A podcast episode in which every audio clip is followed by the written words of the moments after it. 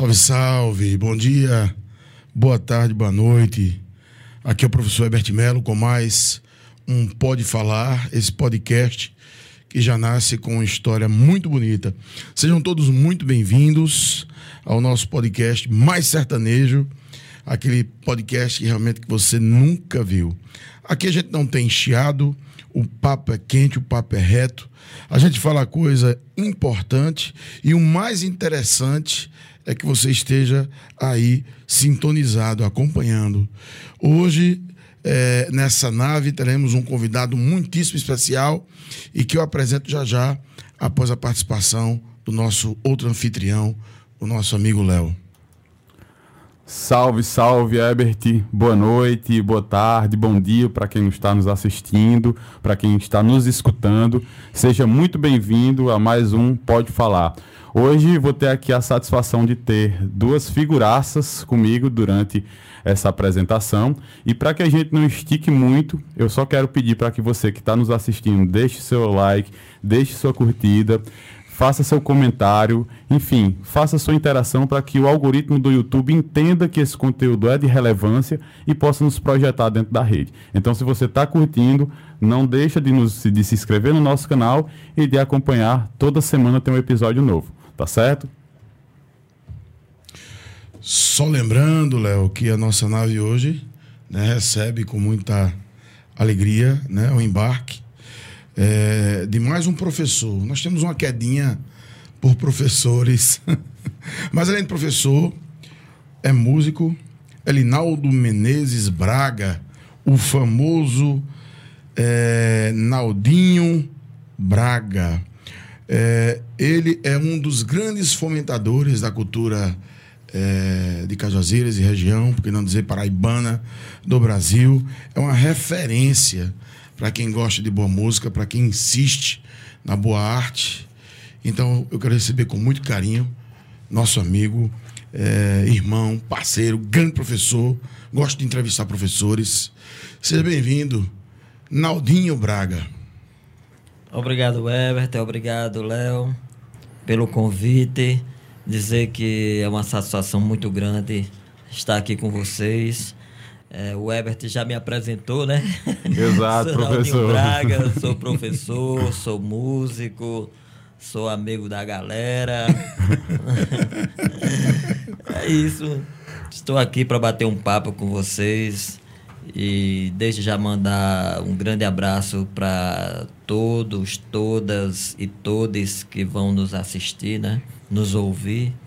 É isso. E parabenizar pelo, pelo podcast podcast, né? Porque é, é, um, é um canal hoje muito, muito importante para que a gente possa bater um papo e, e colocar ideias. E levar e temáticas ideias, que estão fora temáticas, da, é. da grande mídia, né? relevantes. Exato. E falar da gente, né? Porque a grande mídia fala muito é, de questões mais nacionais ou, ou, ou, dos grandes centros, né? E aqui a gente pode falar aqui do nosso terreiro, né? Exatamente. É, professor, então como é o nosso convidado já foi aí devidamente apresentado, então vamos entrar diretamente Bora. nos assuntos, né? Bora. E uma curiosidade, como é que Naldinho Braga foi conviver, foi adentrar no mundo da música? O que é que levou Naldinho Braga ao mundo da música? Essa história é interessante. É... Eu vim para a história da música, eu já era universitário, eu estava cursando, fazendo letras aqui em Cajazeiras, né? E eu morava com o irmão, os filhos dele, e tinha um violão em casa, que ele tinha comprado para o filho, o filho não tocava, não dava atenção ao instrumento, e ali nos anos 80, 86, por aí, 87, e eu peguei aquele instrumento e tinha. Sempre quis, né? De repente, tocar algumas músicas que eu gostava, né?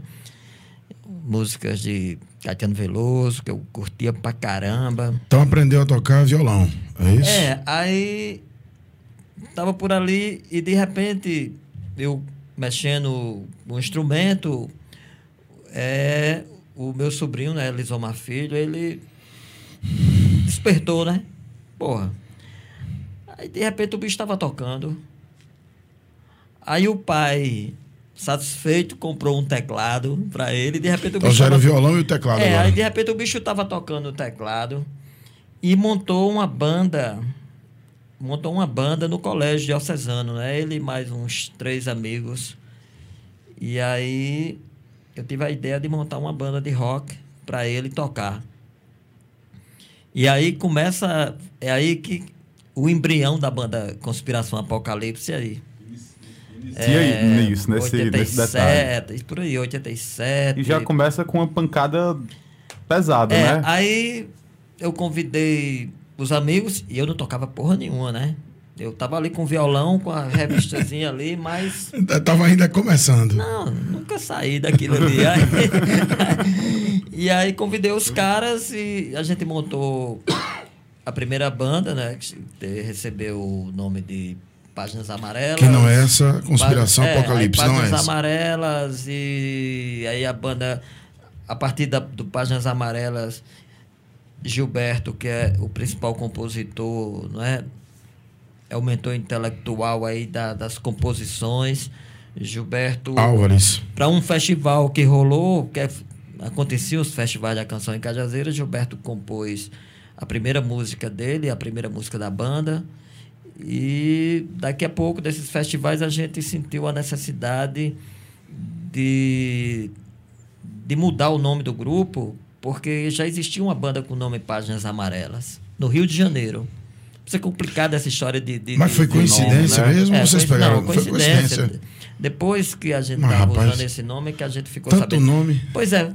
Podia ser E a páginas ideia, verdes, a ideia de- páginas e azuis. a ideia de páginas amarelas, assim, as pessoas perguntavam, por que páginas amarelas? Por que especificamente e, por que amarela? especificamente páginas É um livro amarelas? antigo, não? E, e- e era porque o catálogo telefônico tinha as páginas Ah, amarelas, verdade, entendeu? é. Onde se anunciava... Leonardo, Leonardo não lembra disso não, professor. Leonardo Onde se anunciava tudo, não é? Aham. E aí a gente era uma banda cover que tocava as bandas de rock nacional eh, que estavam fazendo sucesso na, na- nos anos 80, não é?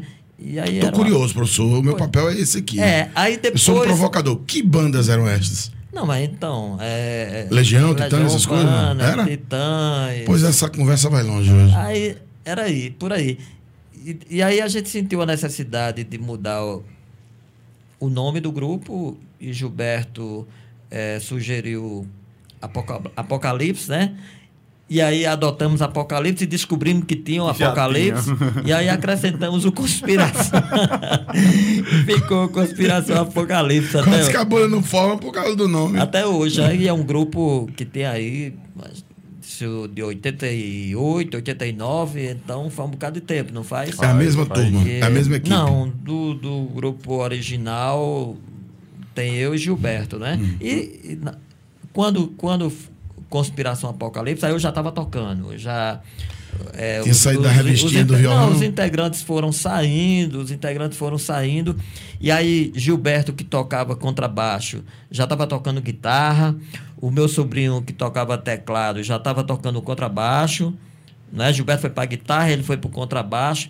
E aí o bicho foi estudar em João Pessoa. aí- eu pensei assim, eu disse, eu vou tocar contrabaixo. É fácil demais. Só tum, tum, dedo aqui, tum, tum, tum. Só martelar. Porra nenhuma, bicho. Difícil pra caramba. aí, com, aí ele comprei o instrumento, ele desenhou numa cartolina assim o braço do contrabaixo, botou ali as notas. E foi aí que foi assim que eu me inseri na história da música, não é? E mas Então, Mas na, aprendeu na a tocar o- essência... Pode, pode É falar. quer dizer, é, mas aprendeu a, to- a tocar o contrabaixo. Não, é, eu toco, mas eu não posso dizer que sou um instrumentista. Hoje toca sou, o quê? Porque eu toco, eu toco, toca- eu toco as minhas músicas, tá ligado? Então, não, não dá, não, não dá para acompanhar qualquer pessoa, não, não rola. E a- o que me salvou mesmo na história da música foi a composição, né? Porque aí é, com Apocalipse eu já comecei a lhe compor umas coisas, mas, mas como Gilberto era o principal é, é, compositor e as, e as composições dele deram uma unidade, E aí o a minha forma de compor e tal é, quebrava, quebrava, saca como é? E eu também não cantava. Eu não cantava, então eu digo, é, deixa, relaxa aí. Deixa Gilberto compor, cantar e tal. Mas aí aparece no, no- no- ne- nesse caminhar aí, aparece a possibilidade de um novo grupo, né?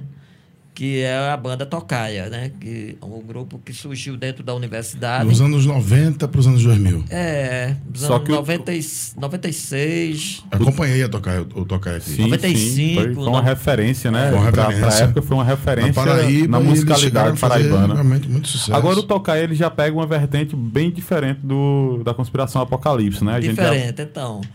A história do inclusive se aproxima mais do trabalho que você desenvolve hoje do que o apocalipse em si. É, né? o, o meu trabalho de hoje é, é- é muito, é muito, vem muito aí do, do, do Tocaia, né? Tô- Então, é, quando eu conheci Arivan, ele, ele, ele trabalhava aqui no campus, né? ele tinha feito o concurso para cá, e ele era o regente do coral.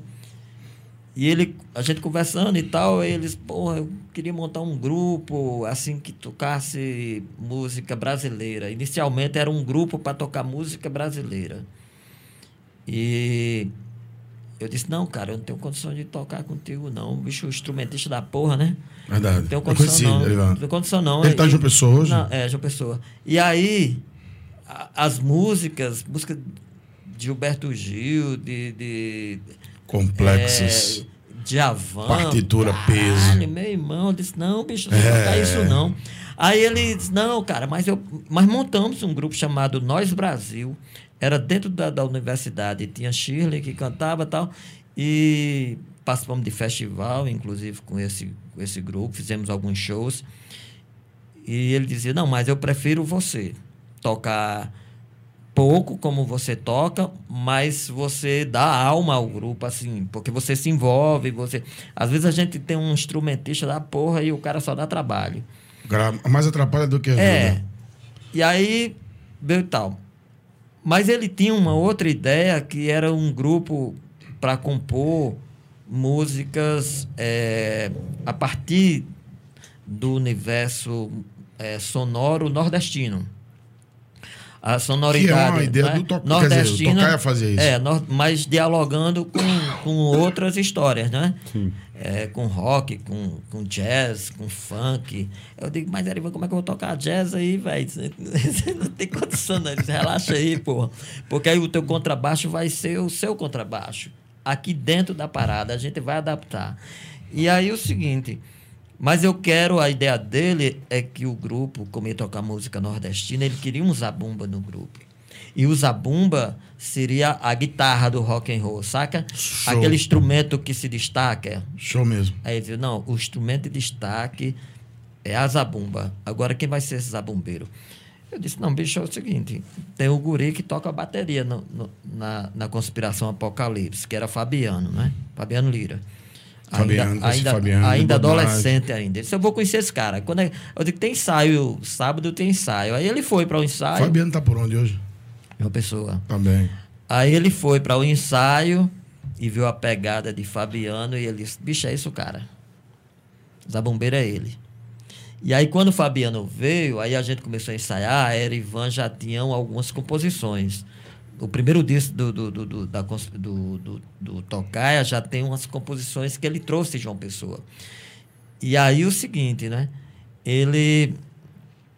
Aí Fabiano, não, vamos botar uma bateria aí, a bateria. Eles, não, pô, é Zabumba. Cara, o primeiro show que a gente fez, João Pessoa, Cátia de França, né, que é uma das referências que a gente tem na Paraíba, ela estava na plateia, era uma plateia muito seleta e, e- e- e praticamente de músicos, no Teatro Santa Rosa. Pô, terminou o show, cara. Aí ela disse, você, é você é baterista de rock and roll, né? Ele disse, sou. Aí eu disse, logo vi, que essa zabumba aí, velho, Uma zabum muito. é muito, muito rock, louca. muito rock and roll.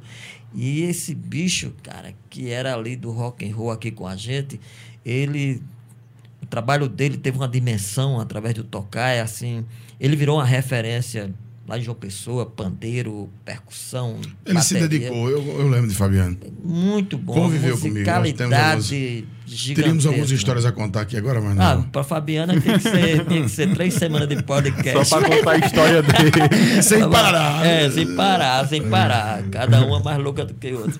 Mas é isso. E aí, com o Tocaia, o primeiro, veio o primeiro disco do Tocaia, e já para o segundo disco já tinha composições minhas, né?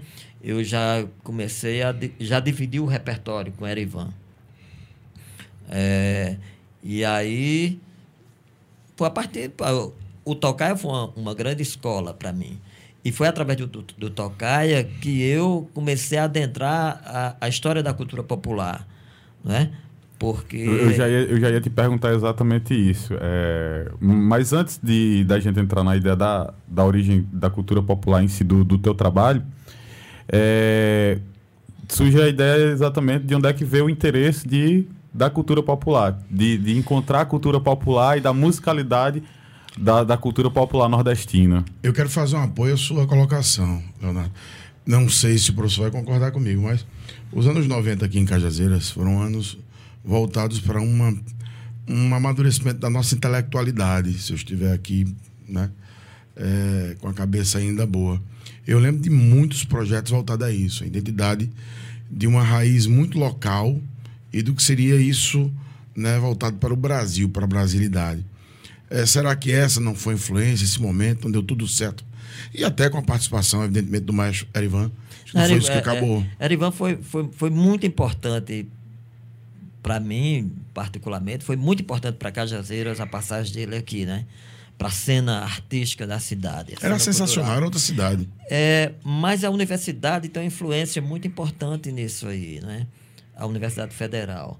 É, lembro, anos 80, anos 90, tinha um grupo de professores, professores do teatro, professores músicos. Então, é, não resta dúvida que uma universidade influencia influencia muito a comunidade, não é? E é tanto que e aí por conta disso é uma coisa que rolava e ainda acontece. É, o pessoal da universidade era a universidade era meio que vamos dizer assim usar a palavra meio, né? Marginalizada é, pela é, havia um certo preconceito. É, mesmo. sabe? Ah, é da universidade, os malucos, os maconheiros, é, é. viados, não sei o quê. Aquela, aquelas é idiotices, né? Ainda ah, hoje existe uma vertente da sociedade Leonardo, que... Mas, Leonardo, o, o professor Naldinho está dizendo é verdade. Hoje é menos. Eu acredito. Como também eu acho que uhum. a influência da universidade, de modo geral, da universidade também é, diminuiu. Havia, nós respirávamos ao FPB, era o FPB. O antes, FPB. De ser, antes de ser o FCG. Não, mas tem Respirávamos é, mesmo. É, mas aí, eu vou. O lance é esse. Aí o que acontece? Naquele momento ali, ano, anos 90, é, parecia que estava no inconsciente coletivo nacional e, e, e até mesmo internacional as pessoas cantarem a sua aldeia tá ligado? Então, Você acha que o Mangue Beat é um resultado disso? Não, o Mangue Beat tá, tá dentro de, nessa, de, dessa, dessa, parada aí, é, entendeu? Aí. Tá dentro disso aí. Eu... É interessante que as pessoas... Pois não. Não, porque eu tenho uma teoria, professor Naldinho. Eu chamo de Naldinho mesmo, Naldinho não, Braga. claro. Pela simpatia aqui. Por favor. Sem querer desrespeitar a patente. eu também sou professor. Ah, é, é porque eu vejo assim... É, os anos 90 é, foram, foram cruéis com a boa música. É uma opinião, uma tese próprio rock mesmo. Cruéis no bom sentido, é, né? Cruéis no bom sentido. Porque, na verdade, assim, aí surge lá o, o sertanejo, aí surge o funk e tal. Há uma popularização, na minha humilde opinião, até de forma negativa da musicalidade brasileira. Então, acredito que é, quem produzia arte naquela época, quem produzia música naquela época, procurava uma identidade. E aí, talvez o professor Naldinho queira falar sobre isso, ou não. Falo. Lembro Bom muito, prazer. Lembro muito, é, é inclusive, do Oso de Andrade e sua ideia de cultura brasileira. Se você pegar o Tocaia, se você acredita pegar o Conspiração Apocalíptica, tem um pouco de Oso nessa, nessa história, né? Onde ele fala que você aproveita aquele universo né, que vem de fora, joga para cá, coloca o que a gente tem de melhor e desenvolve. É, o, o, esse lance que você está falando, que até anos 90, a gente respirava, a gente consumia uma música né, que para a gente é uma música bacana. Mas veja bem, a importância em todos os tempos, né, do desse processo da mídia. Então Certeza. você ligava, você assistia um programa de televisão, você assistia um programa de, por exemplo, de chacrinha, um programa no domingo à tarde, que é esse, digamos assim, hoje seria o quê? O caldeirão do. do É, do- que foi Faustão É, o muito Faustão, esse negócio do Hulk e tal, tal. Então, você, quem, é que, quem é que se apresentava, por exemplo, no Chacrinha? Entendeu? Eram os grandes compositores nacionais, não desmerecendo os outros. Porque o Chacrinha era salada mas, danada. Pô, mas era, mas você escutava Djavan, você Escutava. escutava Gilberto Gil, você escutava a nata da Escutava música de tudo, brasileira. verdade. Aí você, é, eu vou tomar Cajazeiras como exemplo. Uma referência. Não, você escutava as rádios locais, os programas de forró das rádios AMs aqui de Cajazeiras, você escutava quem? Luiz Gonzaga, Jackson Show. do Pandeiro, é, é, o, o melhor do forró, trio nordestino, marinês, Show. tá ligado? Bom. Showzaço. Aí o forró. E aí chegou, nos anos 80, chegou, em- che- chegou a história da, da, da FM, não é? É, E a. FM, a referência, FM Rio de Janeiro. Aí chegou, chegaram duas FMs na Paraíba. A FM, é, a rádio é, é, em Campina Grande, a- na Palmeira lá, né, tal, e uma FM em Cajazeiras, que é a Patamuté. É a segunda rádio FM na Paraíba, é aqui, é de Cajazeiras, essa rádio. Coisa maravilhosa, eu não Velho, sabia. Essa é irmão, história, viu, É, bicho, a programação. Tá registrado aí no podcast cara, da gente. A programação dava gosto você ligar o rádio para ouvir. A- a- o, o- digamos assim, o que tem de melhor na música brasileira. E nós tínhamos, porra, tinha o, o, o- o nosso é, é, é, saudoso Clementino, que era professor lá na UFCG, na UFPB na época, e Nossa. Lúcio Vilar, que é, hoje é professor da UFPB. Então eles tinham um programa, cara. Que programa maravilhoso, bicho. Música, Esse- cultura. Pois é, em alto nível. Teve uma eh, teve um... Eu lembro que teve um. um, um- um- Você tem uma ideia dos caras? Te- Teve um, um show de, de Alceu Valença aqui em Souza. E eles foram entrevistar Alceu Valença. O Alceu Valença. É. Poxa, na entrevista ao seu Valença, tem isso registrado. Lúcio ainda tem essa entrevista gravada. Cara, essa é a melhor entrevista que eu já dei em toda a minha carreira. O nível dos caras. Acredito. Aí, você escuta hoje. O que é que você escuta hoje?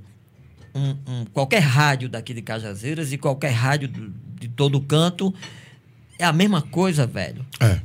Você não escuta mais uma música de. Você não escuta mais um Gilberto Gil num- numa Não. rádio. Você não escuta mais um Chico Buarque numa rádio. Cara, a gente, a gente comprava disco LP de Chico Buarque, por exemplo. Eu lembro, a gente se reunia para ouvir aquele disco. E discutia, Debater, debater, discutir, é. aquele disco. Tá? Nessa, Fiz época, nessa época eu isso. fazia teatro. Fiz muito isso. época, É, cara, bom né? demais. Porque faltou dizer isso, que eu sou, vim do teatro também. Antes da música era. Cara, eu fiz teatro aqui em Cajazeiras, eu fui de um grupo que virou uma grande faz bem. referência. Referência é, nacional, digo assim, porque desse grupo, Ah. desse grupo saiu Marcélia Cartacho, não é? São vários desse grupo hoje que, que ainda vivem de cinema e teatro. Que né? Nanego, Soia, é, Marcélia, Eliezer. Sabe, professor Naldinho, é importante eu registrar esses nomes. É importante eu colocar isso aqui, porque nós estamos, nós, estamos de certa forma, é, catalogando e fazendo homenagem Eu faço, é, eu faço uma pergunta a você. Quantas vezes você escutou uma música minha tocar na rádio de Cajazeiras? Não, eu confesso que não ouvi. Eu, é, assim, eu não, eu, eu, eu vou por este caminho ainda. Eu vou buscar essa, essa fala do, do, do amigo professor, porque na verdade, assim, é, a cultura de massa, né, a cultura industrial, a, a indústria da cultura, é, ela não vem fazer um bem, ela vem fazer um mal. E utilizou as ferramentas como as FMs na época para impor essa vontade que eles chamam de né, cultura globalizada. Mas é, eu entendo que mu- muito do que o senhor está trazendo aqui nesse é, CD, né? CD, Conspiração Apocalipse, não morreu, não. Tem muita gente Não. produzindo coisa boa, cara.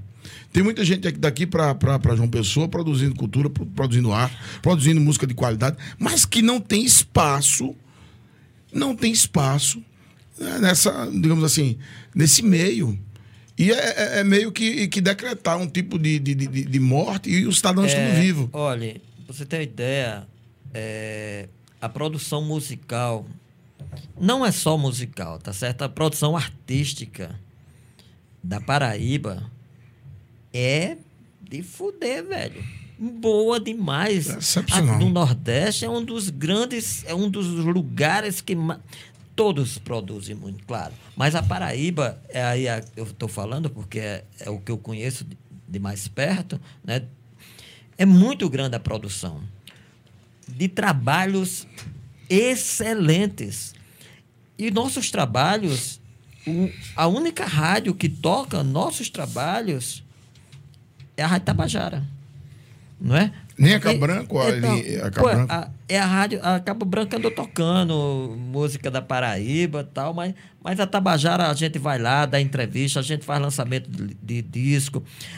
Recentemente, rec- o mês passado eu participei de dois programas na Tabajara, assim, os caras ligam, pô, vamos falar desse teu disco aí, cara. Vamos... Aí Bom, o programa inteiro, bom. o cara no horário nobre, falando sobre o disco do cara, tocando as músicas, é, é, é, comentando as músicas, né? Muito bom. E, e mas aqui, trazendo para Cajazeiras, gente, olha, a gente tem um- uns, uns garotos e umas garotas, né? Uns jovens rapazes e moças da dança geniais, cara.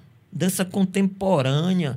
Quando você pensa em dança contemporânea, você pensa logo nos grandes centros, as pessoas que estão na universidade estudando, fazendo curso de dança, tal, sei o que lá. Bicho, então tem uma galera liderada por Marcelo Fiuza que não deixa a dever a ninguém, cara. Eu trouxe um grupo de dança contemporânea de João Pessoa para fazer uma apresentação aqui essa galera ficou de bobeira com, com a galera aqui de Cajazeiras, entendeu? Aí o pessoal da dança de rua e o pessoal do teatro. Então é uma produção.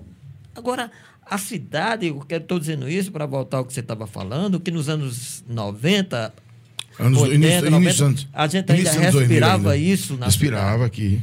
e aí a cidade começou a respirar outra coisa com mais Massificou-se também, mas né, é- professor? é, tem essa história da, da, da, da, da, da modernidade, porque a modernidade, o projeto de modernidade tenta homogeneizar tudo, não é? É o mundo globalizado aí, tá?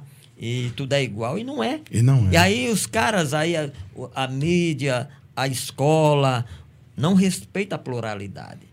Então Eu- todo mundo começa, começa a repetir um padrão que vem da Europa, dos Estados Unidos. A ideia E- da linha de produção, né? Entendesse como É, é? tudo de massa, Em né? tudo. Exato.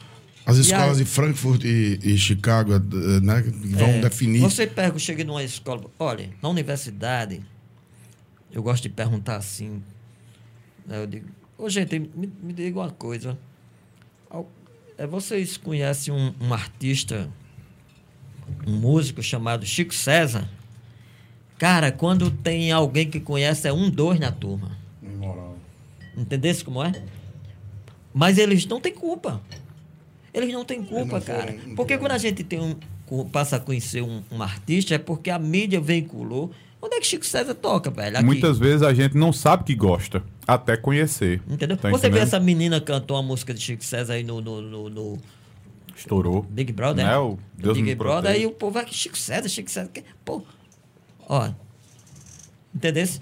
O cara. Mas é isso, é, é um reflexo de, de, de um monte de coisa.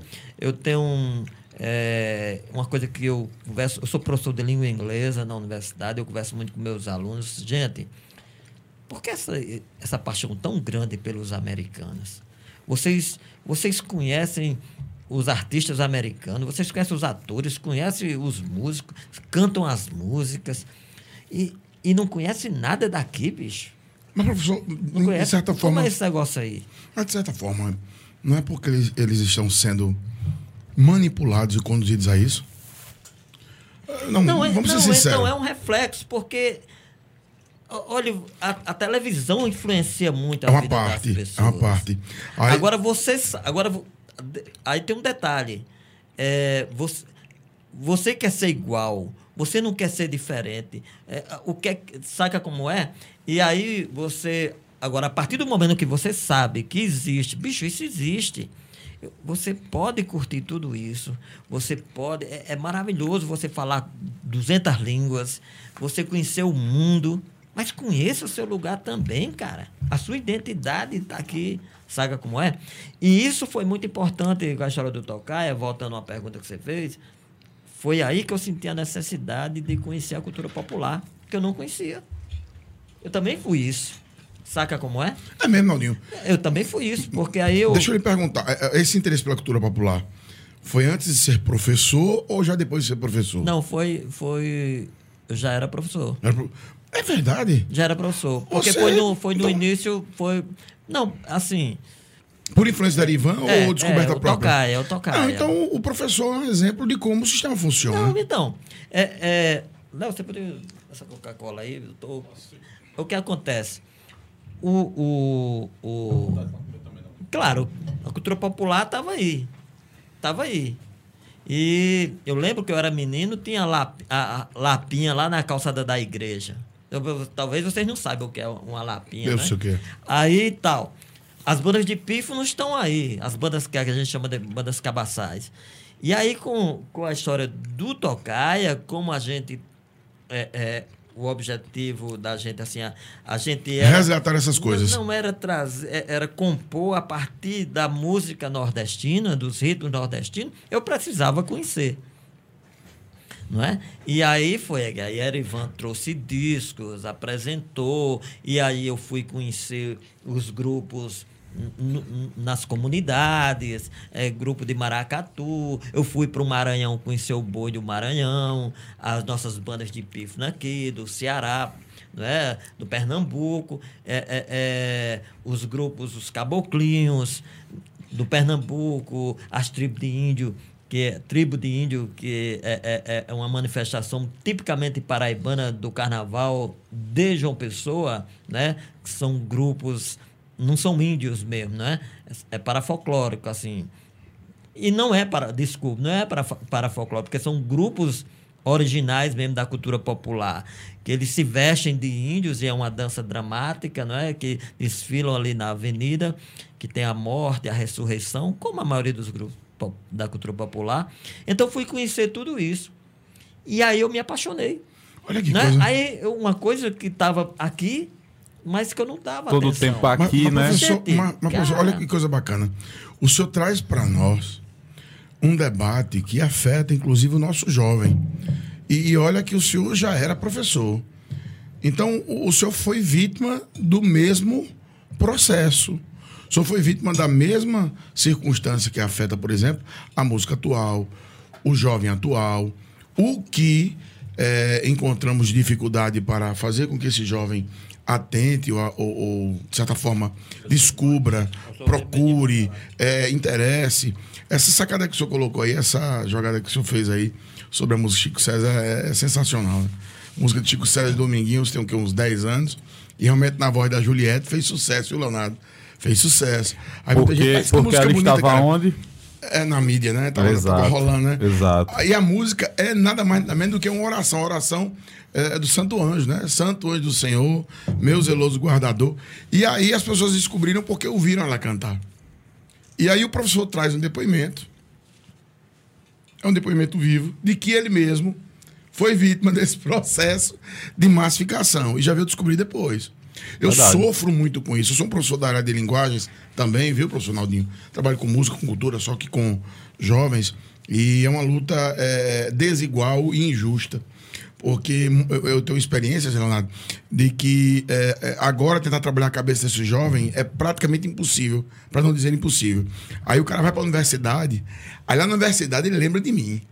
Ah, cara, que me deu ideia né, de uma nova sociedade de consciência foi o professor Herbert Mello e tal. Dia desse eu recebi uma ligação às três da manhã, o cara ouvindo. Ele estava curtindo Chico Buarque de Holanda, aí depois passou para Fagner. Aí eu, rapaz, eu tive um medo danado, Leonardo, que eu pensei que fosse alguma coisa. A gente tem família, né? Tem idoso em casa e tal. Mas não, era um ex-aluno meu que tava curtindo a night, ouvindo um MPB. As indicações que tu Isso. dava. Aí ele lembrou de mim e ligou, professor, obrigado, professor. o senhor me falou naquela época, agora que eu tô. Que agora que eu entendo que o que é música de qualidade. Então, para você ver. Aí eu vou aproveitar e fazer a pergunta. Onde está o erro, então? Onde é que nós, onde é que nós erramos? Por que, que essa- nós não conseguimos, nós que inclusive somos militantes e entendemos como esse processo funciona, por que, que a gente não consegue chegar nesse jovem, a gente não consegue reproduzir, replicar cultura brasileira, cultura nordestina, né, para essa parte da comunidade que é, Leonardo, importante. Porque se você de pequeno tem, evidentemente, consciência, tem o, o- conhecimento de fato, você, com certeza, na fase adulta, vai estar mais preparado, né? Olha, é, é, a educação, a educação ela está ela tá em, em, em todo canto, né? Professor, só fala mais um pouquinho perto do microfone, por favor. Certo. A educação ela, ela, ela está em todo lugar. A gente está aqui agora e, e a gente está se educando. Vocês aprendendo comigo e eu aprendendo com vocês. E aí a gente aprende em casa, a gente aprende na rua, a gente aprende, aprende na escola. É, como, como, como diz Paulo Freire, né? A gente, tá, a gente não a gente não é a gente se constitui a cada dia, não é? Cada dia a gente é uma, é uma, uma, uma outra pessoa, porque a gente vai se educando, vai aprendendo. E aí vai depender muito onde é que esse jovem está inserido, né?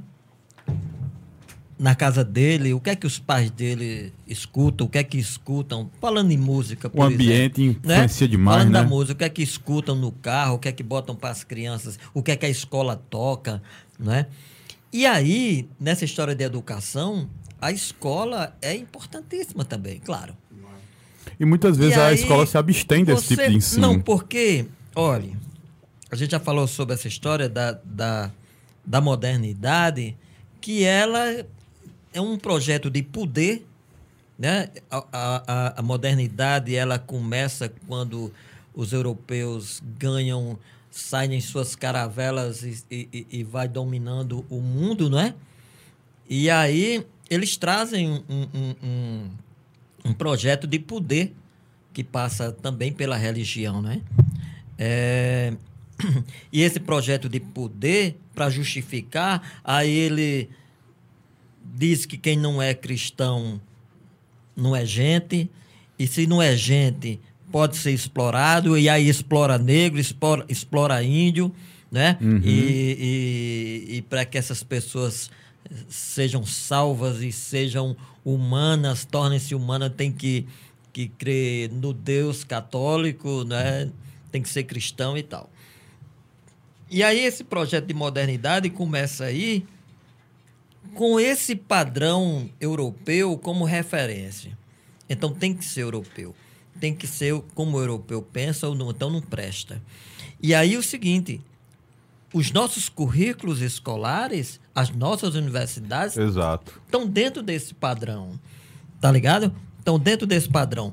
E aí, como é um projeto de poder, e na contemporaneidade está aí o, o neoliberalismo, o que é o, o- um, um nível, sabe, é o pior que pode existir do capitalismo, para ter poder tem que ter capital.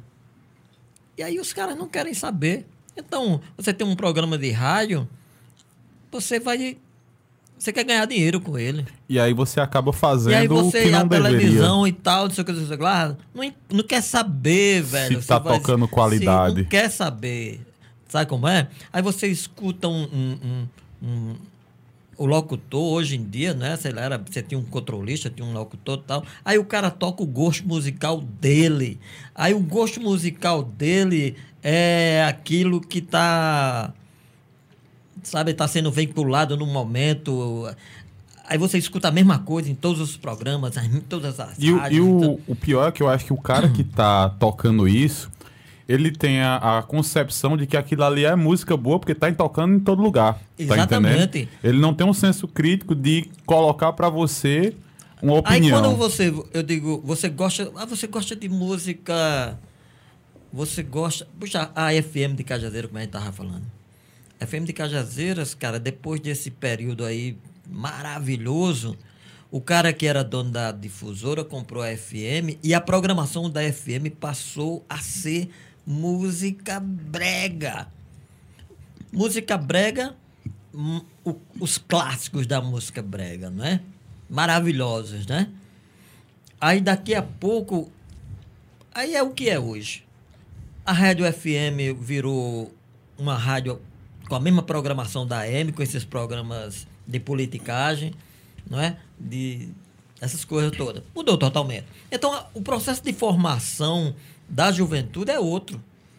E com, Né? e nós, com- nós certeza. fomos formados chegada, dentro de um, de um, de um, Naldinho. Certeza de um contexto. desse monte de tecnologia de, de veículos de streaming, comunicação, como, como o próprio Spotify, o próprio YouTube, com a chegada disso daí, como é que fica essa situação? Porque se antes a gente era obrigado a escutar o que o, o controlista tocava, agora a gente tem o poder de ir lá e querer escutar o que quer. Mas as rádios, mas as- a grande É, mídia só- e a eu- televisão é uma grande referência para levar você a buscar na, na, na internet. Não, não adianta você ter entendeu? esse espaço para você escolher, porque você já está aqui manipulado. Você vai escolher o que a manipula- manipulação lhe, lhe- lhe orientou, cara. Exatamente. Entendeu? Exatamente. É, é, professor Naldinho, é, rapidinho. Ah, eu já tinha consciência sobre cultura brasileira, já era um militante nessa área. E esse papo para mim me agrada demais. É um papo para mim extremamente enriquecedor e para quem está em casa, eu tenho certeza absoluta que se parar para ouvir esse, né, esse bate-papo de hoje, vai aprender muito.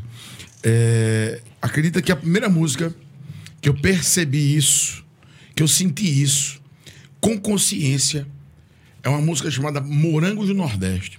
Moranguinho. do- É, eu morava, num, eu morava num, num, num, num, num- num bairro e a minha vizinha era fã dessa música. E ela tocava essa música, professor, 24 horas por dia. Eu amanhecia. É a mesma, que é a mesma cor da caneta azul. Mas Isso, é um, mesmo, é né? processo. Eu amanheci e dormi ouvindo, ouvindo isso. Até que um belo dia eu me peguei cantando essa música. Não, é- eu é criticava a música. Eu escutava sem querer, né? Eu escutava sem vontade, né? E aí eu depois fiz análise. Mas, rapaz, eu que tenho consciência crítica disso, eu que entendo o que está acontecendo, eu que né, faço as minhas críticas, as minhas análises, tava eu lá, num belo dia, sozinho cantando. Estava tão tristonho quando ela apareceu, os olhos me fascinam logo. Cara, bicho, aquilo pra mim foi de uma, uma pancada. Porque, assim, na minha cabeça, a ideia é a seguinte: o sistema, Leonardo, funciona. Funciona. E é, É. muito forte. E é forte É demais. e, tá e-? E- eu que estava Por mais que você não queira participar do jogo, Do jogo, você muitas vezes você se pega dançando. Você acaba entrando. entendendo? E eu que tinha tomado as duas vacinas, não da Covid, mas da cultura brasileira, acabei, cara, cedendo, bicho. Entendeu? E fui durante muitos anos, inclusive, refém desse tipo de coisa. Tanto é que eu fiz uma análise recentemente, como eu me afastei de grandes nomes como o próprio Chico Buarque, o próprio Caetano. Não que eu quisesse, mas é porque o processo é, é, é, te esmaga de uma forma. É Isso, isso acontece não só na música ou nas artes, até na, na, na própria interação que a gente tem, na própria ideologia de, de convívio social e sofre influência, tá entendendo? Leonardo, eu fui institucionalizado. Eu estava ali estigmatizado a ser mais um se eu não tivesse, de certa forma, uma orientação, não buscasse uma reflexão. Olha. Por isso é que eu acho, vou concluir, professor, por isso é que eu acho que os anos 90, os anos 2000, o trabalho da Erivan, com o trabalho do professor aqui, Naldinho, é, vo- vocês, vocês foram muito importantes para uma geração. Vocês deram uma contribuição imensa. Tem muita gente que ainda hoje respira ou, ou, é, se, alimenta do que vocês produziram. Cara, eu tenho um pequena. amigo, eu tenho um amigo, João Pessoa. É, ele hoje, ele é um, um- uma das referências como compositor, como cantor, né? É um cara chamado Tita Moura, cê- vocês podem encontrar ele aí nas redes sociais. Então, Tita, veja bem, o pai jornalista, a mãe também. Então a casa dele, uma casa onde uma casa Rodeado de cultura. é e, e frequentada por artistas, poetas, né, jornalistas, é, cantores, compositores e tal. Mas Titá, na sua ado- adolescência e com o grupo de amizade deles, Titá virou músico profissional contratado de uma banda desses quando saiu esses forró que a gente chamava forró de plástico, né? É, e que hoje a gente tem saudade, né? Hoje a gente tem saudade, Engraçado. mastruz com leite É, maravilhoso. É, Oi, você fala que O professor agora saudade. foi feliz demais. Cara, Verdade. é, ele tem saudade aí. Então, Titá, bicho, ele, ele era cantor dessas bandas aí, de pagode e tal, não sei o que, não sei o que lá. E aí, ele, ele conta muito isso, né? Ele chegou em casa e não sei se era o pai dele que estava ouvindo, devia ser o pai dele ouvindo um- o primeiro CD do Tocaia, que é maluco aquele CD. É massa, bicho. Cara, ele ficou É assim. muito bom. chamou a atenção do guri, né? Que é isso, cara? Meu irmão mudou a vida do cara. Mudou a história, mudou a história musical do cara. E ele largou a história lá do, do, do- do negócio e tal, e começou a compor. E eu nem conhecia Titã, né? Eu conhecia o pai. Certo dia ele estava fazendo um show lá na Praça da Paz de João Pessoa, e eu estava gravando o meu primeiro disco paralelo ao Tocaia, né? E era um disco assim que, que todas as composições são O minhas. Conspiração Apo- Apocalipse? Não, não, era não. É- Solo, trabalho solo. É. Porque eu estava no, eu tava no mestrado, e aí eu. Eu digo, eu, vou, eu tinha umas composições. Eu digo, vou gravar. Aí comecei a gravar, só que eu não cantava. E eu, eu convidei pessoas para cantar nesse disco, né? Esse disco também, eh, meus discos estão aí também nas redes aí. Então, um grupo eu criei um grupo chamado Naldinho Braga e o Carro de Lata. Aí nesse primeiro disco são várias pessoas cantando. E entre essa- esses artistas, Titá, né? Eu lembro que eu convidei para ele fazer uma música e outros amigos meus, pô, meu irmão, tu vai chamar esse cara, esse bicho lá do forró, tal, não sei o que, não sei o que lá. É um preconceito. Eu digo, não, eu às vou chamar esse cara. Ele saiu aí, meu, então puxou o trabalho do cara aí, ele mostrando a música dele aí. E aí, o bicho foi lá, gentilmente, cara. Fez a presença. Gravou. Gravou afinadíssimo, uma voz linda.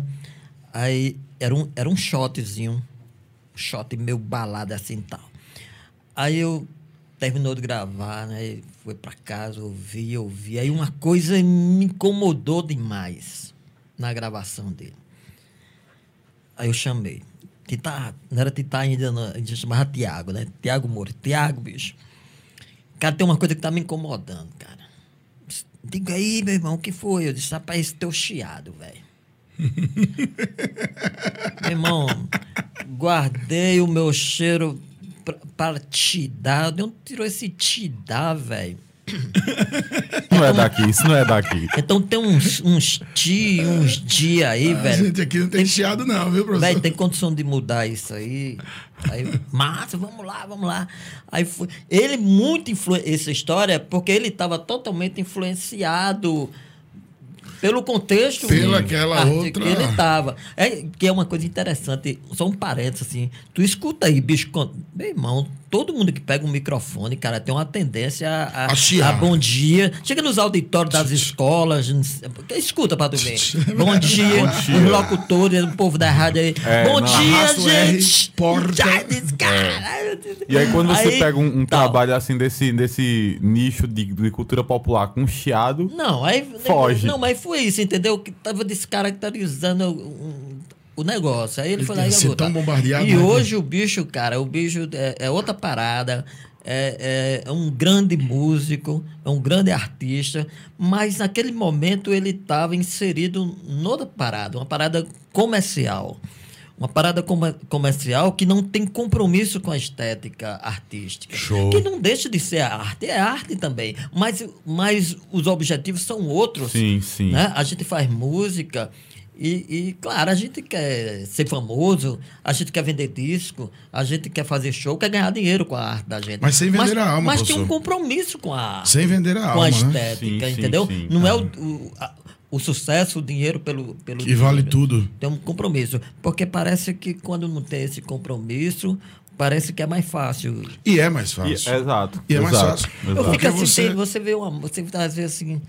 Eu sou muito criterioso com essa história de, de, de letra, né?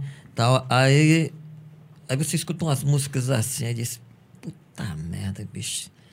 É fácil demais escrever um negócio desse, cara. Eu- que- eu- aí eu fico tirando onda comigo mesmo. Que besteira é essa que eu passo dias, semanas, meses, às vezes, trabalhando a porra de uma letra de uma música, rapaz. Tirando todo defeito. Chega um fazendo, pessoal aí- desse. fazendo trabalho quase que Aí, parnasiano. aí, uma, aí uma vez, eu aí uma das minhas músicas que eu gosto pra caramba, né? É, é- eu fiz assim, totalmente dessa linguagem assim, da letra, né? Que a letra você diz assim, é, você, você pega. E eu, eu tinha outra coisa, né? Eu, eu tinha o maior preconceito do mundo em falar a palavra amor. Na, Minha Nas nossa. suas Amor, canções. cara, eu tinha. Por quê? Eu tinha, Só uma eu tinha- certeza. Bicho, é porque eu ficava com aquele negócio. que eu tenho Todo mundo tá falando de amor. Porque era de uma geração que negócio de amor era. Era, era muito brega aquilo, eu achava aquele negócio. E o preconceito. Eu tô, já tô sendo preconceituoso É verdade, com, brega, é né? Mas a gente. Você escuta um, um- um, digamos assim, um, um Djavan falando em amor. Caramba, aquela poesia, É outro- né? outro Você escuta um, um- Gilberto Gil falando de amor, né? É, é outra história. Aí eu digo, cara, meu amor, meu amor, porra. Aí eu rompi com isso, me libertei disso, saca como é? Eu digo, eu quero fazer uma música falando de amor. Aí eu fiz uma música que a letra, ela diz assim: olha a letra, só a letra. Eu preciso saber onde você está, que é para eu te mandar uma carta de amor. Vou te escrever com folha perfumada, Ixi. com, com tinta encarnada da cor da paixão. Vou, é, não sei o que, não sei o que lá, coisas do meu coração.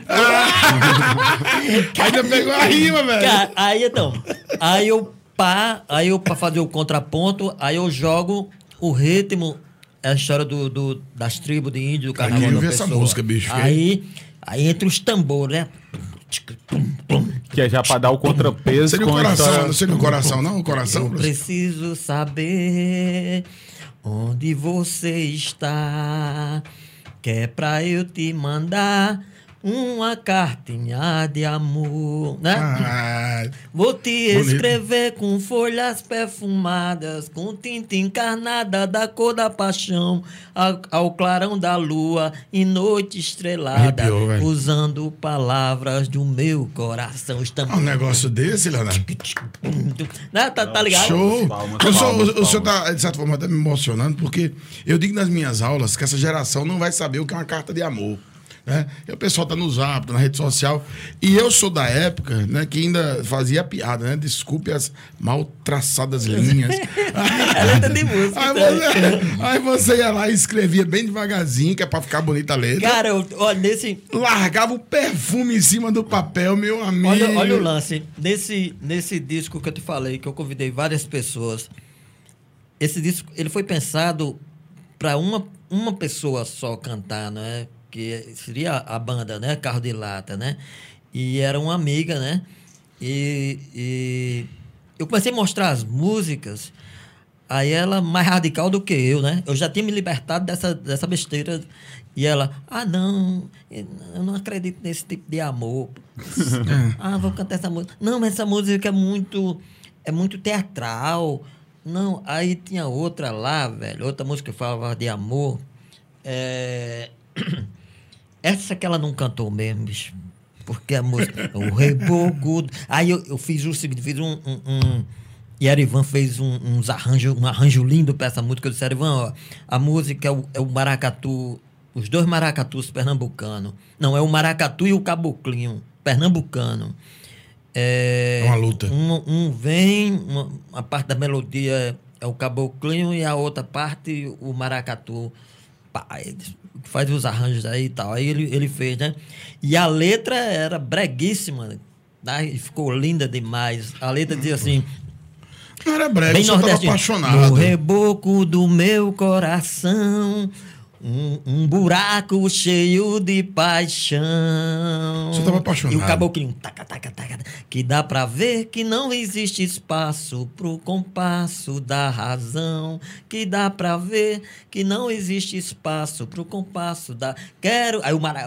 Quero morrer de amor. Amar me faz feliz. Quero morrer. Quero viver assim. Deixar o reboco da casa cair. Quero morrer de amor. Professor, ela ach- ela aí achou brega. Aí ela disse que não, não, não, não acredito nesse tipo de amor, não. Mas é não. uma letra romântica, é uma letra romântica. É, não, é verdade, É, é verdade. Mas, professor, admite, o senhor estava apaixonado, pode admitir. Não, eu sempre estive. Eu sou um, é um homem eternamente É, apaixonado. Não, sempre estou, não entendeu? Assim, Quem, é quem isso. trabalha com música, isso é um Aí, alimento, né, pro trabalho. Mas ele colocou, o professor colocou uma coisa interessante, que ele falou da amiga dele, que não aceita esse tipo de coisa. Existem uns certos radicalismos que cara, é, a arte permite alguns floreios, permite algumas coisas diferentes. Você não tem que seguir a regra. Sim, mas aí eu queria falar outra coisa que tu tava falando ali. Sim, sim. É, é, não tem problema nenhum, por exemplo, a gente, a gente de repente ouvir aqui e cantar um moranguinho do Nordeste aqui. Não, não, cara. Não tem problema nenhum. Não tem problema nenhum a gente ouvir o- os pagodes, os sertanejos. Não tem problema. Vou concordar o O problema, cara, é quando você Só aquilo, né? pega aquilo e o que não for aquilo não presta. É isso aí. Entendesse? E você, você e, e também você não é obrigado, não é, não é porque ah, eu gosto de Chico César, eu gosto de Lenine. Se as pessoas não conhecem Chico César, imagina Lenine. Entendesse? Imagine Zé Zé Cabaleiro. Cabaleiro. Né? É, são quatro caras assim que assim como nos anos Você acha que esses caras aí são os novos mestres? não, então, como nos anos 80, Eu teve- acredito. nos anos Eu 80 acredito, tiveram não. aquela leva de, de Fagner, nordestinos, Fagner. Fagner, Sim, Zé sim. Ramalho, Zé Ramalho, Belchior, é, Belchior, é. Edinardo. Pô, Edinardo, quem conhece Edinardo, pô? Maravilhoso. Então, aí Como diz Já- Pepe, o creme do creme. o creme do creme. Então aí nós temos nós temos Chico César, são quatro grandes amigos, Chico César, eh, Lenine, Zeca. Zé Cabaleiro e Paulinho Mosca, né? Então são, não, claro, não são somente eles, mas eu estou dizendo esses quatro grupo, um porque, é um grupo, grupo- porque são quatro amigos, período. então quatro amigos que São foram contemporâneos juntos também, né? e contemporâneos, moraram juntos, é, Chico César e Zé Cabaleiro, é, tem música juntos, são muito amigos deles, entendeu? Então, esses caras não tocam, velho, não tocam. Mas eles têm um nicho, tem a galera Mas eles estão produzindo, eles estão produzindo. Sem parar. Com Chico verdade. César agora, Chico É- César é passou... exatamente, exatamente o X a questão do nosso debate, né? Produzem, mas não chega. Né? Não, não, não Chega tem ao, ao divulgação. nicho, né? É, Eles Chico são, são um artistas de nicho. Então, mas aí o que acontece que é bacana? Eles conseguem sobreviver da, da arte deles, porque eles têm o, o nicho, né? E, e, e produzem um, um trabalho bacana. Não é um trabalho.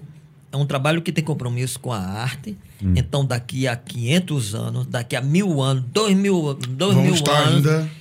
vai ter gente ouvindo esses caras. Ariano Suassuna Aí você fala, pega essas fuleiragens que tem aí Não mais. e, Não, mano. e- e E- depois da manhã ninguém tá. E uma coisa que eu acho muito Ariano importante no, no trabalho de todos esses que você citou é que eles se posicionam politicamente, tá entendendo? Sim, a Eles- própria arte já é uma questão Exato. política, não é? Você. E, e eu queria, Naldinho, que tu já, já tomou nesse gancho, que tu desse um, uma passada por essa ideia da arte como uma resistência, como um objeto de resistência política. Não, então. é, é, quando você.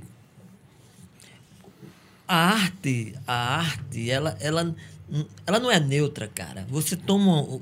Você toma um, um- um- Você tem um lado, você tem uma posição, não é? Quando você.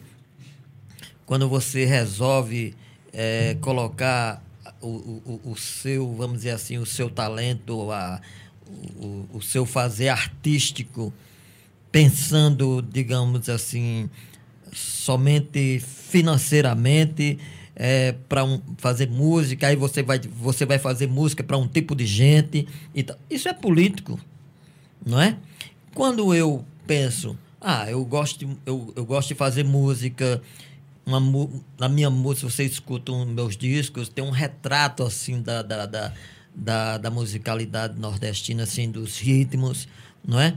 Então eu dou uma ênfase a isso. Então isso é uma atitude política, tá entendendo? E quando a gente fala em político, não é político partidário, É, não. não é politicagem. Não é, não é politicado, partido, não, nada disso, não, porque isso atrapalha pra caramba. E era pra eu ter falado lá atrás e, e voltou agora, porque lá chegou um, um certo momento aqui em Cajazeiras, eu não sei se vocês lembram disso, vocês são bem mais jovens do que eu. Inclusive, essa semana eu fiz 58 anos. Vamos, parabéns. Aí, você chegava. No dia a- certo, Não é, não é? é o que acontece, velho. A gente tinha festival de música, Tinha. a gente tinha festival de arte, Tinha. a Teatro. gente tinha. Cara, a gente tinha semana de, de, de esporte envolvendo os- as escolas e, e também, sem importante. ser das escolas também. Lembrar isso é né? importante, Nós tínhamos. Nós tínhamos vários grupos, gra- vários. é, é, é, é, nós tínhamos atletas de vôlei, de handball, de, de tênis de mesa na seleção paraibana. Sabe como é? Nós tínhamos aqui, chegava na ABB para assistir os- o campeonato com os times, da- com vários times de vôlei, de, de, de, de, de hand, de salão, times da cidade, todo mundo. Nós tínhamos banco, o Bradesco, quando chegou aqui, montou uma equipe de futebol de salão. É, é, então, tinha um- uma essência artística e esportiva na cidade, um negócio muito forte, cara. Muito forte. E eu, lamentavelmente, assim, a- leitura que eu faço, que a politicagem já acabou com isso. Entendeu? As pessoas começaram a Seg- Não se misturar, segregar não, misturar tudo. as coisas. Aí tem dois grupos políticos na cidade. Aí tem os caras aqui tudo apaixonado por esse Ah, político entendi. e os caras tudo apaixonado por esse outro político. E essa paixonite e- interferia exatamente não na- interferiu, cara. Aí como veio aquela moda, que veio essa vez a história da escola. Eu, eu, eu jogava, eu tinha o meu time da, da minha escola. A minha escola tinha um, tinha um time de voleibol, tinha um time de, de futebol de salão, tinha um time de campo, tinha, tinha, saca como é? Hoje você. E a gente montava esses, esses times na disciplina é, é, é, é, educação física. Hoje tem o cara, o professor de educação física, e para você jogar futebol na sua escola, você tem que pagar por fora. Não é assim? É desse jeito. Me diga qual a Tem que ter escola escolinha, hoje. né? É, me diga qual a escola hoje de Cajazeiras que tem um time de voleibol. É, Comercializaram também, né? Tudo isso. né? Não, virou comércio tudo, cara. A escola é um grande comércio, cara. A, educa a, a educação, Tem- tem a um- educação da escola brasileira Virou um grande é, comércio. é, é produto. Até mesmo Tá porque na você não vê mais como alunos, né? Você está vendo como clientes. Então, o É. cliente você tem que Não, o satisfazer o é desejo de cliente. consumo deles. E os é- pais, os pais que são vítimas também, assim, aí se Herbert chegar na sala de aula falando aqui, meu amigo, você precisa ouvir isso, você tem que pensar isso. Aí chega o pai no outro Uhum. dia, aí chega os idiotas, você é, é, tá, como é que dizem? Tá. Manipulando, mexendo com a cabeça. Não é manipulando, não. Como é, é- é doutrinando o meu filho, doutrinando o meu filho. É. Aí eu tenho exemplos, eu sei de exemplos assim, de, de professores que dizem coisas absurdas na escola. Eu digo, cara, isso é que é doutrina. Isso aí não é doutrinar? Uhum. E, e- e levando pro, pro mal, velho. Olha, professor, é, é, só, só me perdoe eu vou fazer um comentário. Eu, um amigo, um amigo eu não vou dizer o nome dele, não precisa, mas é um- ele também é, da, ele é do. Ele tá terminando, terminou o curso de letras agora há pouco. Menino jovem e tal, mexe com, com algumas coisas, com dança. E a ideia dele era levar a Anitta. A ideia dele era levar a Anitta, eh, Leonardo, pra a sala de aula, sabe?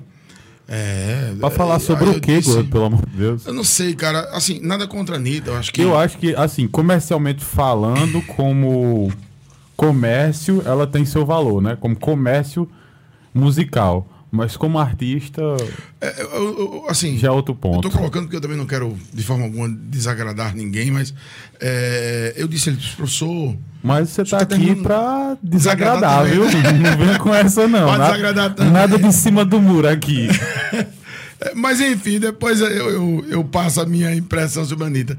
Mas o que eu queria dizer a ele é o seguinte: que ele, como educador, como professor, ainda mais um estudante de letras da UFCG, ele tinha um compromisso em estudar a própria origem cultural. Ele tinha muito mais coisa para passar para os alunos, né? desde a cultura nordestina, a cultura brasileira, algo que seja ligado realmente às nossas raízes, que é como o professor colocou muito bem. Nada impede que você possa curtir um morango do, nor do, do Nordeste ou qualquer outra coisa. Você está no momento lá tal.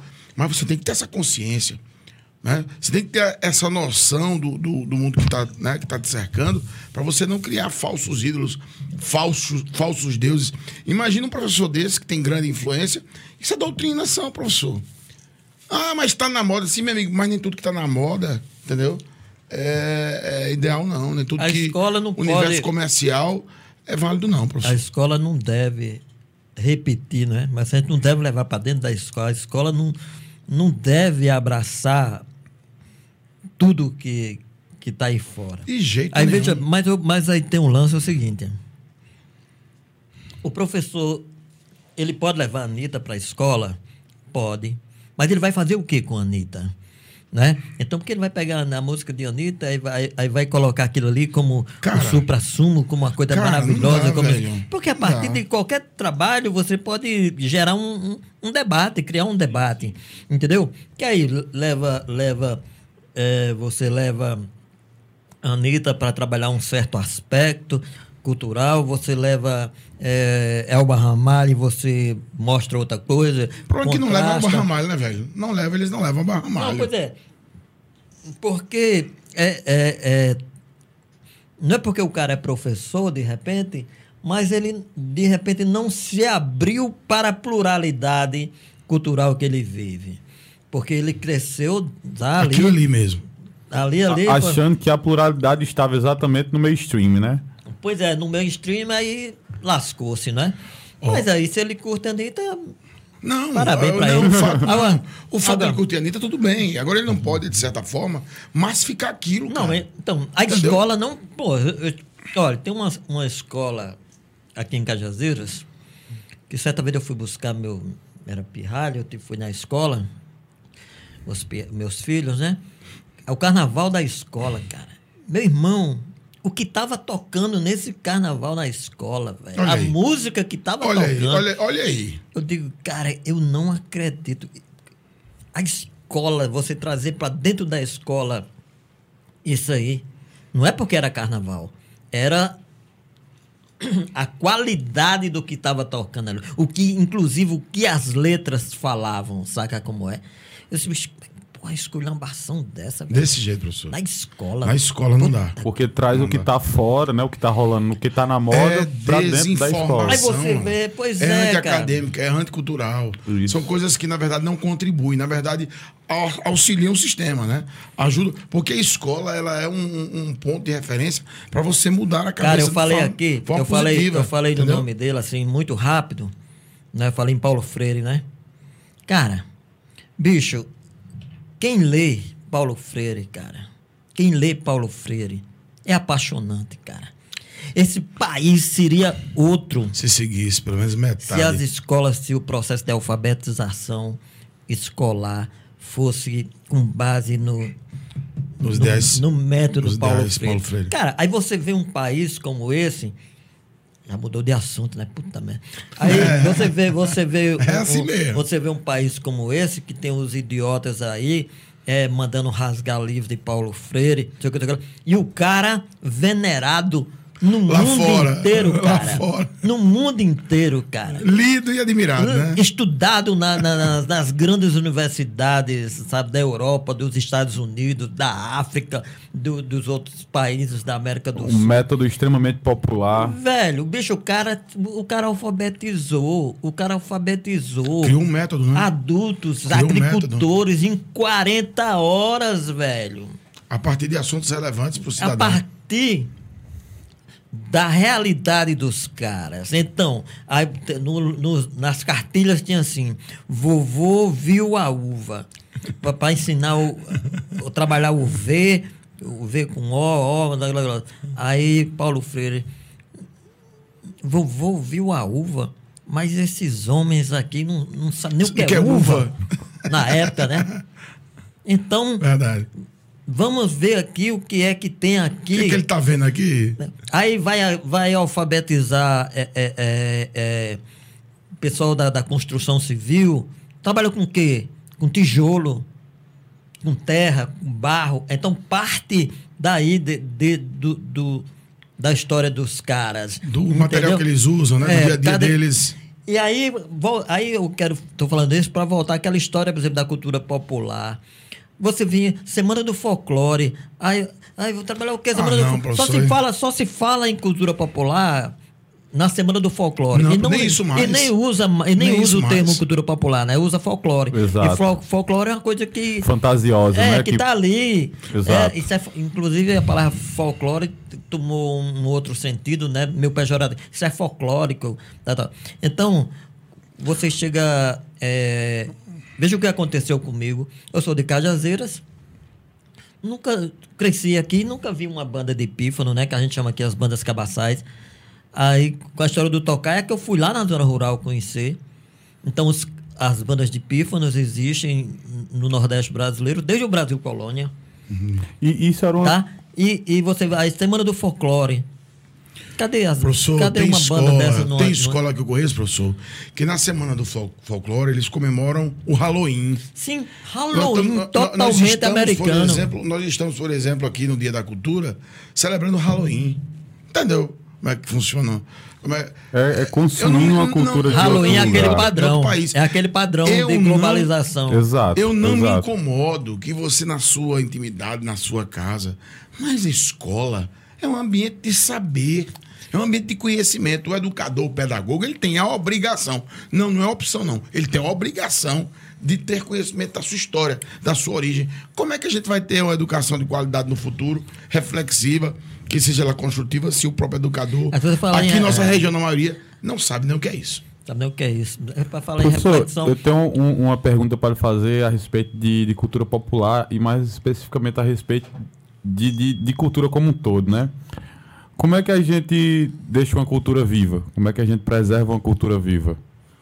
Olha, é, uma vez um, um, Eu um colega, resposta. um colega, um colega professor, na, na época ele ele estava na UFPB, agora ele está em São Paulo, né? É um, um italiano. Ele disse, porra, e ele veio aqui conhecer a banda de pífano aqui no, no Riacho do Meio aqui, dos Inácios, né? Ah, Inclusive eu escrevi esse livro aqui sobre eles, né? Celebrações da vida, história e memória da banda Cabaçal Os Inácios. e, e aí ele disse, porra, esses caras que acham que cultura popular é, morre, não sei o que lá, vê- basta você chegar debaixo de um pé de siriguela desse aí que, que os caras estão lá tocando. Então tem essa ideia de que a cultura popular, por exemplo, ela deixa de. Ela, ela, ela se acaba, ela deixa de existir. Mas ela se renova, cara. E, e os folcloristas, eles acham que que elas devem permanecer como sempre foram, sabe? É, eu- é, é, não, é igual foi 500 história. anos atrás. Mas a, a, a, a, a cultura popular, ela vai, ela vai se moldando também para ela sobreviver, ela vai se adaptando sem se integrar, sem, em- em- Sem entregar, sem se essência. entregar ao sistema. Entendeu? Aparentemente, por exemplo, A gente, a gente poderia dizer que para ela sobreviver, ela tem que fazer uso do hibridismo cultural, do que Não, está então rolando. o hibridismo, o, o, o, o, hibridismo, a cultura popular, ela já, Ela já é essencialmente híbrida, ela já né? é híbrida, né? Porque ela é, é- é- ela, ela, você veja uma, uma banda de pífano, ela tem elementos, ela Só tem elementos africanos, ela tem elementos europeus, ela tem elementos árabes, tem elementos indígena, né? Então ela é híbrida, né? E aí, mas veja bem, tem aí você assistir alguns podcasts aí, algum tem um professor chamado Simas, Luiz Simas, professor de história. Vale a pena, vale a pena ouvir esse, esse cara, as entrevistas dele e tal, tal. Então ele diz, olha, veja bem, é, às vezes a cultura popular, você pensa que ela se entregou ao sistema. Pense numa escola de samba do Rio de Janeiro, que era aquela coisa do morro, aquela coisa não sei o que lá, aí virou essa grande indústria, né? Comercial e pá, pá, pá, aquele negócio todo. Aí você diz, é, os caras se, se entregaram. Mas, aparentemente, quando você escuta os tambores, os tambores estão lá. O candomblé está ali dentro. O candomblé É, está ali batendo. dentro. Tá ali, tá? Para ela sobreviver, ela usou essa artimanha. Entendesse como, entendeu como é? Entendo, Você vê sim. as bandas de pífano de, de, de Caruaru, aqui as bandas de pífano aqui no, no sertão da Paraíba, elas são muito tradicionais ainda, assim, com quatro pessoas, não é? Dois, duas flautas e dois tambores Os pifeiros. nos pifeiros e uma, um, um- um- um, um repertório muito centenário ainda. Mas, cara, eu viajo aqui, o pessoal de São José do Piranha, viajo para São Paulo, já fui para Recife, já fui para vários lugares com eles. Então, aí hoje eles já aprendem vendo no YouTube, já recebendo, já recebe mestres do Pernambuco, que eu vou botando uns contatos com outros. Aí, entendeu? Eles vão, vão encontrando mecanismos pra- de- de, de resistência. Né? De resistência. E, você veja no Pernambuco e aqui no Ceará, aí a banda já tem um prato por influência das bandas marciais, aí lá eles já dançam, lá eles já cantam. Então encontram, encontram mecanismos de, De resistência de, e de se resistência, de resistência. Tá? É claro, alguns grupos deixam de, de Desistir. existir, mas de repente lá na frente aparece um é. neto de um cabadeço, um bisneto que, que Eu, tô com a pergunta certa, professor. Eu acredito que para a pessoa certa. Eu observei isso, inclusive eu tenho interesse em um dia desenvolver até um artigo, escrever sobre isso. É, o Cazuza e a Cássia Eller é, se colocaram no mercado fonográfico brasileiro como roqueiros de ra- rock raiz. né? Mas se a gente observar a trajetória dos dois, já que o senhor fala nessa volta do reencontro da cultura original, Cazuza terminou a vida cantando samba. A Cássia Eller também vai é, nos deixar também flertando com samba, Noel Rosa, não é? Pixinguinha, Pixinguinha, Cartola. Cartola, Noel Rosa, Pixinguinha, Cartola. Olha, Noel Rosa, puta merda, os caras lá no Tem morro, velho, lá no morro, os caras não tinham nem dinheiro pra comer, velho. Depois de velho, não sei se foi Nara Leão que descobriu, sei lá, fez sucesso depois de, de, de velho, né? Mas é porque tem uma história, né? Aquilo que você representa, aquilo que você é, aquilo que tem qualidade, o senhor colocou já isso hoje muito bem. O Ariano Sócio não fala sobre isso.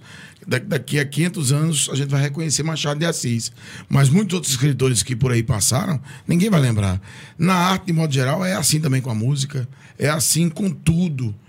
O que tem qualidade fica, professor. O que Fica. não tem, não fica. Fica, fica, E até fica. esses roqueiros, Leonardo, né? Tão apaixonados, porque o rock foi uma sensação dos anos 80. Ó. Né? É uma herança ali dos anos 60, 70, que tomou conta do mundo. Mas ainda assim eles resolveram fazer um, um- um caminho de volta. Voltaram, né? A raiz da música cíclico, brasileira. Né? É cíclico.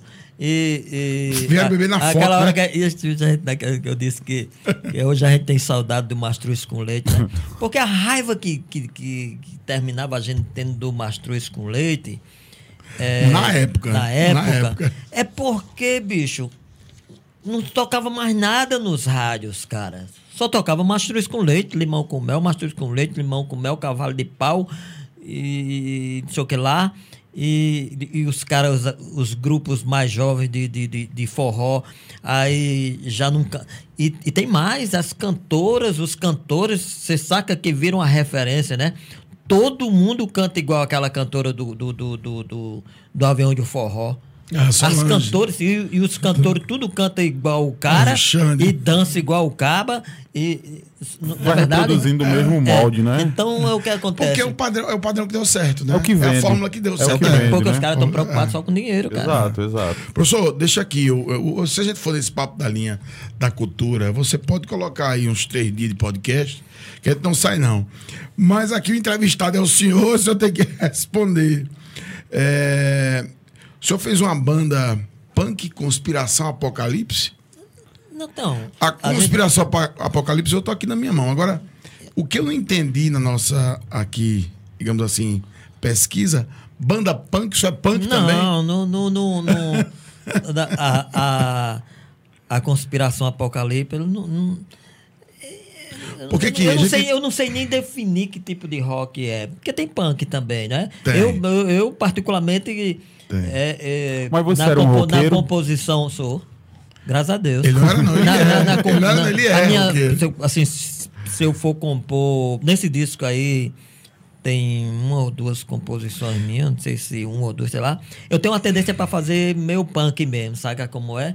Assim, o ritmo, o ritmo.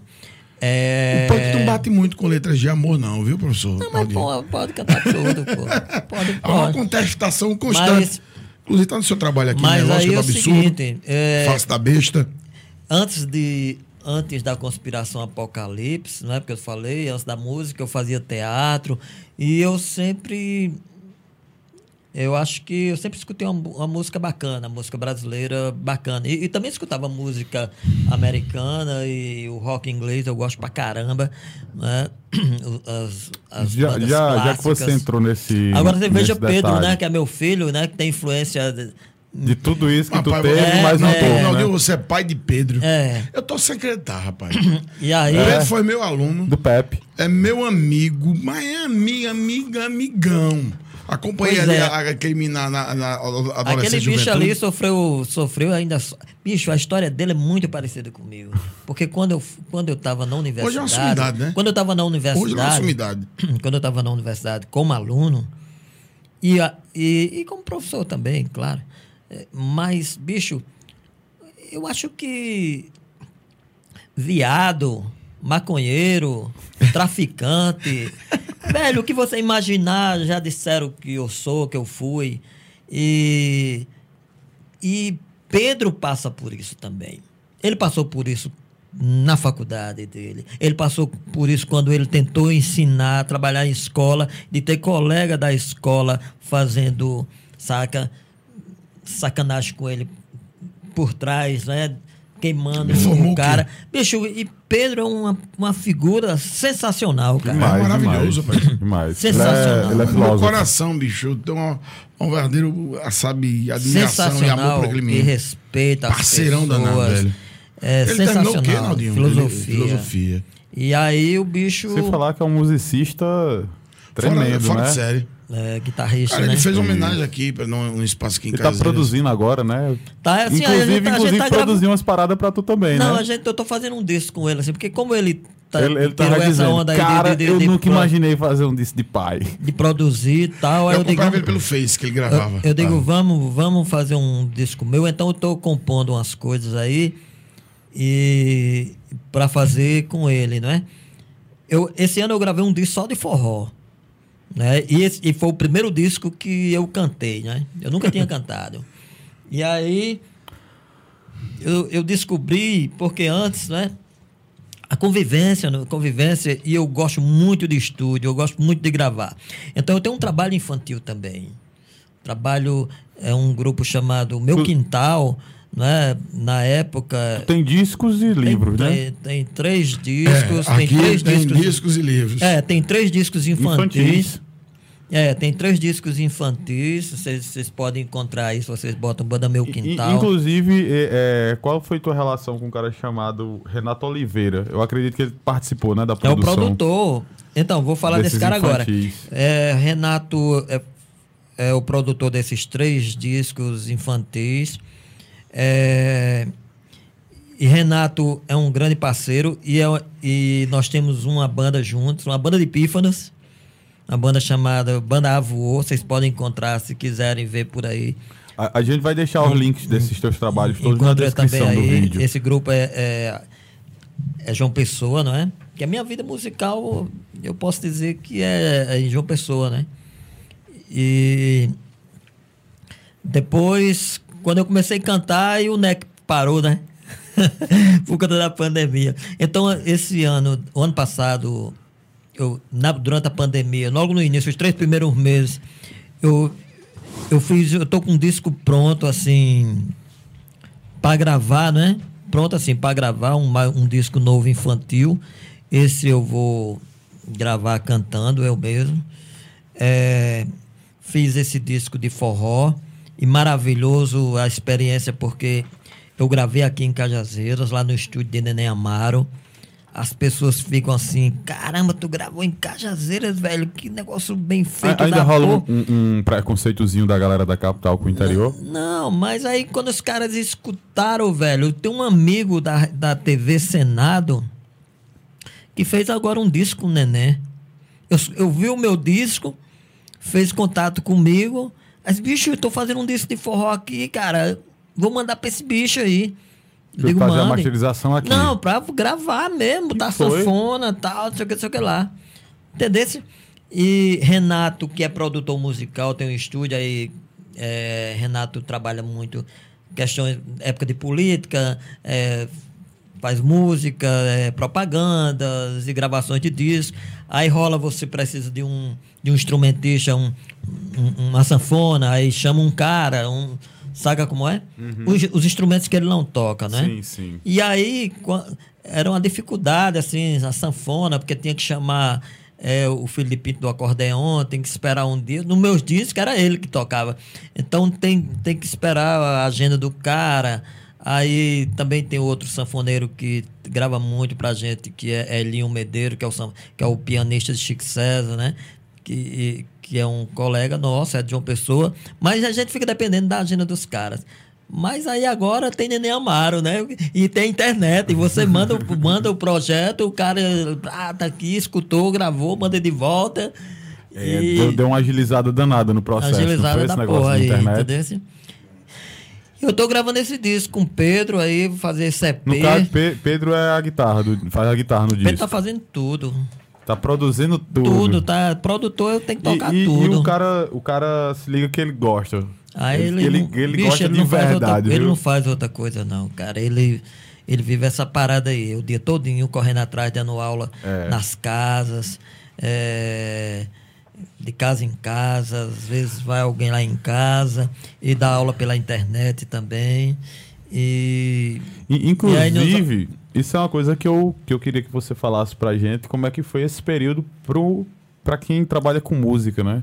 Esses últimos quase dois anos aí, como é que, que foi? terrível, Tá né? entendendo? Que foi, não tem sido, Ainda né? tá sendo, né? terrível, né? Meu, é, vou falar os meus amigos, né, João Pessoa, isso é uma realidade nacional e outros, né? É, inclusive os grandes nomes.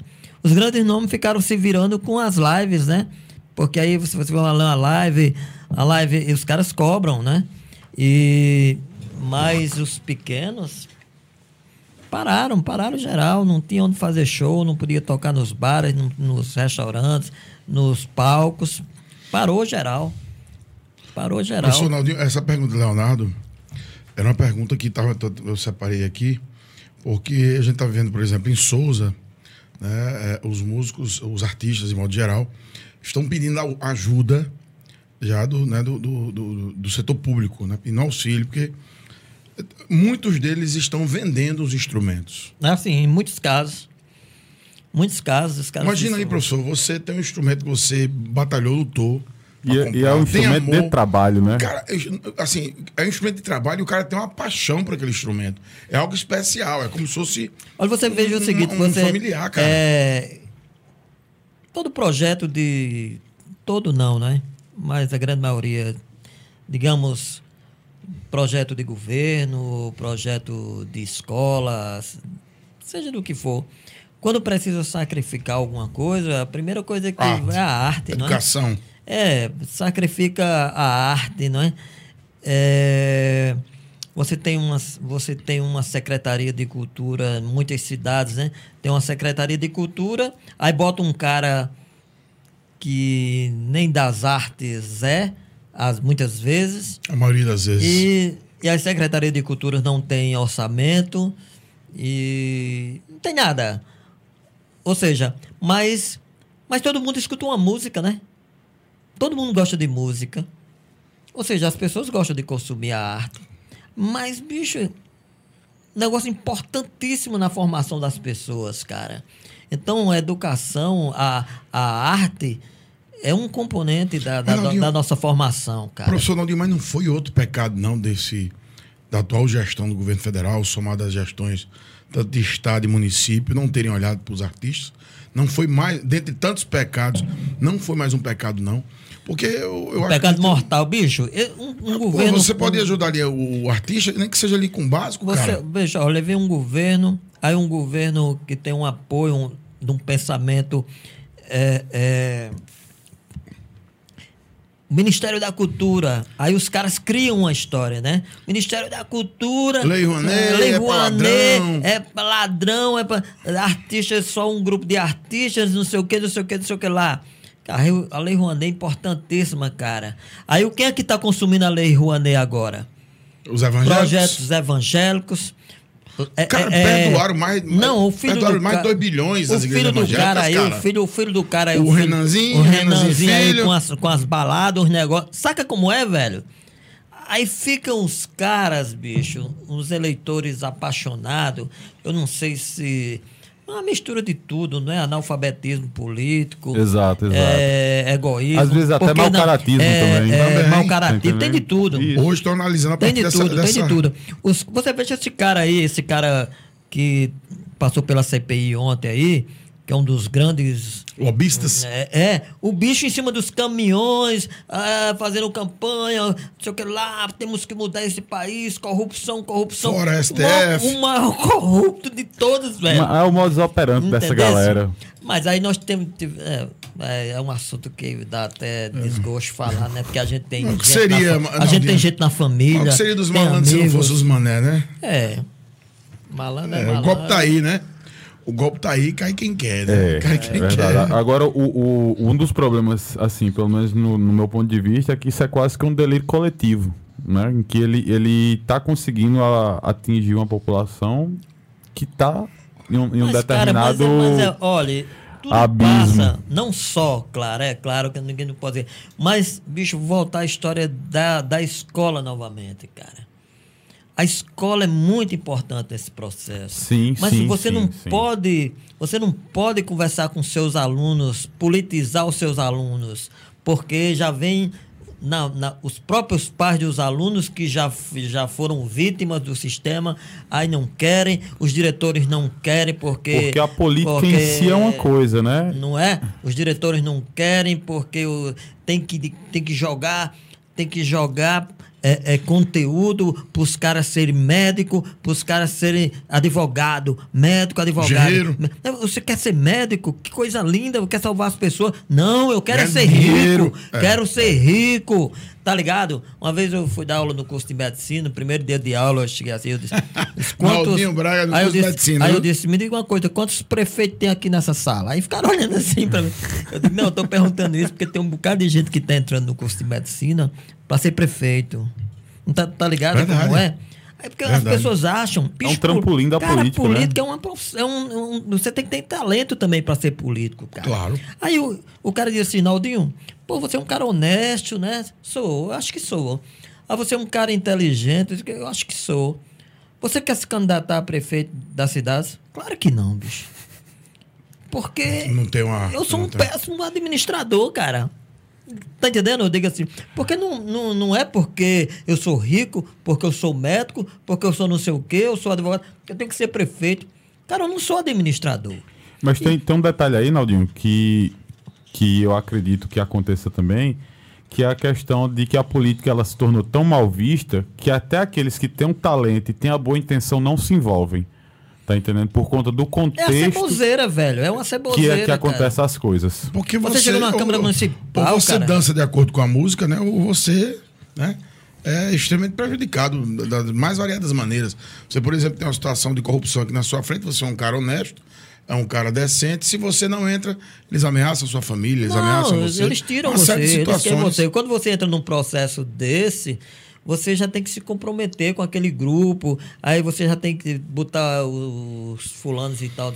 Você, você veja que tem uma galera, parece que tem assim, eu, eu imagino, eu fico observando, né? parece que tem uma galera que assim, quando um grupo tá no poder, então tem uns caras que ficam desempregados. Aí, quando o outro grupo ganha, aí esses caras que estavam desempregados se empregam e aqueles que estavam empregados desempregado. fica desempregado durante quatro anos, aí fica trabalhando quatro anos para ter. Então os caras não estão preocupados com, com, com, com a comunidade. Não tem projeto para a comunidade. Tem não. Os caras têm projetos particulares, Pessoais, exato. pessoais. É, é, é, infelizmente. Cara, aí fica difícil a comunidade crescer, a comunidade andar. Sabe como é? Isso é uma coisa cultural nacional. Tá É. entendendo? Eu acho que, que não muda se você for pro norte ou se você for pro sul do país. Mas muda não, mas, mas precisa mudar. A Isso. gente, Como é que a gente, como é que a gente faz para essa mudança vir? Primeiramente a gente sabe, Eu não né? queria fazer essa pergunta, mas a Leonardo vo- fez. vo- Votando em, em certo em 2022 já ajuda. Mas antes disso, o que é que você acredita que a gente Poderia enqu- fazer. enquanto nação a gente precisa fazer para mudar? primeiro, primeiro não, não sei nem por onde é que começa, mas, mas assim, mas é importante, não é? É importante, Leonardo. Por exemplo, se você é um cara, digamos, que você é um cara egoísta, você é um cara capitalista selvagem, você é um cara que está preocupado em, em, em desfilar na rua com aquele carrão, independente se seu vizinho tá com tá sem um bujão de gás em casa que você poderia comprar, mas você não, não, não. Então, se você tem essa consciência, a, a mudança parte de dentro da gente. Precisa a gente, a gente mudar como pessoa, uma mudança interior, não é? Quando você quando você adquire, se você tem essa consciência e você diz, porra, precisa mudar, mas para mudar eu tenho que começar a partir de mim, não é isso? Então, quando você muda, aí você passa a respeitar o outro, você passa a ver o, o outro de outra forma, e aí você, digamos que. É tanta coisa, bicho. A escola, eu tenho batido nessa história, a escola é fundamental nisso, cara. A escola é fundamental nisso. Os pais, os diretores. Cara, eu trabalhei no colégio estadual, meu irmão. E aí, numa época que tinha dia que tinha uma porra de um, de um fiscal daqueles de, de corredor olhando o que é que eu estava falando na sala de aula para dizer à diretora, mas porque a diretora pedia pro cara ir. Saca como é? E aí você, o que acontece? Teve uma campanha para governador, o, o candidato na época que foi que ganhou, que era o Wilson Braga, disse que ia dar farda aos alunos, que não sei o quê, não é pra, sabe como é? Aí no colégio, no estadual, chegava aquela a, a comunidade ali, né? periférica, tal, as pessoas pobres que usavam o colégio. Aí tinha casa que tinha três, três pessoas, três jovens. Aí não entravam, porque só entrava se, se Tivesse tivesse farda. farda. E o governador não dava farda. E só entrava se desse farda. Por quê? Porque era a direção da escola que mandava fazer farda para vender. Aí eu comecei a entrar em, em- em- em- conflito com isso aí. Então eu virei um, um negócio ruim para a escola, tá? saca como é? Esse tipo de- de- de- de, Você era um questionador desde aquela época. Pois é. Então, a gente primeiro tem que mudar como pessoa, ser mais humano. Para depois É, tentar ser mudar a mais realidade que humano, nos enxergar cerca. o outro como humano, enxergar as pessoas. Tá? Quando você enxerga, não é. eu- o- você, ah, ah, o professor chegou na minha casa. Meu pai, eu lembro que meu pai dizia assim: Olha, meu filho, quando chega um, um, um, um médico, um doutor, um doutor e uma pessoa, uma pessoa importante, né? Assim, Com autoridade. importante todos somos, né? Aí, aí só tem um tamborete, aí o dono da casa dá o tamborete ao, ao doutor. A de- visita que chegou. de- ah, né? E, Sim. e, a- assim. Não, mas quando na verdade todo mundo é humano, né? Eu todo mundo aprendi- merece o tamborete. né? Você chega, você chega na zona rural, eu digo que parece que. Eu estou escrevendo uma tese agora, né? Doutorado. E eu tenho um trecho lá que eu digo que, que me parece, me parece que os agricultores, que o pessoal da zona rural, parece que tem um coração maior do que o pessoal da zona urbana. Eu acredito Porque, que tenha. Cara, você chega lá, as pessoas te abraçam, as pessoas te dão café, te dão água, almoço e tal, não sei o que, não sei o que lá. Deixar a Não cama, é a tudo. mesma coisa quando os caras chegam na cidade. É não. Não é a mesma Não, coisa. não. Então, os caras são. Os caras têm um comportamento mais humano do que. Do que... Mas não está se perdendo, isso não está se desintegrando. Sim, é outra, outra coisa que a gente falando de, de, de, de, de, de cultura, de sei o que, sei lá. E aí, você veja a zona rural, quando eu era guri e ainda adolescente, a gente sabia quando o cara chegava na cidade, quando o cara era da zona rural. Pelo chiado? Era, era a bicicleta enfeitada, era o jeito de andar, era o jeito de, de falar, era o jeito de se vestir. Acabou-se isso, velho. Acabou-se, todo mundo tá padronizado. A globa- a globalização chegou tá em tudo, Todo, porque já todos. tem televisão na zona rural, todo mundo tem celular. Tem, isso é Inclusive, é- Agora, o, o, o, o, o, pra mim, o, o chato disso é que eu chego no, no, num sítio, ali na casa do mestre, sua banda de pífano com cento e poucos anos, é o dia da festa tradicional, da banda toca lá na novena e tal. Aí em frente à casa do cara, tem uma casa lá com um paredão tocando essas músicas que manda no caba se abaixar, arrastar a bunda no chão. Professor, a palavra mágica é, é-. O verbo é sentar. Qualquer música que você agregar outra palavra sentar faz sucesso. Eu Ali- até me ela pergunto por que eu não ganho dinheiro com essa. né? Era pra ganhar dinheiro, Leonardo. A gente podia negociar aqui, tem um estúdio, né? Pega ali, segura aqui, senta aqui, vamos lá, minha. Como, como, como o Não, professor né? Naldinho colocou antes na, lá no início da conversa, a gente não pode se vender, né, professor? É bom ganhar dinheiro, a gente precisa ganhar dinheiro, agora não precisa vender a alma Vender ao, a cão, alma. ao diabo. Agora tem um detalhe que eu queria que você pudesse é, comentar, que é o seguinte: até que ponto essa ideia da, da comunicação globalizada é bom, só que ao mesmo tempo é ruim, porque rouba um pouco dessa, dessa essência que a gente tinha enquanto cultura regional. Por exemplo, hoje uma pessoa que é- da zona rural, que tem toda aquela tradição em, em qualquer que seja o tipo de, de cultura popular que, que seja praticada na, na região, hoje ela tem acesso a outros tipos de, de matizes, né? outros tipos de, de, de identidade ali cultural. Outras referências, né? Isso, e muitas vezes ela pode preferir não, não ir por aquele, aquele viés, né? Ou até mesmo se enxergar em um outro ambiente, tá entendendo? Não, então, eu não acho problema nenhum, saca, Léo? É, é, essa história de, de, de- das cercas, né? Dos limites, isso aqui é Brasil, isso aqui não é Brasil. Eu acho massa essa possibilidade de você conhecer outras culturas, tá, sabe qual é? De você conhecer outras línguas, aprender outras línguas, conviver e, e você absorver aquilo que é bacana e, e- e rejeitar o que não é também. Eu não vejo problema nisso, não. O problema é quando você tem aquilo. Limita-se. Não, aquilo como referência É, e que você aquilo. esquece, você dá as costas a, a, ao que você é de fato. Professor, vou até parafrasear. E aí e a história do. Não tem problema, o pessoal da zona rural, não. Tem os puristas, não, é não. Tem, não, cara, os caras são pessoas do mundo também. Entendeu? Estão lá com, com a internet e, e tem que consumir mesmo. Agora, o que eu acho, eu não acho bacana, seja lá fora, seja na, na zona rural, na zona urbana, é quando você. Você é, você ficou ali bitolado a uma coisa que te ofereceram e você entrou de cara, sabe, mergulhou de olhos fechados e tá Tirou aquilo hoje, dali como uma única referência. O resultado disso. Mas vocês exemplo. não acham que é porque é muita é, informação, muita coisa boa para quem não está preparado para isso? Porque, veja bem, é, eu gosto muito dessa, dessa teoria, dessa tese na globalização, de você aproveitar o que vem de fora, de você poder construir algo a partir de elementos novos.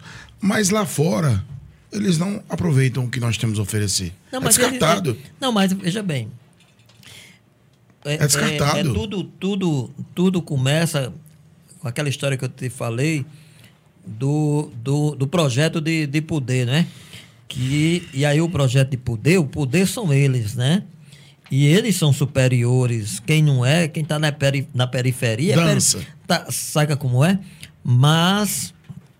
é, e aí a gente... Olha, existe um grande movimento hoje filosófico, tal, acadêmico, né? Hoje não, nos últimos anos, que é chamado que começa nos países africanos ali, porque os, os países coloniais, né? Que vê a, a, a pós-colonialidade, né? A o pós-colonialismo. Né? E agora né, um grande movimento que é o, o, o, o- um projeto chamado Modernidade e Colonialidade. O que é isso? É, é para combater, por exemplo, o epistemicídio é, é, é, intelectual, por exemplo. O que é o epistemicídio? Você não estuda nas escolas, você não estuda nas universidades, por exemplo, textos femininos. Isso é um epistemicídio. Tem as mulheres produzindo, mas é mulher. Esquece. Ah, vamos consumir, vamos estudar mulher, mas é mulher negra. Não, apaga. Saca? Então é, é, é, é a cultura indígena. Retira. Apaga. Tá? É, é, então, filosofia. Aí filosofia tem que ser é, é grega, filosofia hum. europeia, saca como é? E, e, e, a filosofia, antes disso, na, na África já existia. Já existia, na né? Ásia já existia. Aqui nós temos grandes filósofos na América do Sul, por exemplo, na, na, na América Latina. Não se estuda esses caras, não é? Se apagam esses caras em função do. Porque o modelo é europeu, o modelo é europeu e agora também ah, americano, americano, né? né? É a questão da, da, da do imperialismo, né? Também Yankee. americano. E aí, velho, as pessoas embarcam nisso e as escolas, o, você vê o, o, modelo de escola que a gente tem é europeu.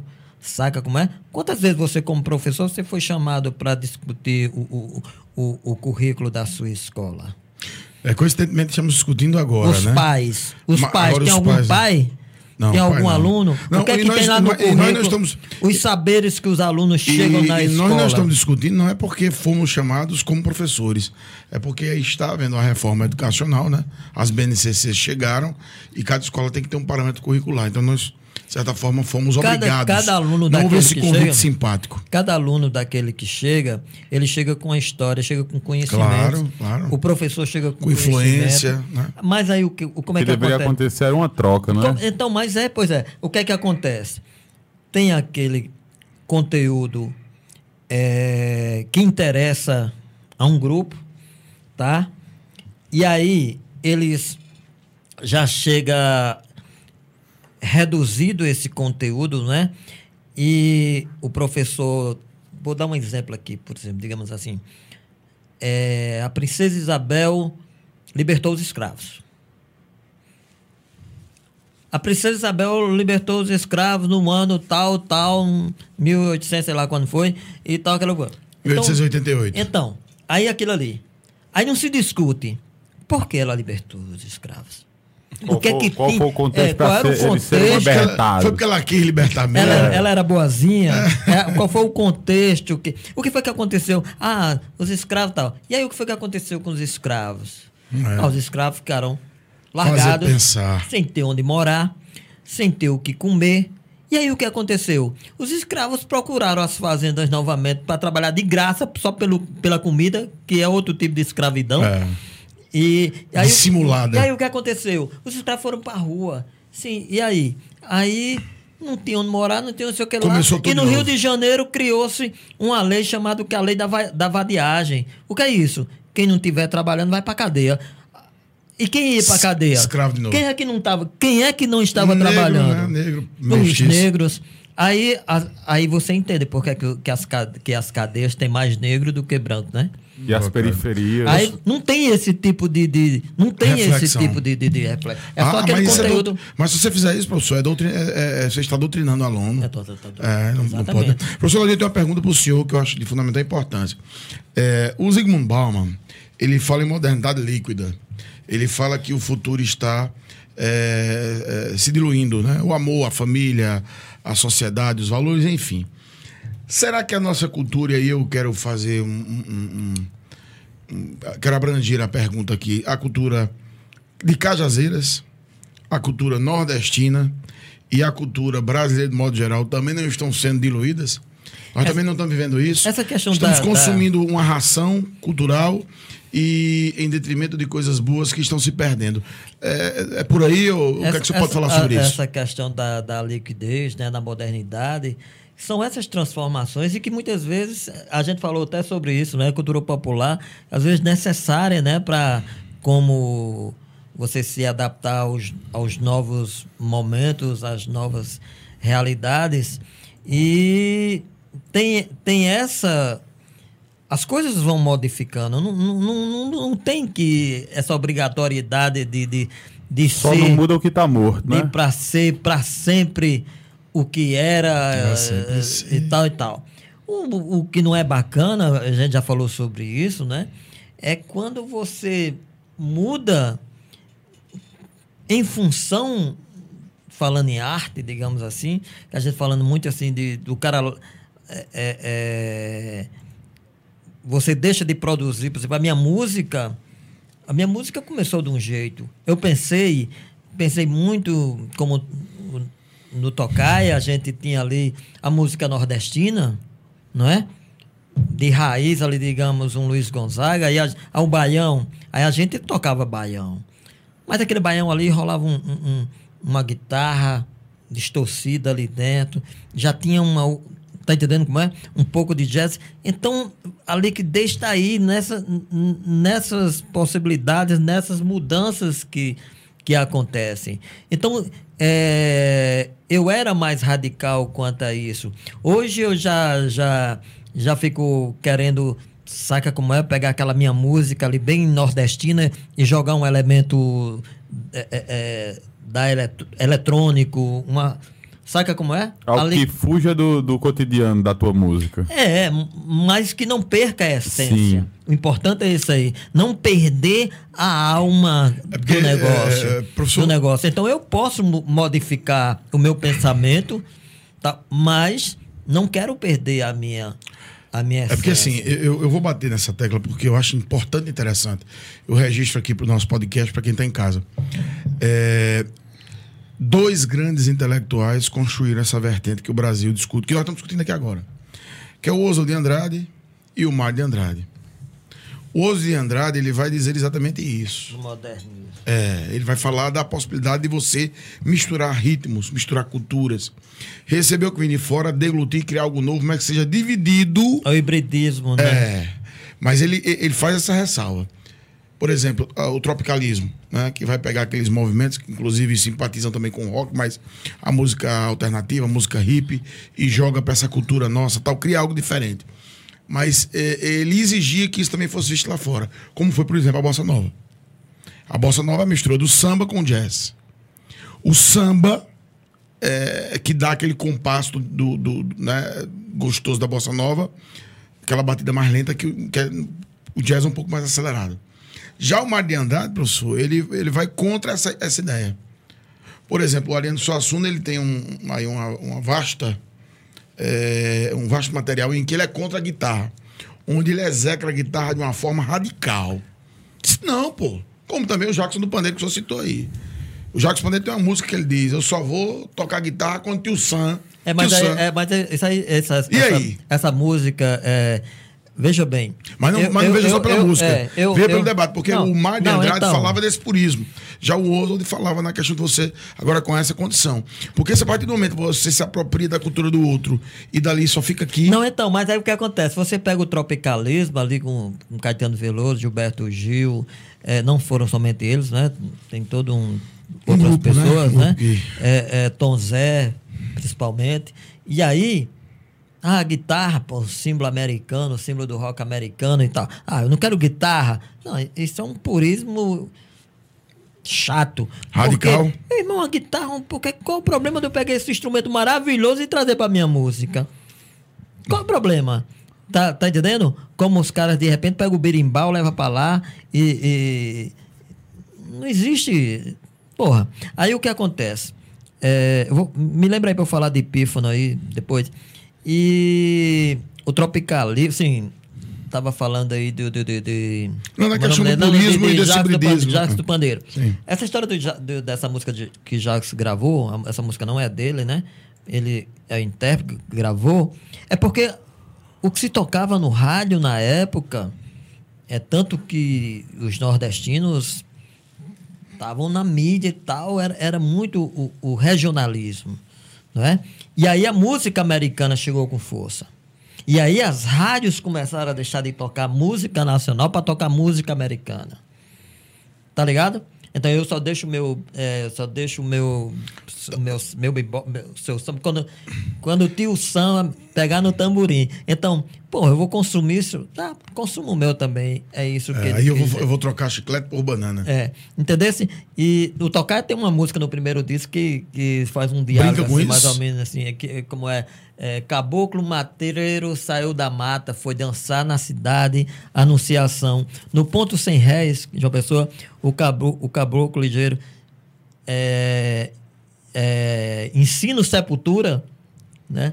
A, ensina o Sepultura a tocar um baião. Um Que era- baião que era ba- banda- que era banda a na banda época, de né? é, né? Banda nacional que toca música americana, né? É, Aí, é, ca- é um metal que eles tocam. é, É, né? inglês, canta inglês, né? Pensa- É, que é uma banda maravilhosa, né? Sim, sim. Mas caboclo, caboclo, caboclo me, me dê seu e-mail ligeiro. Vamos dançar nessa mistura confusão. Aí confusão jogava aí de. De quem é essa letra, Naldinho? É de Arivan. É minha e de Arivan. É, confusão. Me manda um McDonald's. Vou mandar rapadura. Me manda rapadura made in Nova York, que eu mando um Mac. Que eu, eu, eu mando um, um sanduíche lá, sei lá, com carne de bode, era uma coisa assim. Olha aí!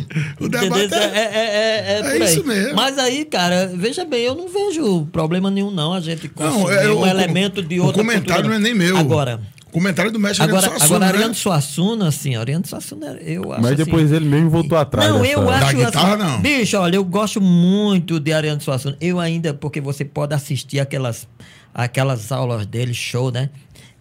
É, se vou assistir, é como o Alto da Compadecida. Mas você assiste 500 vezes. Sempre vai ter graça. Você ri as 500 mil vezes, a mesma coisa que você já sabe das piadas.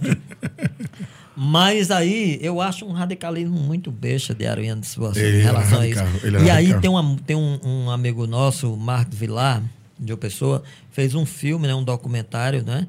É o, o, o Castelo do. Uma coisa assim, é um, é, é um documentário sobre Ariano Suassuna. E a música na trilha sonora na- dos créditos, assim, é uma música do, do que está no segundo disco do Tocaia, né? Que é uma letra da Erivan, uma música da Erivan, né? Lindíssima, né? Porque ele é minha mãe, ele joga com a palavra Ariano, né? Minha mãe, Ariano, meus cabelos, Ariano, meus cadernos, Ariano, minha soma, a- Ah, minha, minha avó, Ariano, não sei o que, não sei o que. Aí meu avô, Ariano Suacela, Ariano, não sei o que, não sei o que. não sei o que. Aí, e a música, ela tem um arranjo, tem a participação do Quinteto da Paraíba. Usando a polissemia aí não é? fazer a letra, É, tem tem, tem um- uma a participação do Quinteto da Paraíba, né, que é, um, que é armorial, que era o grande xodó de Ariano, De Ariano. Né, que criou o movimento armorial. Mas aí, de repente, entra tem um contrabaixo junto com um contrabaixo acústico, tem um contrabaixo elétrico e entra uma guitarra distorcida. Eu digo, Erivan, ele e essa música tá nesse eu Ariano não vindo, digo, não. ele vai ficar puto com Vai. esse negócio. Cara, mas aí ele nem falou, não, assim. Eu lembro da gente ter perguntado a ele se ele tinha gostado. Não, a gente nem perguntou. Ele disse a Marco, né, que tinha gostado da, da, da música, né? É, é, essa Mas- cisma de Ariano, né? Inclusive com Alta Compadecida. Porque em 78 a Rede Globo colocou muito dinheiro e queria já gravar né, o, o Alta Compadecida em primeira mão, o que tornaria né, o Ariano Suassuna já na década de 70 extremamente 68, se falar a memória. E o que já faria o Ariano Suassuna, de certa forma, desconhecido de parte da população brasileira, né? Um- uma referência cultural e literária. Produção pronta, tudo organizado. E aí vieram as primeiras, os primeiros pilotos, né? A gravação. E aí ele ouviu na primeira e tinha guitarra. Ele disse: tudo bem. Se tiver guitarra, não vai rolar. Não, Ariano, é porque são patrocinadores americanos e tal, isso aqui, o dinheiro precisa e tal. A gente tem que pagar os artistas, tem que fazer isso, você vai ganhar muito dinheiro. Disse, se tiver guitarra, não rola. Então foi abortado a primeira apresentação do Autocompadecida. Já. Ah, você- Aí Guel Arraes, em 2000, em 2000, vai convencê-lo. Disse, Ariano, como é que você quer? Aí entra a história dos pífanos. Tanto é que toda a musicalidade da, do Alto Compadecida, da versão que a gente conhece, que foi pra seriada e ele fez a montagem de filme, que é uma colagem, inclusive, do próprio Alto Compadecida com outras obras do Ariano Suassuna. Aquele capo 70% não tem, né? A, a ideia do, da moeda do gato que disse que comia dinheiro é uma Isso. outra Não, história. ele também. aí ele Também. vai buscar na Mas vai aí o Guel nos Arraes fez. e. Mas o Guel Arraes fez como ele quis. É, Aproveita a, a orquestra de pífanos, né? É. Os É, pifaneiros o- aí o- entram. o- Aquela música que todo mundo ouve, todo mundo gosta. Tu, turu, tu, tu, É bom demais, é bom demais. Bicho, eu, tô- eu tenho, eu tenho aqui um monte de, de mestres que ficam mandando pra mim. aqui. Eu tenho um, um, um grupo do WhatsApp aqui com mais de 50 pifeiros, porque é um movimento. Você tava ba- querendo tocar no assunto dos, dos Não, era dos isso, então, pífanos? porque os pífanos, os pífanos é, é uma cultura assim, as bandas de pífanos, elas são, ah, é, é música rural, saca como é? E, e existe hoje um, um movimento, um movimento nacional, bem espontâneo, Cara, no Brasil inteiro, em todo canto, tem, tem gente, homens. As bandas tradicionais só tinha uma mulher que, que era mestra, né? Pifeira, que era Zabé da Loca. Mas é, existe um movimento urbano de homens e mulheres tocando pífano, cara. Os caras entram em contato com esse instrumento e os caras se apaixonam de um jeito, bicho. Assim como eu me apaixonei também, né? porque é um som Eu toco maravilhoso. percussão na minha banda de pífano. Então, a partir Tu tens uma banda de pífanos? é, de uma pessoa, procura aí na internet, tu vai ver o que é uma Ô, coisa vamos botar aqui, cara, vamos rolar um banda, negócio. Banda Vamos- voou, procurei banda É, voou. não, tá aqui nossa pauta pra se falar aí, sobre ela? Aí o, o, o, o, o- esses caras, então, tem músicos profissionais e tem músicos amadores. Mas, bicho, tem músicos, assim, de repente, pianistas, sabe? Contrabaixistas, não sei o que, não sei o que lá. Tudo no pífano. Meu irmão, todo mundo agarrado no pífano, velho. Gente, porque é um instrumento apaixonante.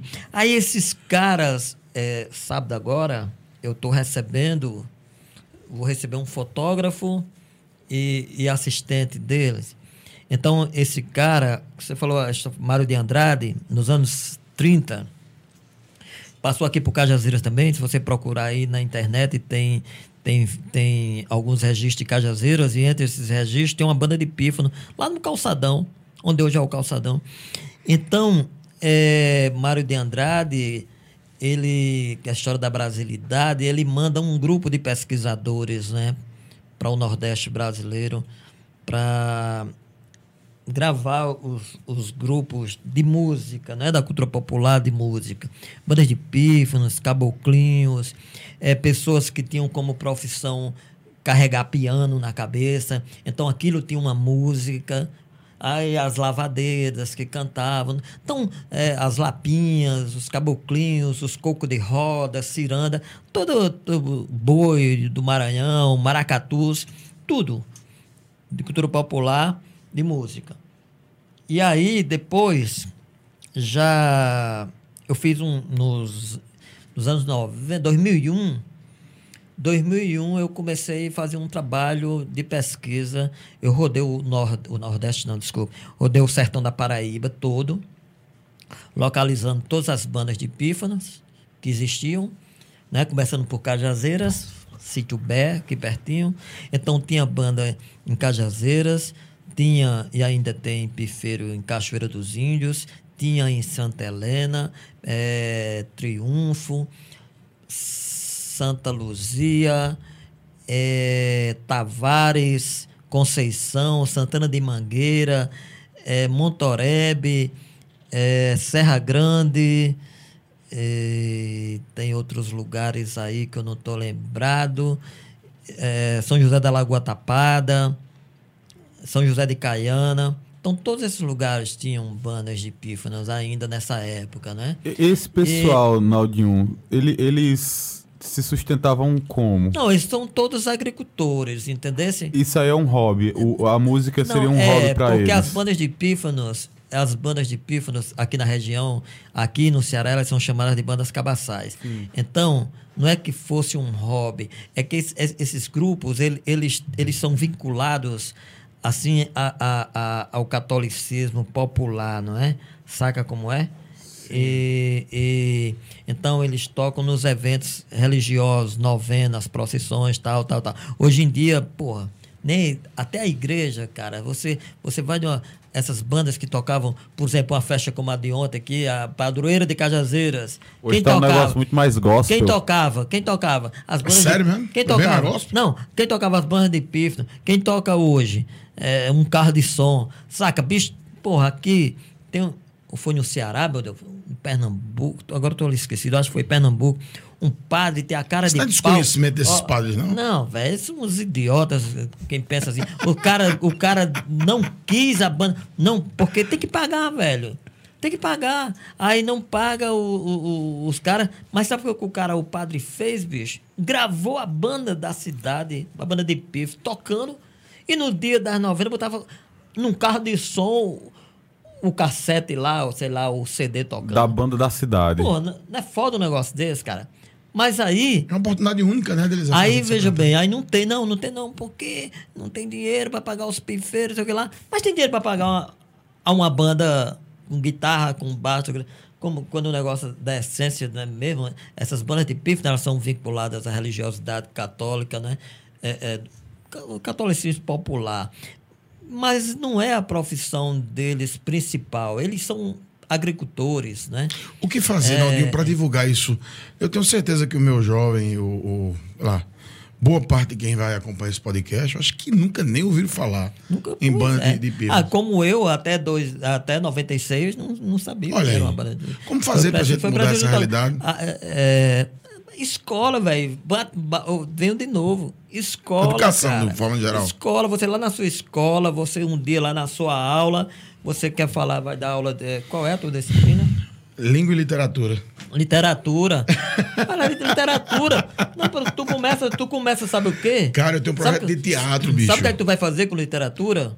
Eu vou levar pra. É porque agora Não, tá tu vai levar uma pandemia. música, tu vai levar uma música de Caetano Veloso que Gilberto Gil gravou no disco dele 2222, que é uma música chamada Dois, dois, dois, É, é uma música chamada Pipoca Moderna.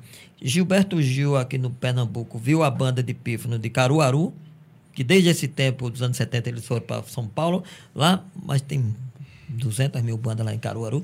E aí falou para falou pra, pra. Ficou louco quando viu, cara. É apaixonante demais. Aí, Gil, aí Caetano colocou a, a letra né, da música Pipoca Moderna. Pipoca aqui, pipoca ali. tá, tá, tá, sabe, sabe? é? E aí a banda ficou famosa. Aí você pode partir da sua aula dessa música. Porque é uma banda de pífano, a melodia é uma melodia da banda de pífano, que era só os pífanos. Aí depois tu diz, ó, fala dessa história, pesquisa aí, pipoca moderna. Você tá ligado que. Aí é, depois tu pega uma banda tradicional, que pode, pode ser a própria banda de Caruaru. O velho tá com 104 anos tocando pif lá em São Ah. Paulo. É o segredo, é o segredo da longevidade. Tocar Entendeu? pife, né? Tocar pife. É, diz que é, se o cara tocar pife, tem um pifeiro aqui em São José de Pireto, seu Chico Barbosa, ele disse que, que pifeiro vive muito. 100 anos, 90 e tantos anos. Conversar, outro- eu aí outro- eu aí vou montar uma banda de eu pife. Aí eu conversando com o seu Damião, o seu Damião disse: Pifeira também é mente muito. E agora? Cara, eu, eu convivo com esses caras, bicho. Eu adoro, cara. Eu adoro. Eu tenho histórias aqui. É uma energia viagem, diferente, de viagem, né? que viajar pra São Paulo, pra todo canto aqui. Bicho, seu Damião foi conversando, bicho, com um americano de Recife até São Paulo. O cara falando inglês, ele- o cara falando inglês e ele falando Não, inglês. é- não. Bicho, cara, eu conto essa história. Isso é mentira, cara. Cara, é muita onda, velho. Duas horas e meia de conversa, É que você chega no aeroporto, na, na, na, na vinda do aeroporto, aí tava lá. O nome daquele bicho, o nego até morreu, cara. É, é, é, é- Oh, meu Deus do céu.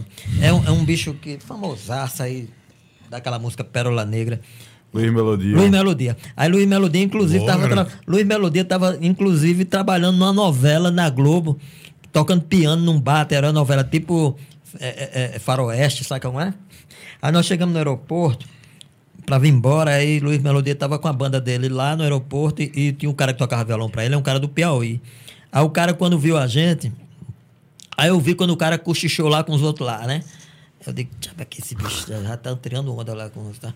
Aí velhos, um com um chapéuzinho de vaqueiro aqui, outro não sei o que. Aí eu digo, "Vamos, seu Damião, tá vendo aquele negão ali? Famoso, velho. Famoso. Tá, um, uma novela, não sei se você já viu não, uma novela de, de sete horas, um caba tocando um piano. É ele. Aí ele.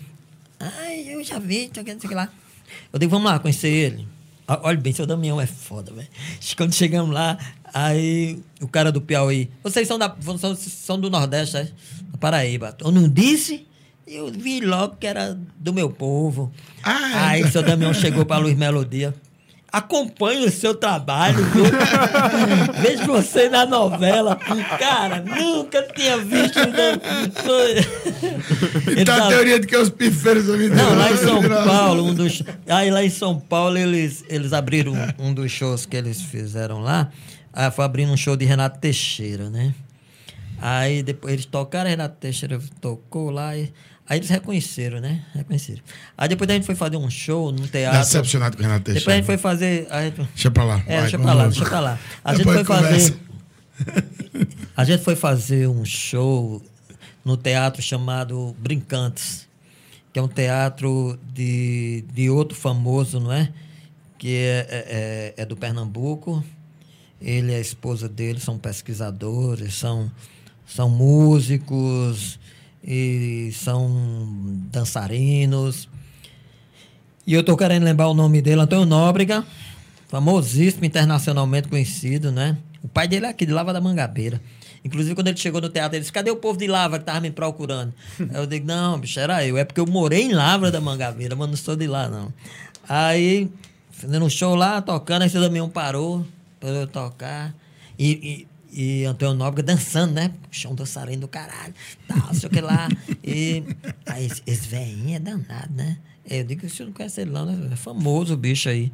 Aí ele parou aí e disse: tem uma cachaçinha aqui, não. Parou o show no meio, velho, pedindo cachaça. Aí o teu Nóbrega mandou comprar cachaça. ah, cara, isso é autenticidade. Eu, é, não, quando, a gente é, foi, quando a gente foi, eu disse, seu, seu Damião, chegar lá em São Paulo. Cara, chegar lá em São Paulo, bicho todo mundo junto, não sai de perto da gente. Não, só, deu problema. Tempo, só deu só tempo, tempo pisar só lá, deu é, tempo o avião pousar, cara. Ele, aí a gente chegou, foi para um cara, olha, veja bem. Quero chegar nisso aqui. O cara que levou essa banda, o bicho ligou para mim, porque ele, ele tem um, um, um, uma associação de cultura popular que tem lá em São Paulo, de cultura, chamada Cachoeira. Cachoeira de Cultura. Então, esse cara pianista, tá? Concertista, uns pianos, eu não, não conhecia, né? Que é um piano que é tipo uma flauta. Ele tem vários tubos. A sonoridade sai por esses tubos, né? E, e aí um amigo dele mostrou para ele, apresentou os grupos de cultura popular do, do, do interior de São Paulo, né? Das Nossa. congadas, tal, o, sabe, dos reisadas, aquelas coisas todas.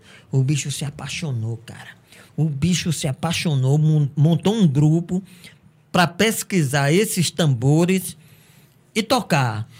Se encontrar para tocar esses ritmos, estudar esses ritmos.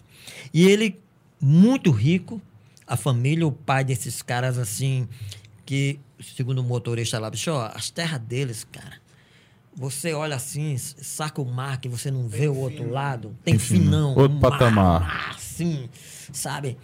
E aí o bicho é músico. Aí o pai dele morreu aí e tal. E aí o seguinte.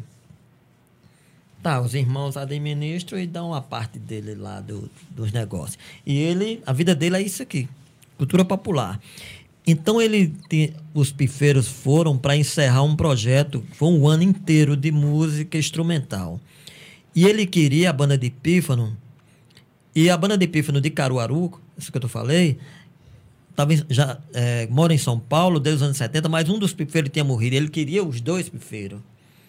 Aí tem um, um, um casal de, de, de, de, professores, pesquisadores também, referência na literatura de, sobre cultura popular, que tinham vindo aqui na meu convite, né? Ele e, e um professor que é outro pesquisador chamado é, Sandrone, que é do Pernambuco, fazendo esse mesmo percurso que Mário de Andrade fez, fazendo o percurso que Mário de Andrade, Mário de Andrade fez para ver o que ainda tinha e registrar, né?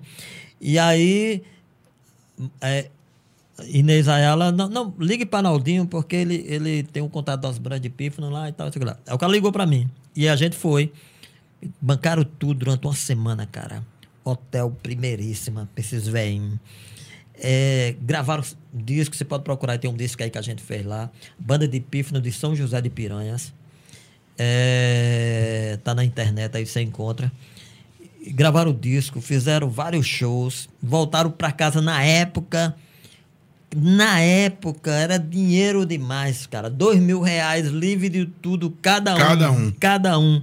Menina, os meninos, Mas velho. era um projeto aí de os governo jo- ou Não, era- desse cara que eu tô te dizendo. Na Universidade bancou É, ou ele bancou não, dele? universidade não, cara. Lá do Cachoeira de Cultura, esse ricão lá que eu te falei Pô, lá. cara, que massa. E aí, depois, depois ele indicou de novo, aí depois eu fui de novo com essa banda, né, dos- de São José de Piranhas para para virada cultural de São Paulo. Aí quando a gente foi, aí já foi com o disco pronto já. Porque ele gravou o disco lá no estúdio Isso na primeira vez que vocês foram. Na primeira vez ele gravou o disco lá, lá no estúdio dele lá. Aí ele mandou para mim o, o- o- a matriz. Aí eu consegui, com a lei de incentivo à cultura do governo do estado, eu consegui fazer os discos. Rodar. É. Aí quando eu fui a segunda vez, eu já fui com, com os discos para para dar uma cota para eles. Eles nem esperavam isso. Eu cheguei lá com uma caixa de disco lá, tch, 200 discos, é isso aí. Foi, massa demais. E a gente reproduziu a, a, a novena deles, né? Dando uma volta assim no quarteirão. Eu disse, como é que a gente vai fazer, Naldinho? Eu disse, eu trouxe uns santos aí, monto um altar lá no teatro, lá embaixo. Aí a gente faz uma procissão com o pessoal que vem assistir e pago, né, ingresso. E a gente faz uma procissão e tal, e entra no mesmo. Aí os caras tocam, e depois da tocada, aí a gente enrola um, um papo, né? Do povo com eles. E aí o seguinte.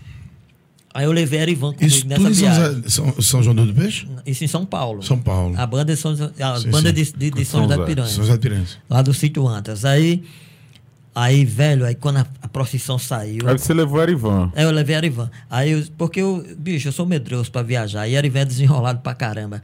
Aí Arivan foi na frente segurando o São João Batista. Aqui na procissão, né? Era o Andor, Arivan. A banda tocando, o povo atrás, assim. E eu lá fotografando. Bicho, aí ia dobrar à esquerda, pra dar a volta no quarteirão. Aí quando eu olhei assim, cara. Era uma ladeira sem fim, meu amigo. Aí eu disse assim: vou uma porra que eu vou. Essa ladeira descendo aí, isso significa que tem outra subindo. Não vou, não. Aí, não foi, não. Mas os velhinhos foram, velho, e to... Meu amigo. No gás. Todos Arrepiaram, eles. Não arrepiaram. queriam vir mais embora, não, cara. Aí de lá a gente foi pra João Pessoa, tocou em João Pessoa. Aí já fui em vários lugares com eles, né? Cara? você devia ter me chamado, cara. Que negócio. É, Você tem que, primeiro você tem que ir lá. cara. com Sim, aí isso, o que cara. acontece? Aí, é, é, sábado agora, tá chegando esse fotógrafo e a assistente dele, nós vamos para lá. Não é? Porque é, é, é, esses mesmos professores, Carlos Sandrone e tal, e Erivan tá nessa equipe também, é, tá fazendo um, registro das matrizes do forró né? Aí a gente vai, vai fazer, vai tentar, né? Eu acho que vai conseguir é, também registrar Chico Amaro com, com os filhos dele. Então, é um trabalho que tá... a equipe circula nacionalmente atrás Sandrone- dos caras, entendeu? Esse Sandrone é um cara que tá na linha de Mário de Andrade, tá tentando. Não, é. Ele é etnomusicologista, entendeu? Existe um. Existe um Etnomusicólogo. eu acho que o senhor lembra, existe um baú, né? O baú do, do Mário, né? Que ele disse que é para ser aberto agora, o ano que vem, 2022, né? E ele, bom, pelo menos assim deixou. Tem um, um dos caras que vieram... deixou escrito, né? Isso, né? Assim foi Deixou que ele deixou escrito, é, né? deixou no- um dos caras, um dos caras da equipe dele, Brau Viso, é, é, que teve aqui no Nordeste, aí tem um depoimento dele, ele diz assim, cara, não existe coisa mais linda do que uma banda de pífano no sertão. Aí, nessa história da minha tese, aí eu, eu relato a primeira experiência que eu tive com a banda de pífano, né? Porque a banda estava adormecida, estava parada ali. Seu Manuel Inácio estava sem parceiro, não vou mais tocar, não sei o que, não sei o que lá. Aí eu, não, vamos fazer o seguinte, vamos, vamos fazer novamente a, a, a, a, a coroação Nossa Senhora, que, que era tradicional, então, aqui, que eles me falaram, né? Então, não tem nenhum desses seus filhos que toca. Não, tem aí, Antônio toca caixa, mas ele dá uns tonzinhos no pico. Eu digo, então, vamos, vamos fazer, pelo menos para a gente registrar. Aí eu trago uns amigos, uns pesquisadores aí de fora. Aí eles vêm, aí toparam, né? Aí toparam. Aí nós fizemos essa novena lá no sítio, cara. Aí, bicho, aquela coisa linda de noite, a banda vindo assim, no escuro, você só escutando a banda e, aquela, e as velhinhas acesas, né? Parecendo um monte de vagalume assim, você entendeu? Aí eu, aí eu disse, realmente, Brauvis tem razão. Não, não, tem coisa mais linda do que uma banda de pif no, no, no sertão. No sertão, no, no sertão. interiorzão. Aí essa banda voltou a tocar. Então teve um, teve um, um, um encontro internacional de, de, de, cultura popular em João Pessoa. Eu consegui levá-los na programação. Só que nesses, nesses, nesses eventos, com muitos grupos tocando, os caras botam cada grupo para tocar 20 minutos, cara. Aí isso para um, isso um pifeiro é para um, cara da cultura popular é, um, é, é foda, velho. É. É, dava pra eles virem tocar aqui, que não tem fim esse negócio aqui. Hoje é aniversário da minha filha, eu não sei nem que hora é essa mais aqui.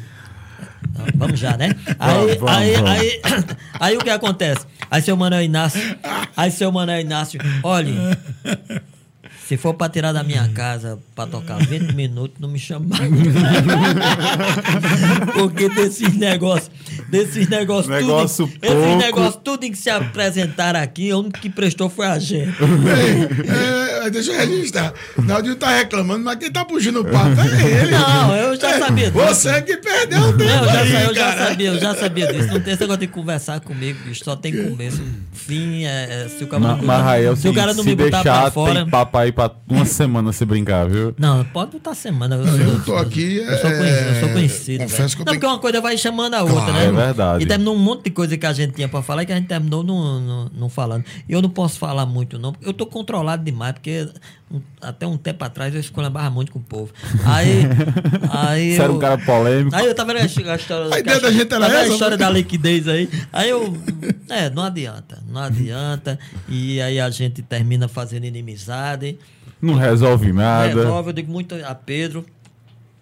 Um, se estressa lá nos grupos, sabe? Eu digo, saia dos grupos, velho.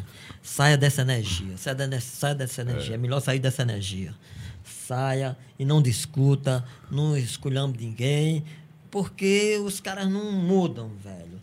E você vai só se desgastar. E aí, você tem. Ah, mudou de ação, tá foda. Aí você tem uma mentalidade, você pensa num projeto, num projeto comunitário, você pensa num negócio para todo mundo. Aí quando você pensa num projeto para todo mundo, aí os caras que não pensam assim, aí rotulam você, aos comunistas, aí o povo, é um bando de imbecil que não sabe nem o que é comunista. Eu digo, cara, você já percebeu que eu não vejo ninguém do PT, por exemplo, falando em comunismo? Só que fala em comunismo são vocês, cara. Acho que tem que criar um inimigo, é, né? Aí cria um inimigo, cria, aí rotula. Aí quem não lê, saca como é? Quem não lê não sabe o que é.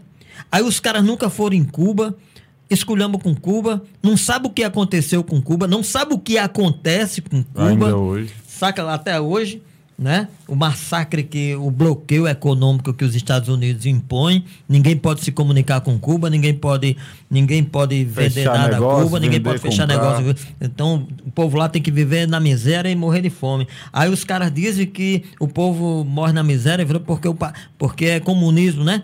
E por que que na China é, o, é o, um dos países mais ricos do mundo? É comunista, tá ligado?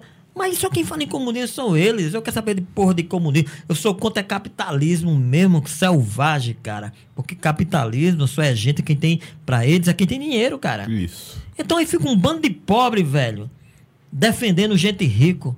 Por quê? Porque a vontade do, do, do, do a vontade do, do, de quem é massacrado é massacrar, é massacrar. Alguém. É tanto que o cara, é. o cara é massacrado, aí quando você dá um poderzinho ao cara, assim, ó, você vai pastorar os caras que estão varrendo a rua. Aí o bicho vai e começa a massacrar o povo, que é o, os amigos dele mesmo. Sabe como é?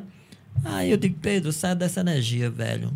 Inclusive, eu acho que até Paulo Freire tem um, uma, uma, passagem que ele fala sobre isso, né? Sobre a ideia do opressor Paulo Freire, Isso. o sonho do, do oprimido é ser opressor. Exato, exato. Isso daí é, é, é uma questão Boa. até de, de, ensino, né? Que, tipo é. assim, quando você demonstra com o exemplo, a pessoa acaba absorvendo aquilo ali mesmo que ela não queira.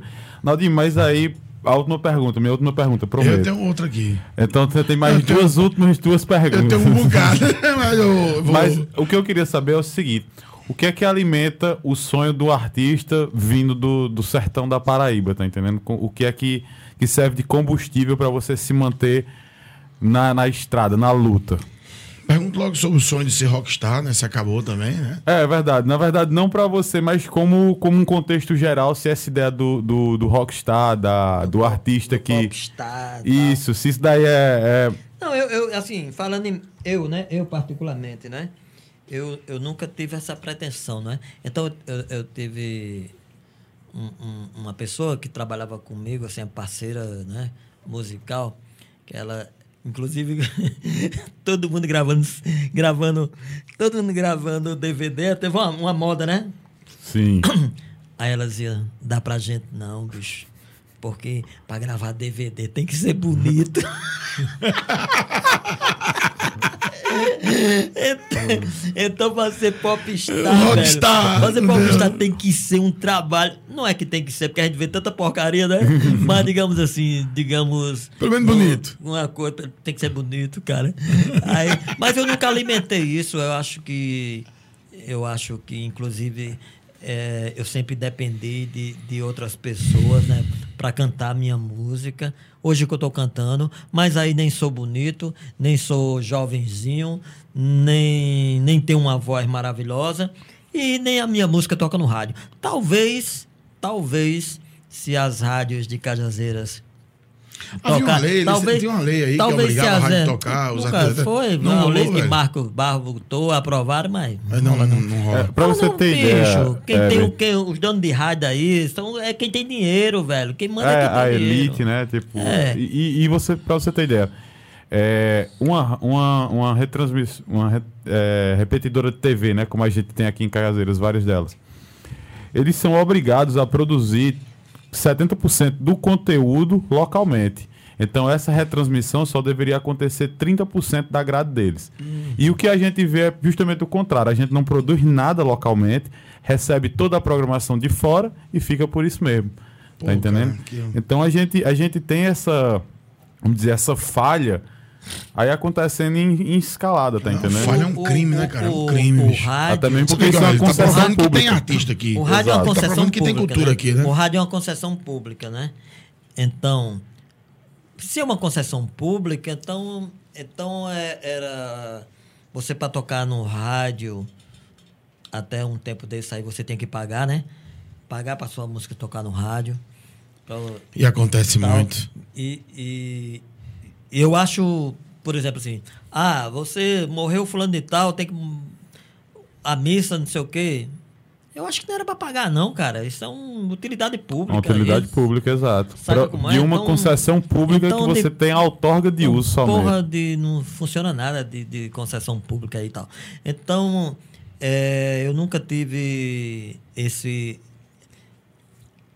essa pretensão de, de ser famoso, né? Mas aí veja bem, como você vê um cara como Chico César. Eu conheci Chico César cantando em Festival da Canção aqui em Cajazeiras, lá no Apolo, lá na, no- na quadra do Diocesano.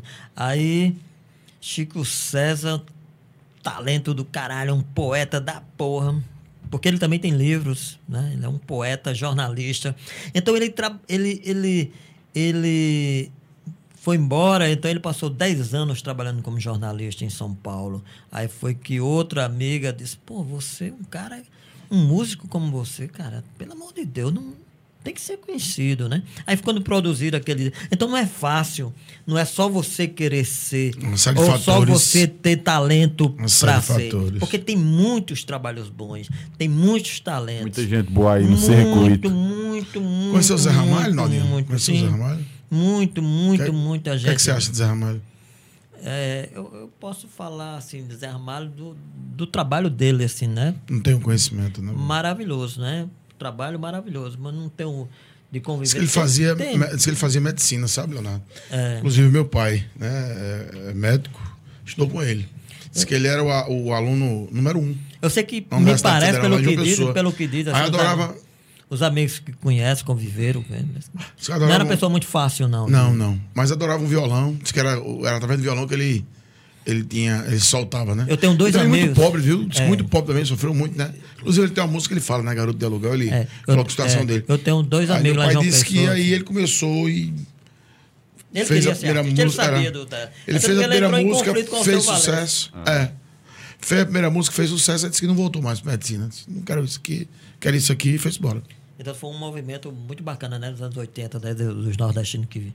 Porque era um, realmente, você escuta... E era uma música diferenciada, né? tipo Demais, assim, cara. é, não era nada do que já tinha. Eu perdi as, as contas e quantos reencontros Não eu já é, ouvi, pronto, já bacana gravaram. isso aí, ó.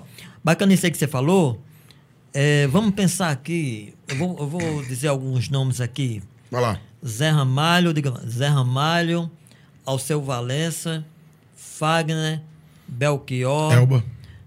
Não vou falar de Elba não, porque Elba é apenas intérprete, né? Hum, é- é, próprio Ednardo Geraldo, Geraldo você- Azevedo, Edinardo, Geraldo Vandré? é, Caetano, Gilberto Gil, Tom Vandré, Zé. Tom Zé. Pô, Tom- esse aqui não toca no rádio mesmo. É, toca nas Raul. universidades. Raul. Entendeu? Aí, eu não vou nem botar Raul. E vou. Tudo bem, vamos deixar Raul aí, porque é um rock diferente também.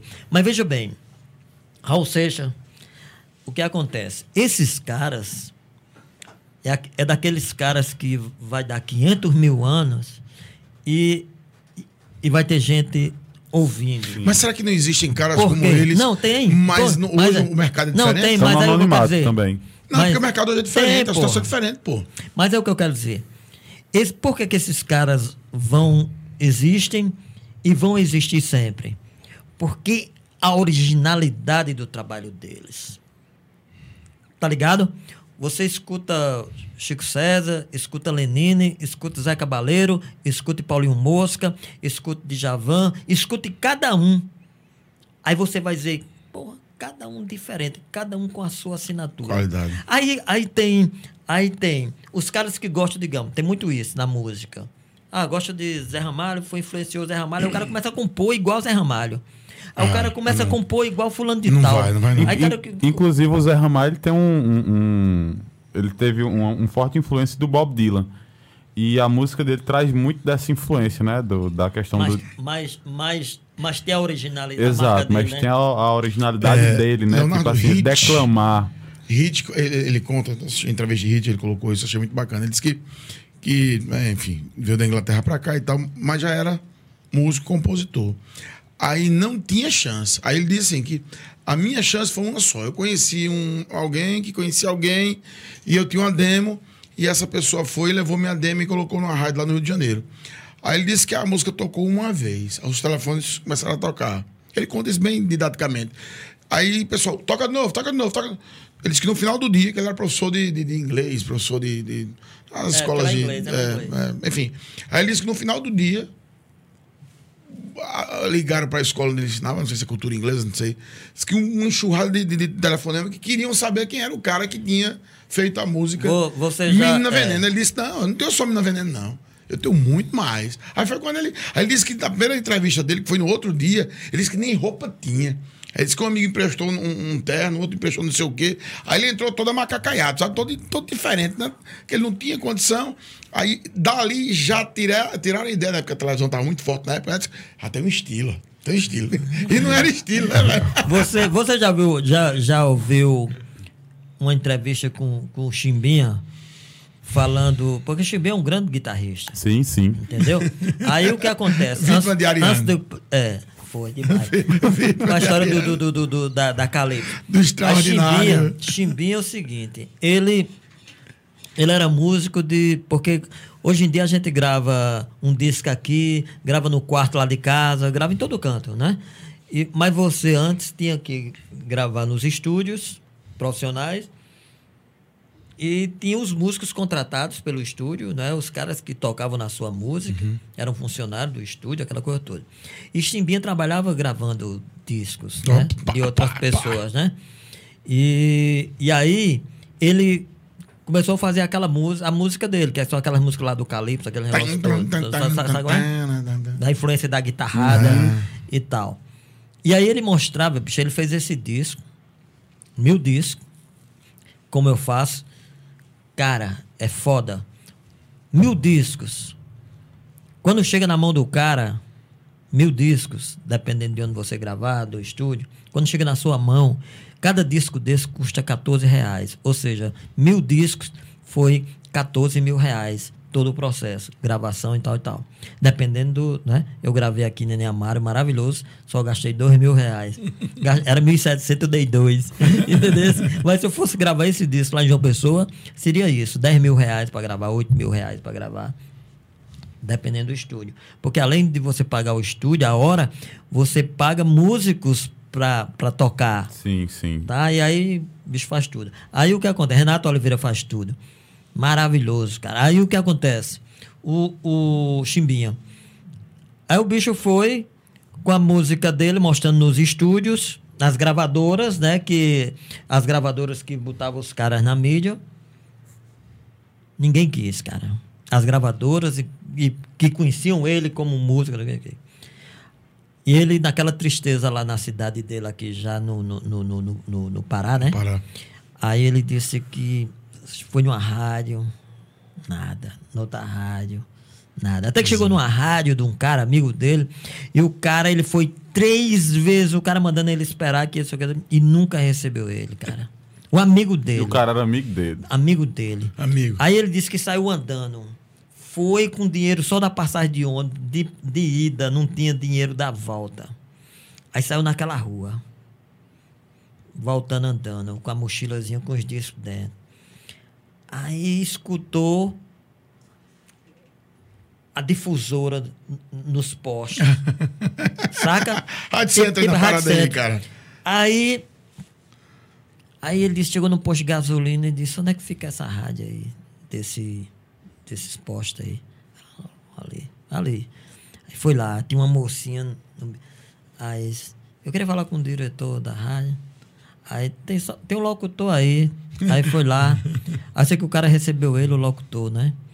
Aí disse, bicho, é o seguinte, eu sou músico, é que eu fiz esse disco e tal. Aí o cara disse, eu vou tocar seu disco. Aí o cara tocou o disco inteiro. Ele disse que era andando na rua aqui e ouvindo a música dele tocando nos negócios. Que massa, mano. Aí ele. Porra. Aí ele teve a ideia. Foi no, no centro da cidade. Nas lojas não tem aqueles caras que botam a caixa só, o cara fica com o microfone Sim, sim. na porta, chamando o povo para comprar. Uhum. Aí ele chegava num cara daquele, dava o CD, dava o CD, pedia o cara tocar. Daqui a pouco, velho, a Todo música mundo. tava tocando Na cidade inteira. inteira, não sei o que lá. Aí, daqui a pouco, as rádios que fecharam as portas para ele. Meu irmão, cadê você? Traga esse, traga esse disco aqui, cara. Agora! Aí, aí o que acontece? Aí as gravadoras. Meu irmão, aí ele disse. Tum, tum, rádio estourou aquele negócio todo. Aí as gravadoras bateram em cima. Aí ele disse: Massa. Agora não é como você quer, não. É como eu quero agora. É assim. Você vai vender o disco nas lojas, inclusive. Não pode vender esse disco. Os discos venderam 30 conto, não era, não era 30 conto um disco, 20 conto. É R$ 9,99. Pra popularizar. R$ 9,99. Então, todo disco, R$ 9,99. Nas lojas ele chegava com os discos. R$ 9,99. 9,99. Show. Popularizou. Show. Estourou geral. Aí o que foi o cara que o cara do Mastruz com Leite, dessas bandas, essas bandas Miguel, como é o nome dele é É, tem muito tem muita fala dele na entrevista. É. É, é, como, é o- é, como é o nome dele, cara? Que Manuel era, Gugel. É, Gugel. Gugel, então, você chegava. na- lembra que as bandas vinham tocar, os caras ficavam distribuindo disco? Isso, exato. Era, já. Gravava em casa, gravava numa mídia, numa mídia baratinha. Chegou um tempo que toda semana tem um disco novo de uma banda. É. Tá entendendo? Todo, toda semana. Aviões, então, os aviões. Toda semana tinha um, um- semana. um disco novo do mesmo jeito do outro disco. Aí tá certo. Aí, digamos, aí Naldinho Braga vai gravar um disco. Aí não, não tem um estúdio para fazer isso.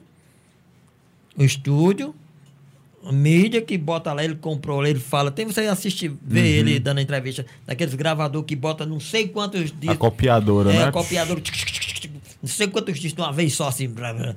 Você manda, bicho, pá, você mandava, você mandava, você mandava para a fábrica seu material na esperança que os cabos, no final, quando popularizou mesmo, os caras começaram a dar, as fábricas começaram a dar xixi na galera. Eu tenho gente amigo que não recebeu os discos. Entendeu? Assim, eu recebi o último disco que eu fiz numa fábrica, eu recebi três meses depois. Cara. Vinil? Não, CD. Compact CD. disc. Três, três meses depois, um negócio que, que o normal era sempre assim, 30 dias.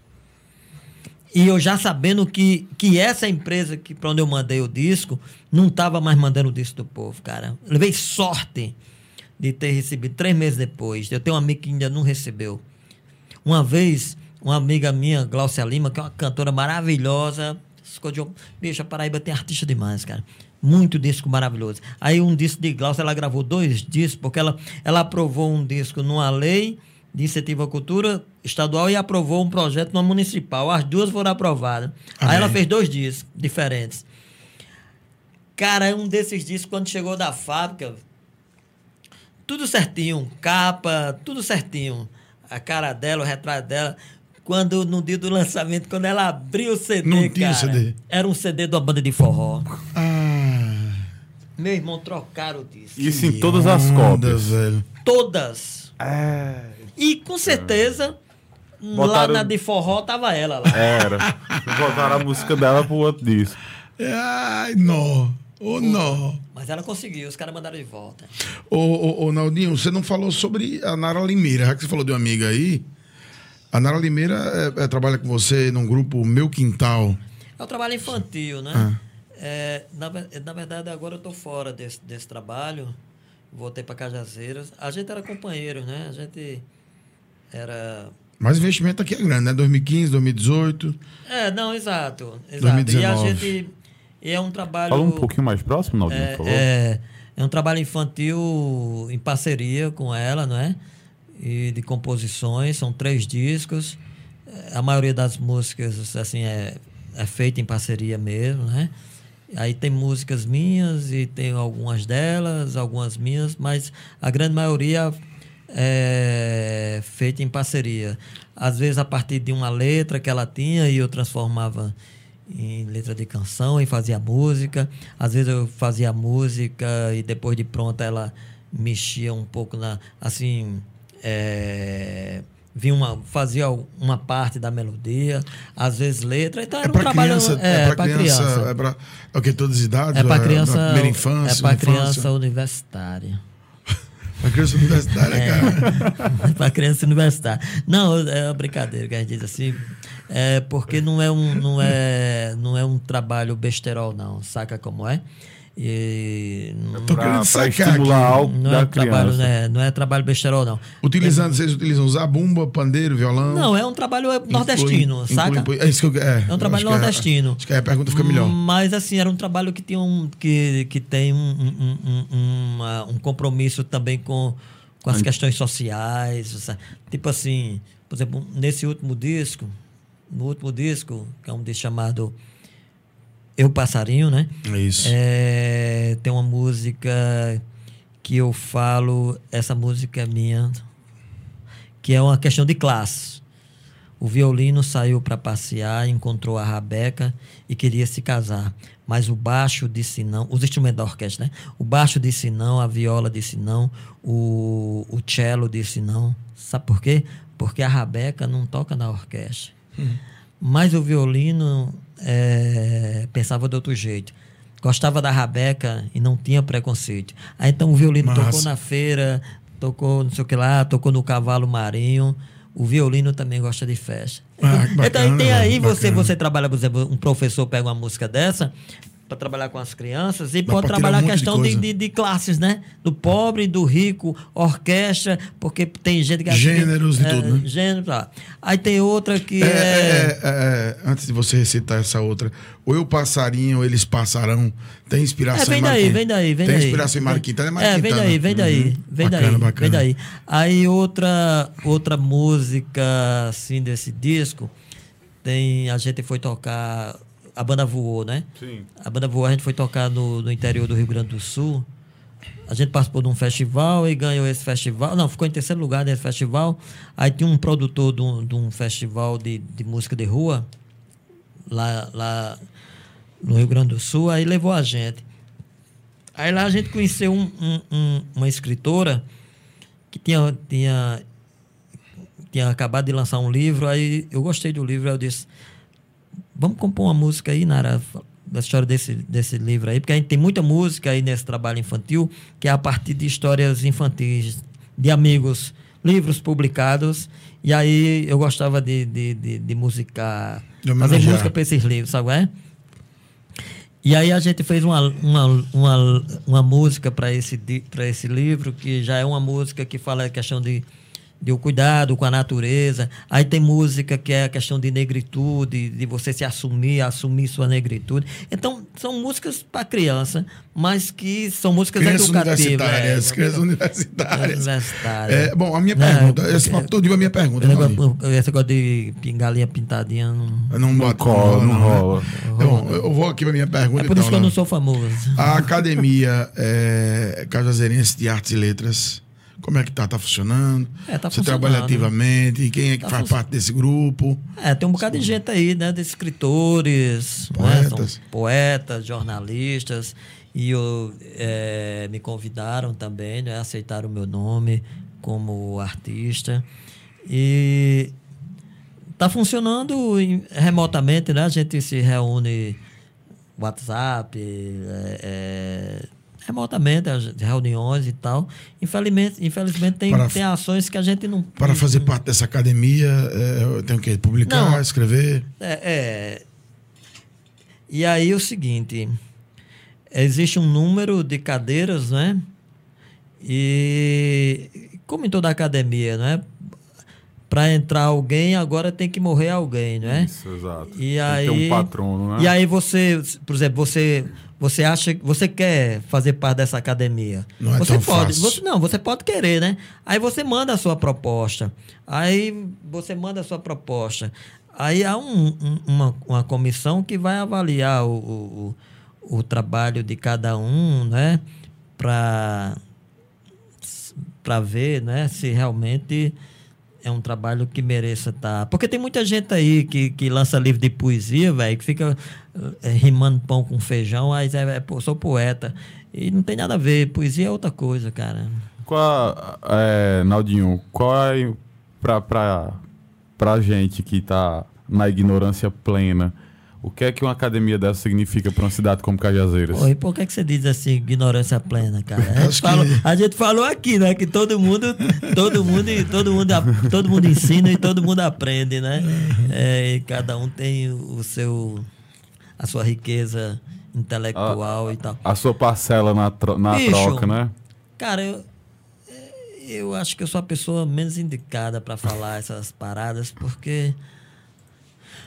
Mas tem a importância. Quando você diz que a sociedade tem uma academia de letras, Sim. de artes e letras, Sim. quando você diz que você é membro de uma academia de artes, então as pessoas já olham você já com um certo respeito. Porra, você está numa academia. é Tem alguma porque- coisa organizada, né? é, aí é um grupo de, de pessoas que, que pensam a questão da, da, da, da arte no, no, no- na, na cidade.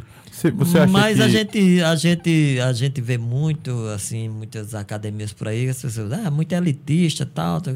É, realmente é. Mas você vê uma academia como aqui em Cajazeiras, você, você vê as pessoas que compõem a academia e você chega à conclusão que aqui não tem essa história elitista, elite, né? né? É, já vê logo, eu tô, eu tô no meio lá, né? Porque... Mas, mas me diz uma coisa, você acha que Cajazeiras é, é uma terra de cultura? É uma terra que, como, como pintam ela? É, olha, todo existe um, um- um- uma mentalidade de algumas pessoas que diz assim: ah, fulano de tal tem muita cultura, esse cara tem cultura. Aí quando fala que esse cara tem cultura, eh, significa que esse cara tem um certo conhecimento, né? Tem leitura, tal, tal. Aí diz, ó, eu moro, ah, eu moro numa cidadezinha ali, mas minha cidade não tem cultura não. Porra, como não, cara? todo canto tem cultura, né? Porque o conceito de cultura é um negócio muito amplo Uhum. e muito complicado. Se você não, não, não tenho nem ideia de quantas definições tem para essa palavra cultura, né? Porque existe uma definição. Existe cultura ruim, Naldinho? Tudo é boa, né? Cultura, cultura, porque é essa história do conceito de cultura. Porque você, você tem que diferenciar o que é cultura e o que é arte. Sim, não é? a sim, arte sim. é um elemento da cultura. Por exemplo, né? A cultura, a cultura é tudo. Tudo que não é natural é cultura. Né? Exatamente. Então, é o jeito de, de você vestir, o jeito de você falar, o Até jeito a de. crença que você a tem parte da sua cultura. A, a crença, é, o, o que as pessoas acreditam. E, e cada lugar tem o seu modo de vida, o seu modus operandi, e que a gente precisa respeitar. Aquilo que, que, você, que é certo na sua cultura, que você acha que é certo, aí tem outra lá que acha que não é. E você acha, ah, porra, ali naquele lugar, os indígenas de- de- da tribo tal é, é, quando nasce um, digamos assim, uma criança com problema físico, aí eles eliminam aquela criança. São malvados. Porra, na nossa concepção cristã, é, mas na, na concepção deles, não. Porque é cultural, tá ligado? Então, e a gente tem que respeitar. Então, a cultura de um lugar é boa, a do outro não é. Toda cultura é boa para aquele povo que, que, que vive a sua cultura. Pergunta lá se os caras querem deixar. Entendeu? Então, muitas coisas, muitos lugares, muito que a, é, a mídia pinta assim, saca? Tem gente ruim no mundo inteiro. Saca como é? Mas tem gente que está sofrendo em determinado local, fugindo de determinado local, mas pergunta na essência. A cultura acompanha. Na, na essência, para dizer assim, bicho, Cultura acompanha. tu, tu quer vir para cá ou tu queria que lá não tivesse essas guerras aí, esse negócio aí? Ah, eu queria estar lá no meu lugar. Tá ligado? Na minha terra, né? Porque é a Você se essência, é a questão reafirma. cultural do, do cara. Entendesse?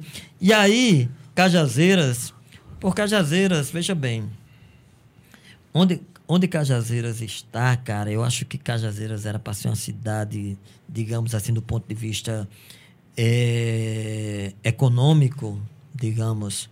Não que eu esteja preocupado com esse econômico, porque para mim, quanto, quanto menor a cidade, Melhor. eu, é mais tranquilo para a gente viver, né? Então, mas veja, onde Cajazeiras está, cara? Olha, sabe, tudo converge para cá. A cidade não sai do canto, velho. Cara, era isso que eu ia perguntar agora. Aí fica na história terra da cultura, fica no Ah, discurso. No discurso. Fica no discurso.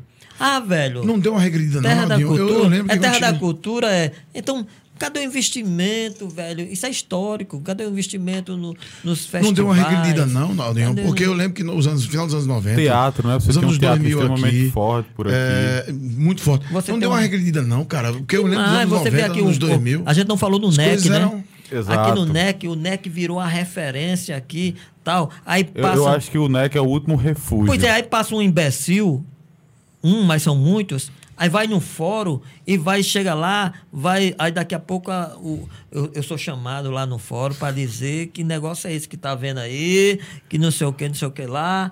Aí, saca como é? Então, aí fica aquela juventude Cara, todinha. você foi chamado no fórum?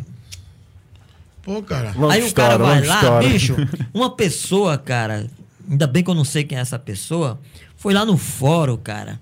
Um dos projetos mais bonitos que a gente tem aqui na cidade, lá no NEC, eu tenho o prazer de, de ter abraçado essa pessoa. É, é, é a, capoeira, a, a capoeira do mestre baiano. Sim, entendeu? sim. Que toda a vida trabalhou com crianças da periferia e trabalhava quando não tinha salário, porque ele é terceirizado da universidade. Mesmo quando não tinha salário, ele sempre trabalhou com aquilo ali. Também é cultura popular. É cultura popular. Bicho, pois você acredita teve gente pra ir lá na juíza, cara, dizer, ó, aí só tem droga e a capoeira aí só tem droga. Cara, o trabalho educativo que o mestre faz, velho, com as crianças da, da- da- das comunidades. Aí eu disse lá à juíza, eu não sei foi, quando foi que eu arranjei tanta coragem para dizer aquelas coisas lá. Que era preconceito, porque era cor de pobre, era cor de negro, não sei o que, não sei o que lá, não sei o que, não sei o que lá. Eu sei que duas semanas depois chegaram um, umas moças lá, as assistentes sociais, perguntando se a gente tinha algum projeto que pudesse incluir os apenados, né? Aí eu disse, olha, infelizmente Aqui a gente tem a capoeira, mas a capoeira aqui não presta não, só tem... Não vai dar, não. O né? que disseram, né? O que disseram lá, né? Não, não é fácil, não. Não é fácil, não. Cara, pois é, né? não é fácil. Não é fácil fazer arte, não é fácil. Não é, não é fácil. Eu, eu me preocupei muito, me preocupo muito, assim, porque eu cheguei em Cajazeiras numa época que já diziam não ser a mesma coisa, mas era essa efervescente. Eu ainda peguei festivais, ainda peguei muita coisa boa, Pô, uma cara, noite minha vibrante. geração e outras gerações É, que antes de mim tiveram a felicidade de, de, de vivenciar essa cidade, é, um teatro maravilhoso. Teatro que eu digo não é teatro prédio, não. O teatro, não é os grupos de teatro e de, de música, né? A gente sempre teve maravilhosos, caras. Você tinha Hoje você vê um monte de bar espalhado pela cidade, tudo com o mesmo perfil, tudo do mesmo jeito. O único lugar que quebra o, o padrão, que é um padrão tanto faz você ir num lugar desse em Cajazeiras, como em Souza, como ir no Rio de Janeiro, e não sei aonde, não sei aonde. Tá, A mesma identidade, É mudando porque sua é uma marca. cópia, é uma cópia, é uma cópia. Tem que repetir, tem que repetir. E aí o NEC quebrava essa parada toda aí, né? Infelizmente o, a pandemia chegou e e aí Deu uma parou, pa- né? Deu uma parada. Deu uma parada. Conheceu Iraclis Pires? Conheceu, dona Ica? Sim. O, o, o meu grupo de teatro na época, ele surge a partir da, porque o nosso diretor na época era um monte de menino, viu? Menino escrevendo peças de teatro, menino ensaiando, sendo dirigido por menino, e, e que era Eliezer, esse menino, o mentor, né? O É men- só Eliezer Filho. Eliezer só. Filho, o mentor desse Somente, negócio. Então, Eliezer. Eliezer ia lá ver os ensaios lá de Dona Ica, lá, se escondia lá para ver tá, aquela coisa toda. Então, a gente ensaiava no quintal da casa da Eliezer. Era maravilhoso. Então, a gente...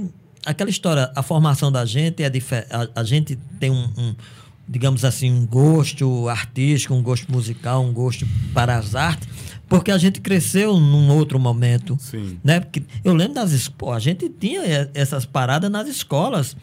Eu lembro de, de- de ter feito trabalho artístico como nota de, da, da, da disciplina de artes, de língua portuguesa. Tinha que produzir. Entendeu? Diferente hoje, cara. Eu fui oferecer um show da minha banda infantil na escola aí. Aí eu disse, olha, é, de repente, uma sexta-feira, veio o disco, uma sexta-feira, tipo 9 horas da manhã, na hora do intervalo das crianças. Aí pega as duas últimas aulas. O quê? Você é louco? Na hora das aulas? Uma mente. É É uma mente mentalidade fechada da porra, da- né, velho? Cara. Uma mentalidade do cara. Eu digo, olha, a desse escola. jeito, eu tenho digo, como olha, a escola é o seguinte, a escola não vai pagar nada. O que a escola vai fazer é o seguinte.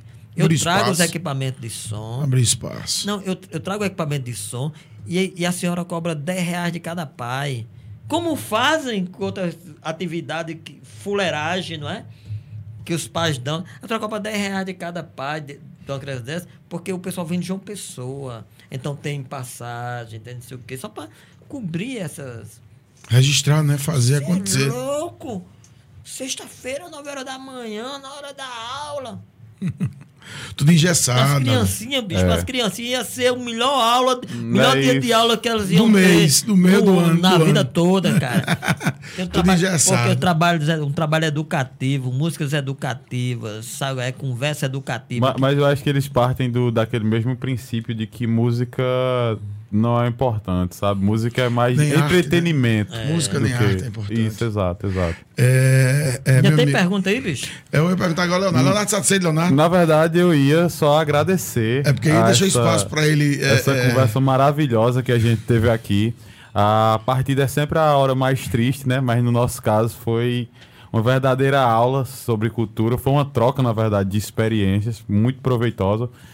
Queria novamente agradecer, Naldinho, a sua presença, a sua paciência Não, eu que agradeço. a essa conversa e dizer que, assim, é só a primeira. Posteriormente, a gente vai ter outras experiências desse tipo para abordar outros temas também tão instigantes quanto os que a Massa. gente teve hoje aqui. Eu que. Não, porque quer dizer, né? É Linaldo Menezes Braga. Sou eu. Hoje o famoso Naldinho Braga, nascido em Cajazeiras em 63, professor de curso do curso de letras da UFCG, antiga UFPB, escritor, músico, um cara do seu tempo e fora do seu tempo também. Promoveu aí bandas, é um organizador de grupos culturais, é um, um, Pode colocar ele numa categoria de vanguardista, é né? um vanguardista, é um mentor, é história e a cultura viva. Nós Cara, deixamos o espaço. A gente nem falou dos livros, não foi? Ah, cara, você Não, fala então, aí. eu- eu- fala aí que eu ia dizer eu aqui, mas você falar, fala aí. É Fala pra dele gente terminar essa história. Eu ia te citar aqui, Fica à você vontade, fica à vontade. É, Que bicho é você? É, esse, que- esse livro aí, que bicho, é- que bicho é você? Que eu ganhei de presente. Não, esse aí é outro aí. Esse que bicho é você. da Esse que vida. bicho é você é um dicionário, é um glossário, né? Que eu publiquei pela. Que bicho é Leonardo? Pela editora. Você vai dizer. Eu, eu- que- não, mas deixa eu dizer. Aí, é, pela editora da UFPB, na época dos anos 90. E aí é o seguinte: porque a gente usa muito o nome dos animais para qualificar as pessoas. Sim, sim. Então, fulano é macaco, é porco, é viado, é urubu, é, é bode. Então, para classificar as pessoas, a gente culturalmente assim usa muito, vul- vulgarmente, né? Usa muito os animais. E aí eu fiz essa pesquisa entre os alunos né, da- do, da- do campus, pedi para eles, n- na região de vocês, na cidade de vocês, que nomes de bichos são usados para classificar as pessoas, não é? E aí eles trouxeram, trouxeram, trouxeram, e aí eu montei esse glossário. É um glossário, inclusive, bilíngue, né? E esse foi o primeiro livrozinho que eu publiquei. Aí depois veio esse aí. Celebrações da aí- vida, história e memória É, que da aí, banda Cabaçal Os Inácios. é, esse aí, na verdade, é um recorte da minha dissertação de mestrado, né? Sobre a banda de pífanos Inácio.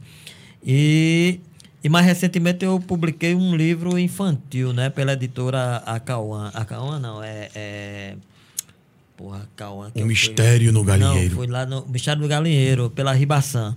E tem outros livros escritos aí para criança. Eu tenho mais quatro livros que estão prontos assim, o texto, né?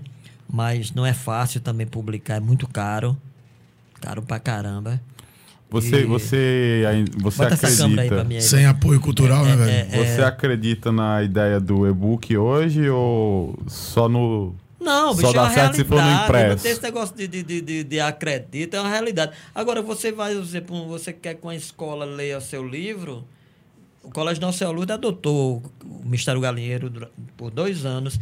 Teve aqui Luiz Gomes, que a escola adotou também. Eu- Dos meus livros, eu acho que eu tenho dez livros restantes, né?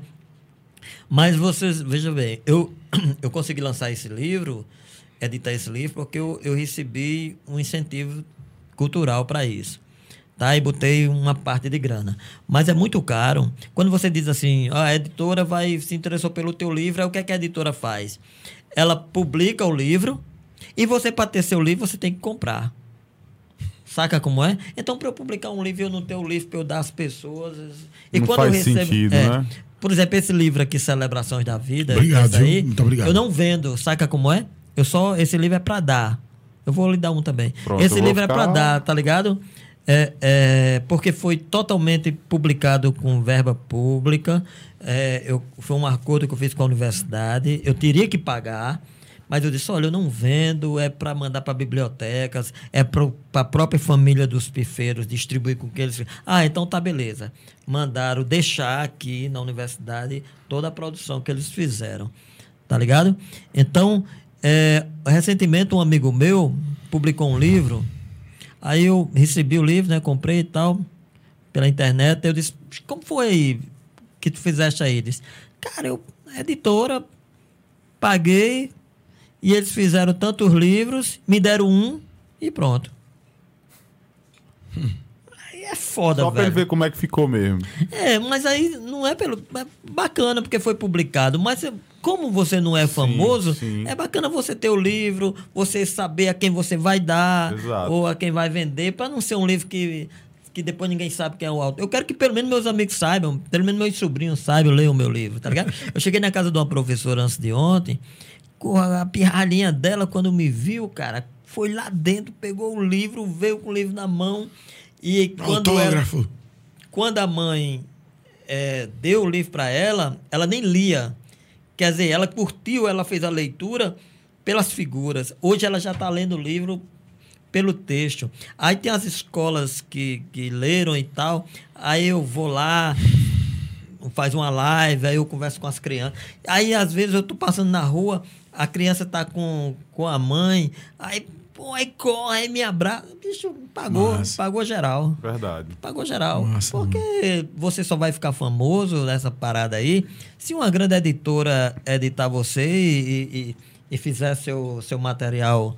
E outra que nesse, nesse, nesse viés aí que tu tá adotando tem um, um valor social muito alto, Sim, né? Mensurável. social. Então é um livro infantil, como os trabalhos musicais, que é uma linguagem bem para criança mesmo, mas que tem um conteúdo aí. Não é um texto pelo texto, é isso que lá. Então, Algo aí o cara, comercial. quando o cara tava editando esse livro aí, aí ele disse: "Pô, por que, que você não faz uma série assim, tipo o Harry Potter?" Continuando, eu disse, não, bicho, deixa de viagem. ó." Aí tal. Bicho, só que quando eu cheguei em casa, só que quando eu cheguei em casa, eu fiquei com aquele negócio ali, saca como é? Eu disse, pô, Poderia a acontecer. ideia desse cara não é ruim, não. Foi um mistério no galinheiro, Não, pode bicho, ser um mistério no aí, lugar. aí, aí, bem rapidão assim, eu escrevi mais dois, saca? Que não é continuando essa história. E é assim, mas é no mesmo contexto, é no mesmo lugar geográfico, né? A zona rural, que era da minha infância. E os mesmos animais, que os personagens são animais. Aí não são os mesmos Fá- animais. Fábula é fábula. É, É, um estilo não fábula. são os mesmos animais. Porque nesse livro aqui, do Mistério do Galinheiro, termina nascendo os pintinhos, né?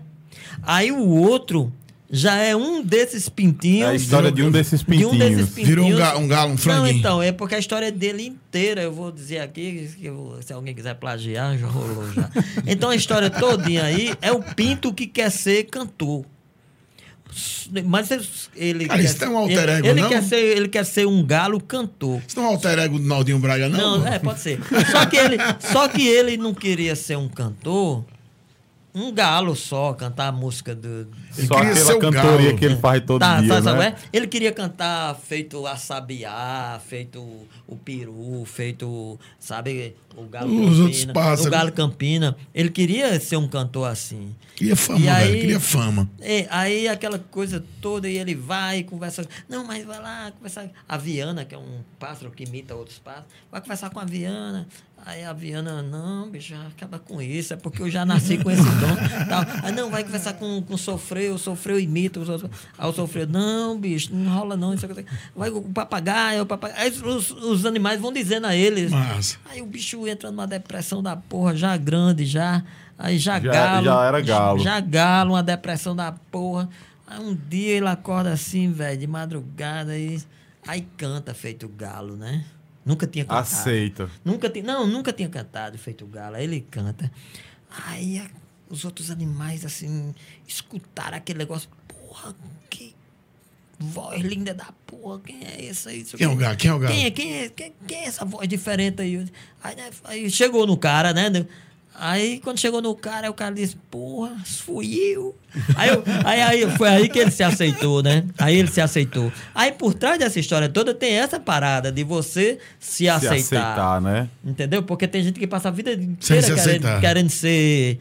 Querendo ser outra que não pessoa. é. E eu acho que essa mensagem é ainda mais forte hoje em termos de Instagram, de rede social, tá entendendo? Pronto. Em que a vida das pessoas se torna né? mais É. é, aí em a alta outra do que a história, sua. aí a outra história já é os animais, aquela coisa toda, no mesmo sítio, que vai rolar um, um- um amigo secreto, entendeu?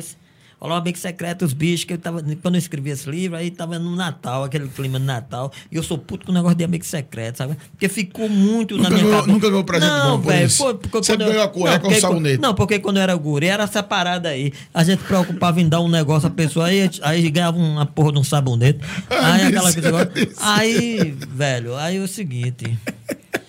E tem gente que. Não, não é a minha brincadeira gente- favorita. Não, ainda tem gente que compra, tem gente que vai para o meio secreto, velho, ganha um presente e não leva o presente que ia dar. Esse daí eu acho o pior tipo de pessoa que é? existe.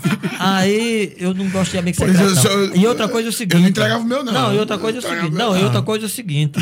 Você vê numa turma, numa turma, é muito eclético, cara. Aquilo ali, bicho, tem, tem gente que pode dar um presente, tem gente que não pode, e tem gente que dá, mas só pode dar um o sabonete, mas que é recriminado por todo mundo. E dá de é, coração vira, também, né? vira chacota isso. porque deu um sabonete, o que recebe. Então é um negócio meio americano isso aí, cara. Aí o que acontece? Aí esse livro fala disso.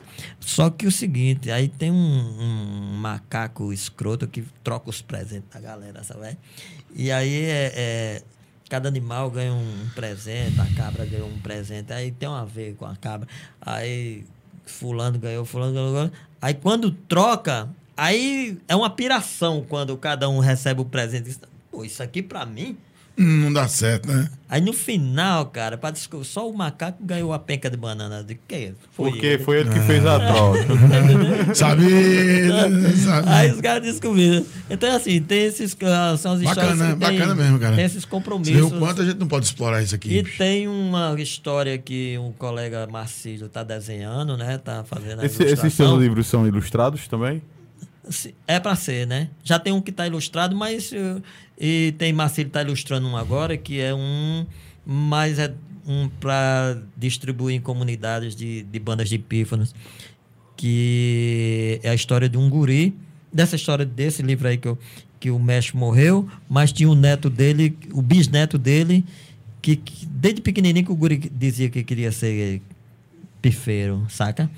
Aí quando eu escrevi a dissertação, e aí eu fui lá na comunidade, era missa, missa de mês, né, da morte do mestre. Aí eu levei uma, uma, uma cópia da dissertação para cada filho. Aí levei para esse menino aí, levei um pífano, um, o CD que a gente produziu em São Paulo e um toca-CD para ele. Nossa. Rapaz, esse menino hoje é o mestre da banda. Olha aí. Aí esse, livro, a... aí esse livro infantil é a história de, é, a escrita. É esse, é esse menino é o personagem principal, saca? É uma linguagem bem infantil mesmo assim tal, mas é como. É, é ele ele brincando de ser pifeiro. É, é meio fantasioso, é porque junta realidade Fantasia e realidade. É bem bacana um esse livro. Esse, esse, livro vai ficar bacana. Aí o professor Marcelo está ilustrando. E tem um outro que eu escrevi a partir de um instrumento musical que é chamado Tambor do Oceano. E, e, é muito fácil você fazer um tambor do oceano, porque ele reproduz o som do mar, né? Você pega assim, faz uma caixa, uma, uma, uma um, um, bicho redondo assim, digamos um negócio desse aí de pizza, sem fundo, né? Aí a parte de cima, as duas tampas, você bota esse bicho de radiografia, radiografia. Aí bota cimento dentro, aí quando você faz isso assim, ó. Ah, parece que massa.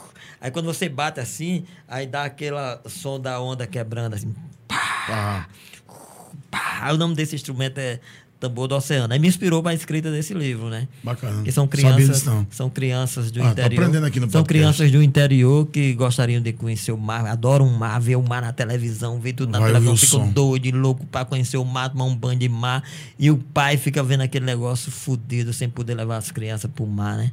Aí o pai faz um, um tambor do oceano. Tambor do oceano, pelo aí chega em casa, com a imaginação. É, aí chega em casa, manda, vamos brincar, fecha os olhos, só abre os olhos quando eu mandar e vai fazendo tudo que eu mandar. Aí fecha os olhos, vamos fazer uma, vamos brincar de viajar, e vamos fazer uma viagem, aí ele fica. Aí os meninos vão imaginando. Aí na viagem, os meninos vão imaginando a paisagem, aquele negócio todo, tudo, tudo lá. Aí a história vai lá, eles tomam um banho de mar. Aí o banho de mar, eles nadando em casa. E o som? Mesa, mesa e o som. Mesa vira tubarão, é, cadeira vira não sei o quê, tudo. Saca como é? As coisas de dentro de casa é as coisas que tem no mar, saca? Tudo da imaginação dela, brincadeira. Aí, e eles ouvindo o som do. Do mar. Pá, pá, negócio. Aí no final, no final eles. Quando termina a brincadeira, eles abrem os olhos. E quando o pai mostra o instrumento. Aí são três crianças, né? Dois, dois meninos e uma menina, ou é dois meninos, não sei. Aí quando eles veem o instrumento, aí eu quero um. Aí termina cada menino querendo um instrumento e o pai fazendo um instrumento para cada menino daquele. Nossa. Aí é uma viagem, uma viagem. Ah, muito bom, cara. Muito bom. É, é, é um, além de tudo, é um exercício para imaginação, né? Imaginação. Aí o seguinte, para a gente fechar. Não, eu quero, é bom contar toda a história. Eu quero agradecer a vocês, tá? Pela oportunidade de vir bater esse papo. Nós é que agradecemos, Valdir. É isso? Eu sei que a minha filha já deve estar puta da vida comigo. Depois- depois você vai é mandar o link pra ela do- e do aí, podcast. Eu fiquei, e fiquei de ligar pra Pedro, inclusive, pra vir aqui pra me pegar, né? E aí, agradecer uma coisa que aconteceu aqui, inusitada, né? Foi eu comer essa pizza e comer quase toda, né? Porque eu não gosto de pizza. É, mas eu tava Tirando com- mas eu dieta cheguei, dele, Mas eu viu? cheguei com muita fome. Agora, eu acho que eu comi essa pizza mais pela Coca-Cola, porque eu, bicho, eu adoro Coca-Cola. eu comi mais. pe- Bicho, tu acredita que uma vez eu fiquei bêbado, cara? Porque eu, eu não bebo, saca? Então, assim. Ficou bêbado de Coca-Cola? Não, velho, eu fiquei bêbado de cachaça. Eu Não, tomei- não bebe, né? Quando Não, bebe, cara. Bicho, eu tomei duas doses de cachaça. Eu- Suficiente. os amigos, os amigos, assim, tomando aquela cachaça, e tinha um tiragosto que eu fiquei babando pelo tiragosto, sabe qual é? Aí tem aquela história, pô, vou comer o tiragosto. Qual o tentar- tiragosto? Sem beber? Sem, sem beber, não sei o que lá. Aí, pra comer um pedaço do tiragosto, eu tomei. Qual era o tiragosto? Eu não lembro nada, era um negócio lá, não sei se era. Não sei se era rolinha assada, se era. Um- Uma tripazinha torrada. né? Passa, era um negócio lá, não era porque era. Porque, bicho, foi foda isso aí. Porque era, era hora de almoço, saca como é? Eu ia dar aula à tarde, lá no colégio estadual. Aí não dava mais tempo em casa pra. Ou em algum lugar para almoçar. Tava lá, Não, né? nessa época, parece que eu ainda era aluna, estudante da universidade, e eu, e eu ainda comia no restaurante universitário. Aí não dava mais tempo. Aí eu digo, bicho, é, vou comer um pedaço desse tiragosto aí. Agora, só para eu comer o tiragosto, eu tenho que tomar uma Fazer cachaça. presença, fazer presença. Cara, bicho, fiquei assim, meu irmão, leso, velho. Que eu cheguei pra dar aula, quando eu botei o giz assim num canto do, do, do quadro negro, eu saí assim, riscando o quadro assim, de uma ponta a outra assim, velho. meu irmão, que cena. E os alunos? Não. Professor- Aí no outro dia passou um cara, um aluno de outra sala, já tava o colégio cheio, né? Aldinho, bota uma uma. Aí, bicho, aí foi massa. Isso aí foi massa acontecer porque nunca mais rolou, velho. Estudante é. Aí nunca mais, Foi nunca mais rolou. foi só pela cão, história mesmo. Nunca mais rolou. Estudante é bicho do cão mesmo. Não, Tomar estudante uma. é- Tomar uma. Não, só que é o pretexto. O estudante só Cara, precisa e do você, e pretexto. você ficar no estado que eu fiquei por causa de, de dois dedos de cachaça? Eu acho que não era nem dois dedos daquela porra.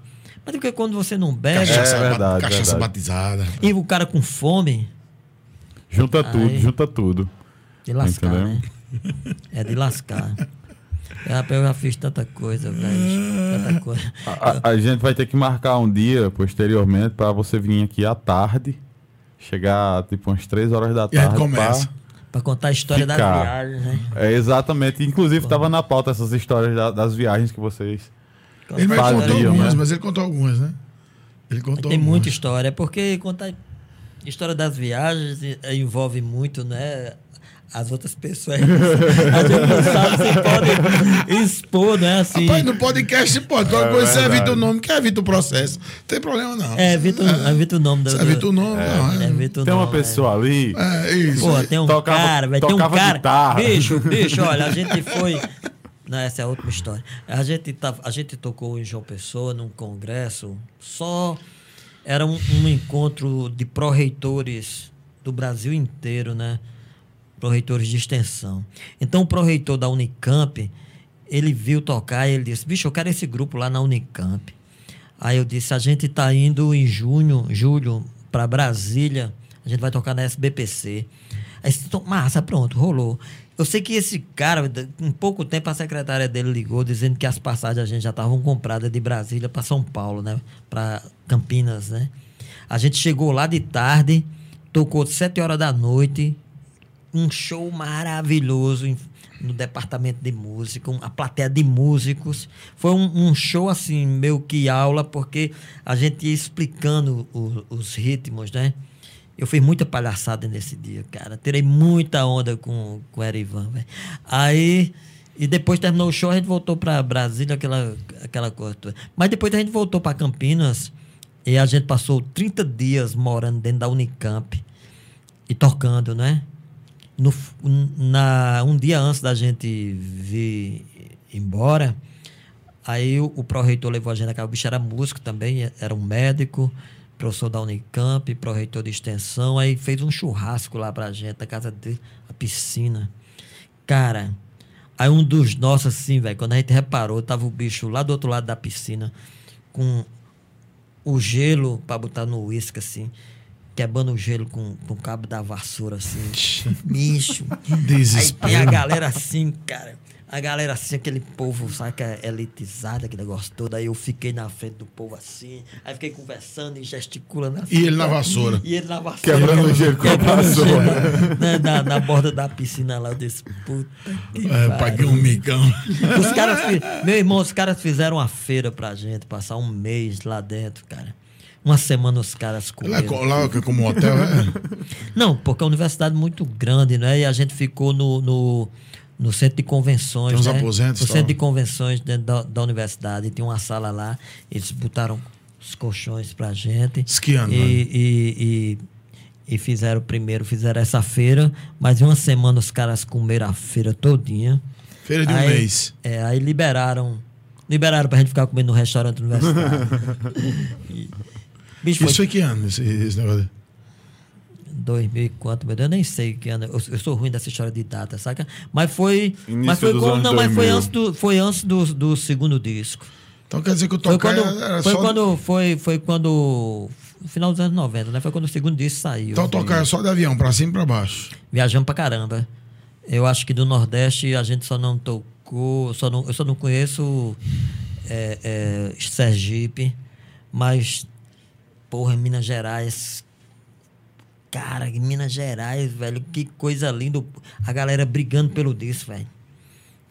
Pouco disco e, e a galera tomando da mão do outro. Saca? Natal, cara, a gente fez um show, fez outro em Natal. Na terceira vez que a gente veio pra Natal, a galera já tava cantando as músicas. Era um, era um, era um grupo que tinha.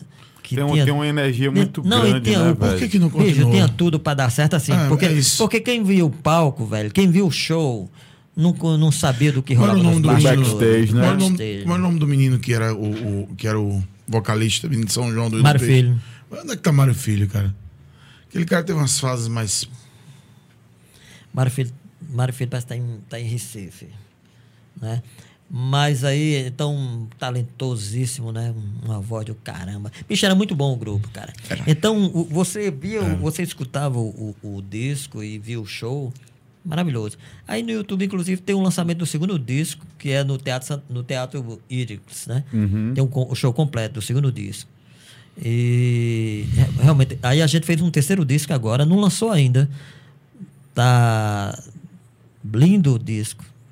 É um disco com músicas minhas e músicas de Arivan, né? Mas não tem, não é o grupo original, só tem eu e Arivan e vários amigos Convidados. convidados, amigos daqui, de- daqui da Paraíba, de fora do Rio, dos Estados Unidos, da Espanha, tem gente todo canto aí.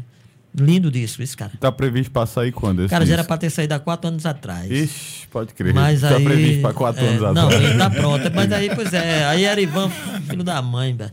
Tá- Aí Arivan, essa semana, semana passada, "Pô, bicho, vamos lançar o disco aí, cara. Tá na internet, eu digo, bora. Aí se cala, porque ele tá no doutorado e ele é, tá né? penando lá no doutorado, entendeu?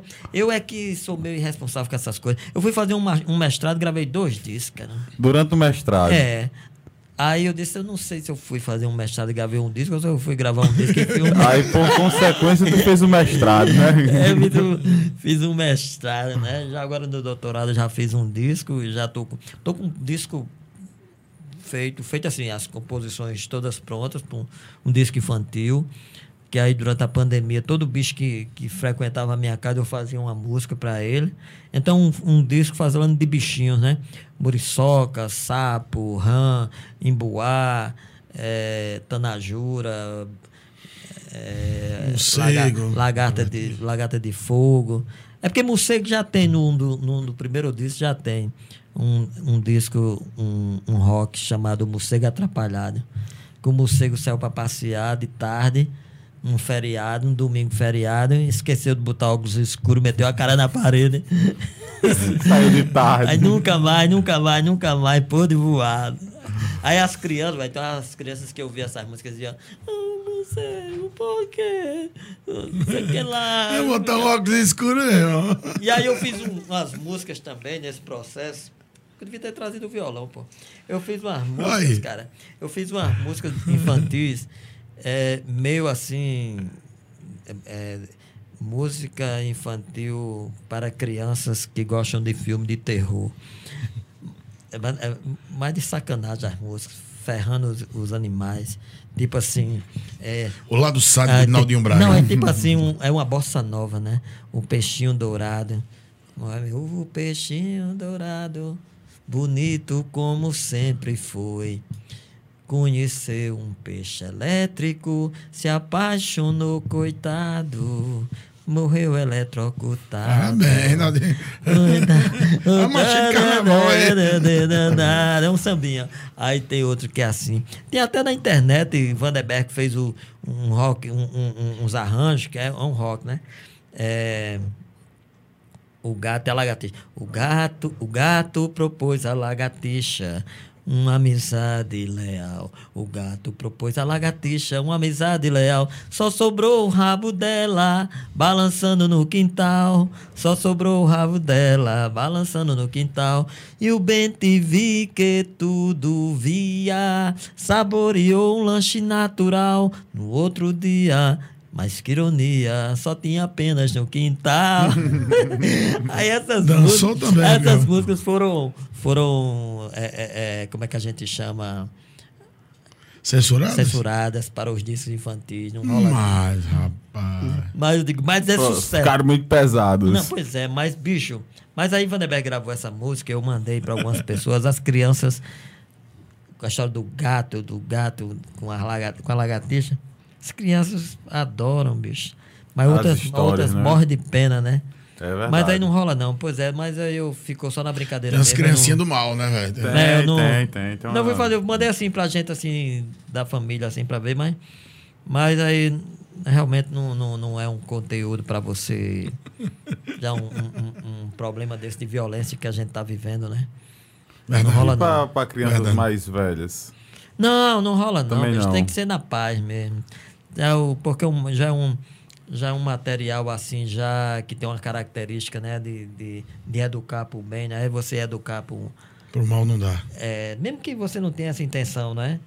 Assim é porque a morte velho que é uma coisa natural. é, eu ia justamente morte... dizer isso tipo assim a violência que foi colocada aí é uma violência é, natural é tá que é a morte não é que é, na verdade o que eu quero dizer eu quero falar da cadeia da cadeia alimentar né? Exato exato. Cadeia alimentar o, o animal não mata porque ele é O sádico, gato pegou né? a lagartixa, a lagartixa pegou o rabo, mas o Ben TV comeu o rabo da lagartixa. E foi mas o gato também é, foi, é a cadeia, a cadeia alimentar, né? E aí você você fala um peixinho dourado, namorou um peixe elétrico, tem criança que não sabe o que é um peixe elétrico. Aí... A gente pode ter encarar essas coisas até como metáfora, né? Uma grande metáfora Não, mas da é, mas, a, mas é, a gente usa os animais... Ele nunca se apaixonou por uma pessoa errada e acabou sendo eletrocutado, né? Eletrocutado, né, cara? É isso. Mas, mas depois o peixe elétrico se lasca também. Mas o peixe elétrico, elétrico como sempre foi, conhecer um baiacu, peixe zangado, coitado, morreu envenenado.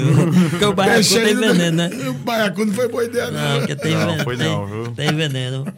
É. Mas não só veneno, mas a rima também é perigosa. É, sim, é, é, é, a rima para levar para outro canto. Mas aí, bicho, e aí tem esse. Pra, é, porra, tem jeito não, finalizar, né?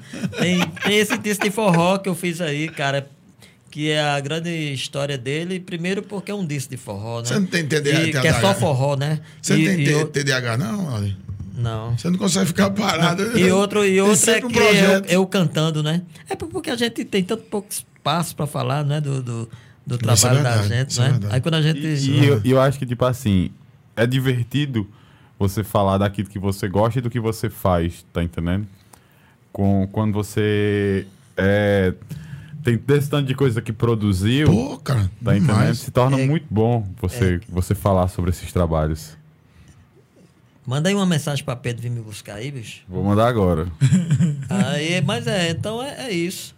Tem um, é, eu acho que ainda tem muita coisa, posso produzir ainda, eu gosto, gosto de produzir. Você tem intenção de ir para alguma coisa que você ainda não fez, alguma coisa que você quer produzir que nunca passou perto? Curta-metragem. Não, já um... fiz.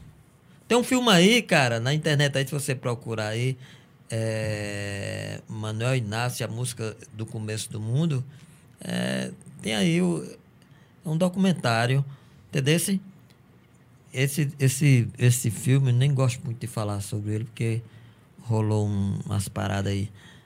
É, porque é o projeto que eu tinha, né, de, de, de na universidade, Casa Branca de Pifro e tal, e a gente fez esse, esse filme, eu e Leonardo, e e aí, cara, eu tô aí, tô entrevistando tudo isso, tudo, meu projeto, tudo aí.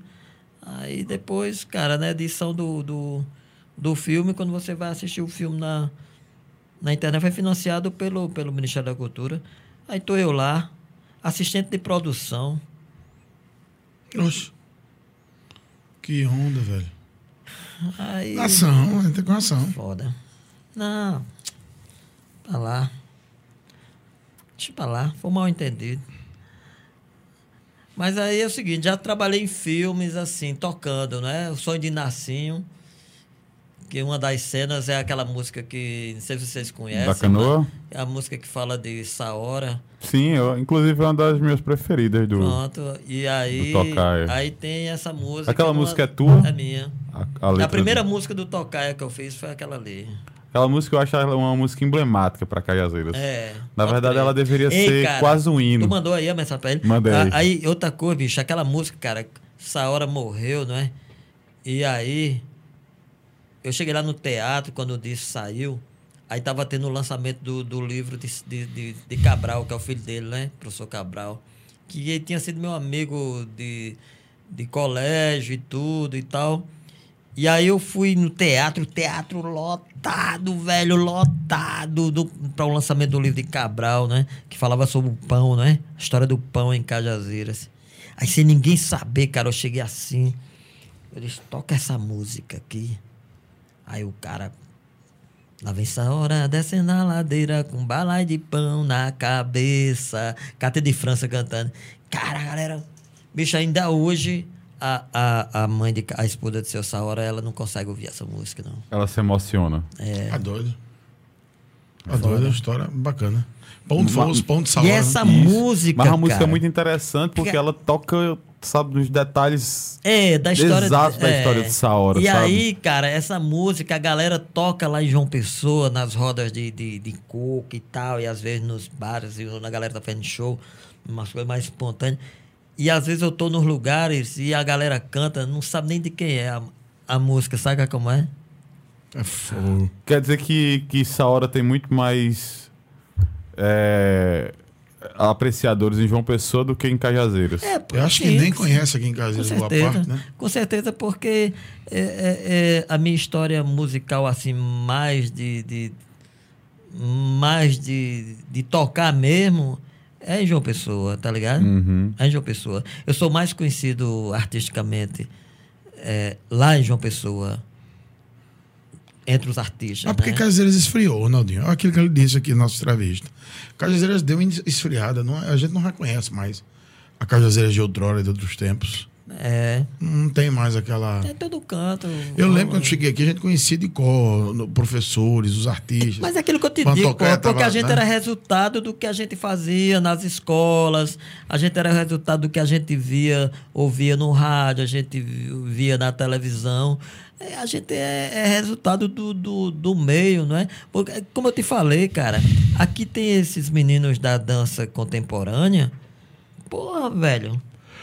Trabalharam pra mim. Meu irmão. Uns três anos, quatro anos, lá em, em Souza. Eu levei pra lá. É, os caras são foda, É, você velho. Vê, você vê que tem, tem umas cenas novas que estão surgindo aqui. Aqui tem uma galera que tá produzindo rap agora, faz batalha de rap, tá entendendo? Então, são estilos que vão surgindo, Exatamente. né?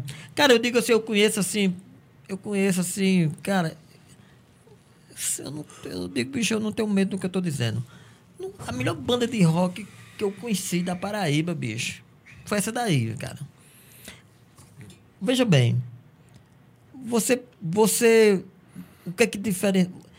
Primeiro, não são grandes instrumentistas, né? Eu, eu nem me coloco como instrumentista, né? sou muito limitado.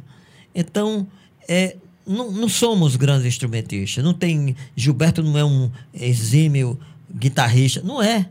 Tá? Que não tem aquela voz que os caras ficam procurando uma referência, porque os caras ficam cantando feito o, o povo do Sudeste. Aquela, então, aquela, aquele sotaque de quem vem lá do, da serra mesmo, de onde ele veio e tal, não sei o que lá. É um dos diferenciais. Cara, mas você vê a qualidade do que está sendo dito, de como está sendo dito. Tá ligado? Então isso é muito importante. Às vezes você tem uma porra de uma banda, como a gente conhece muitas bandas que tem aí em João Pessoa, os caras tocam pra caramba, velho. Tocam pra caramba, mas não toca você.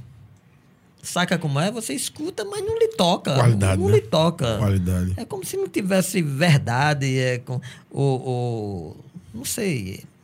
Não sei o que é. Eu também posso estar enganado, né? É porque eu tô, uma coisa que eu estou totalmente envolvido, né? E pode ser que, que, que, me dê essa impressão. Mas eu acho que Mas... essa, essa, essa proximidade dela, da, da cultura, tipo assim, de ser sertaneja, de trazer os traços da, do, ser, do sertão, tá entendendo?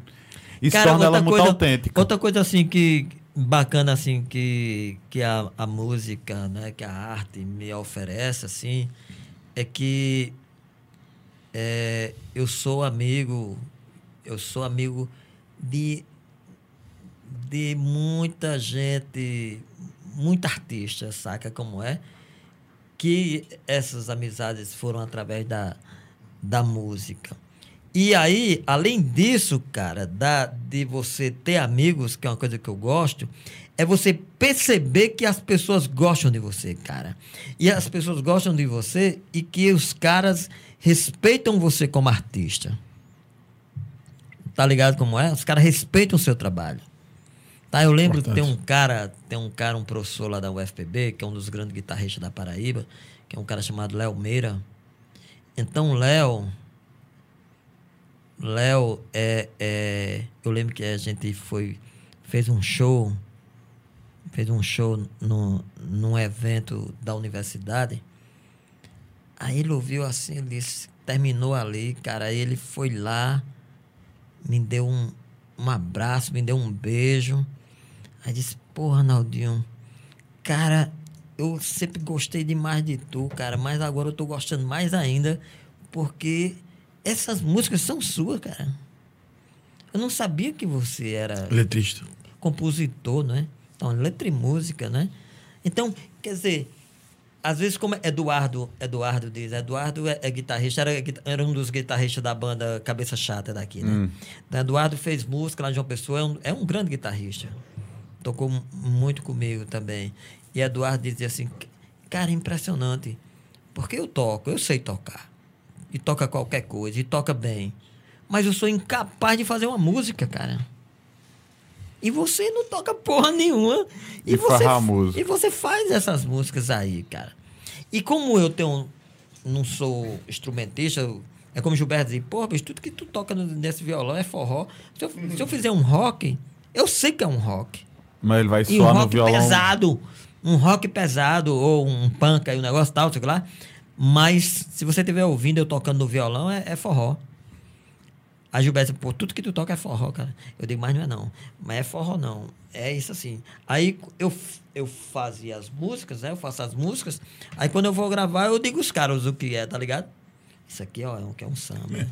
eu fiz no forró, mas é um samba. Esse aqui é um samba. Eu fiz assim, foi outra, um coisa, outra coisa. É, você tá vendo bem lento, porque eu tocando fica bem lento também, sabe como é? Pode e não adianta. Tu eu, participa do processo assim, coladinho?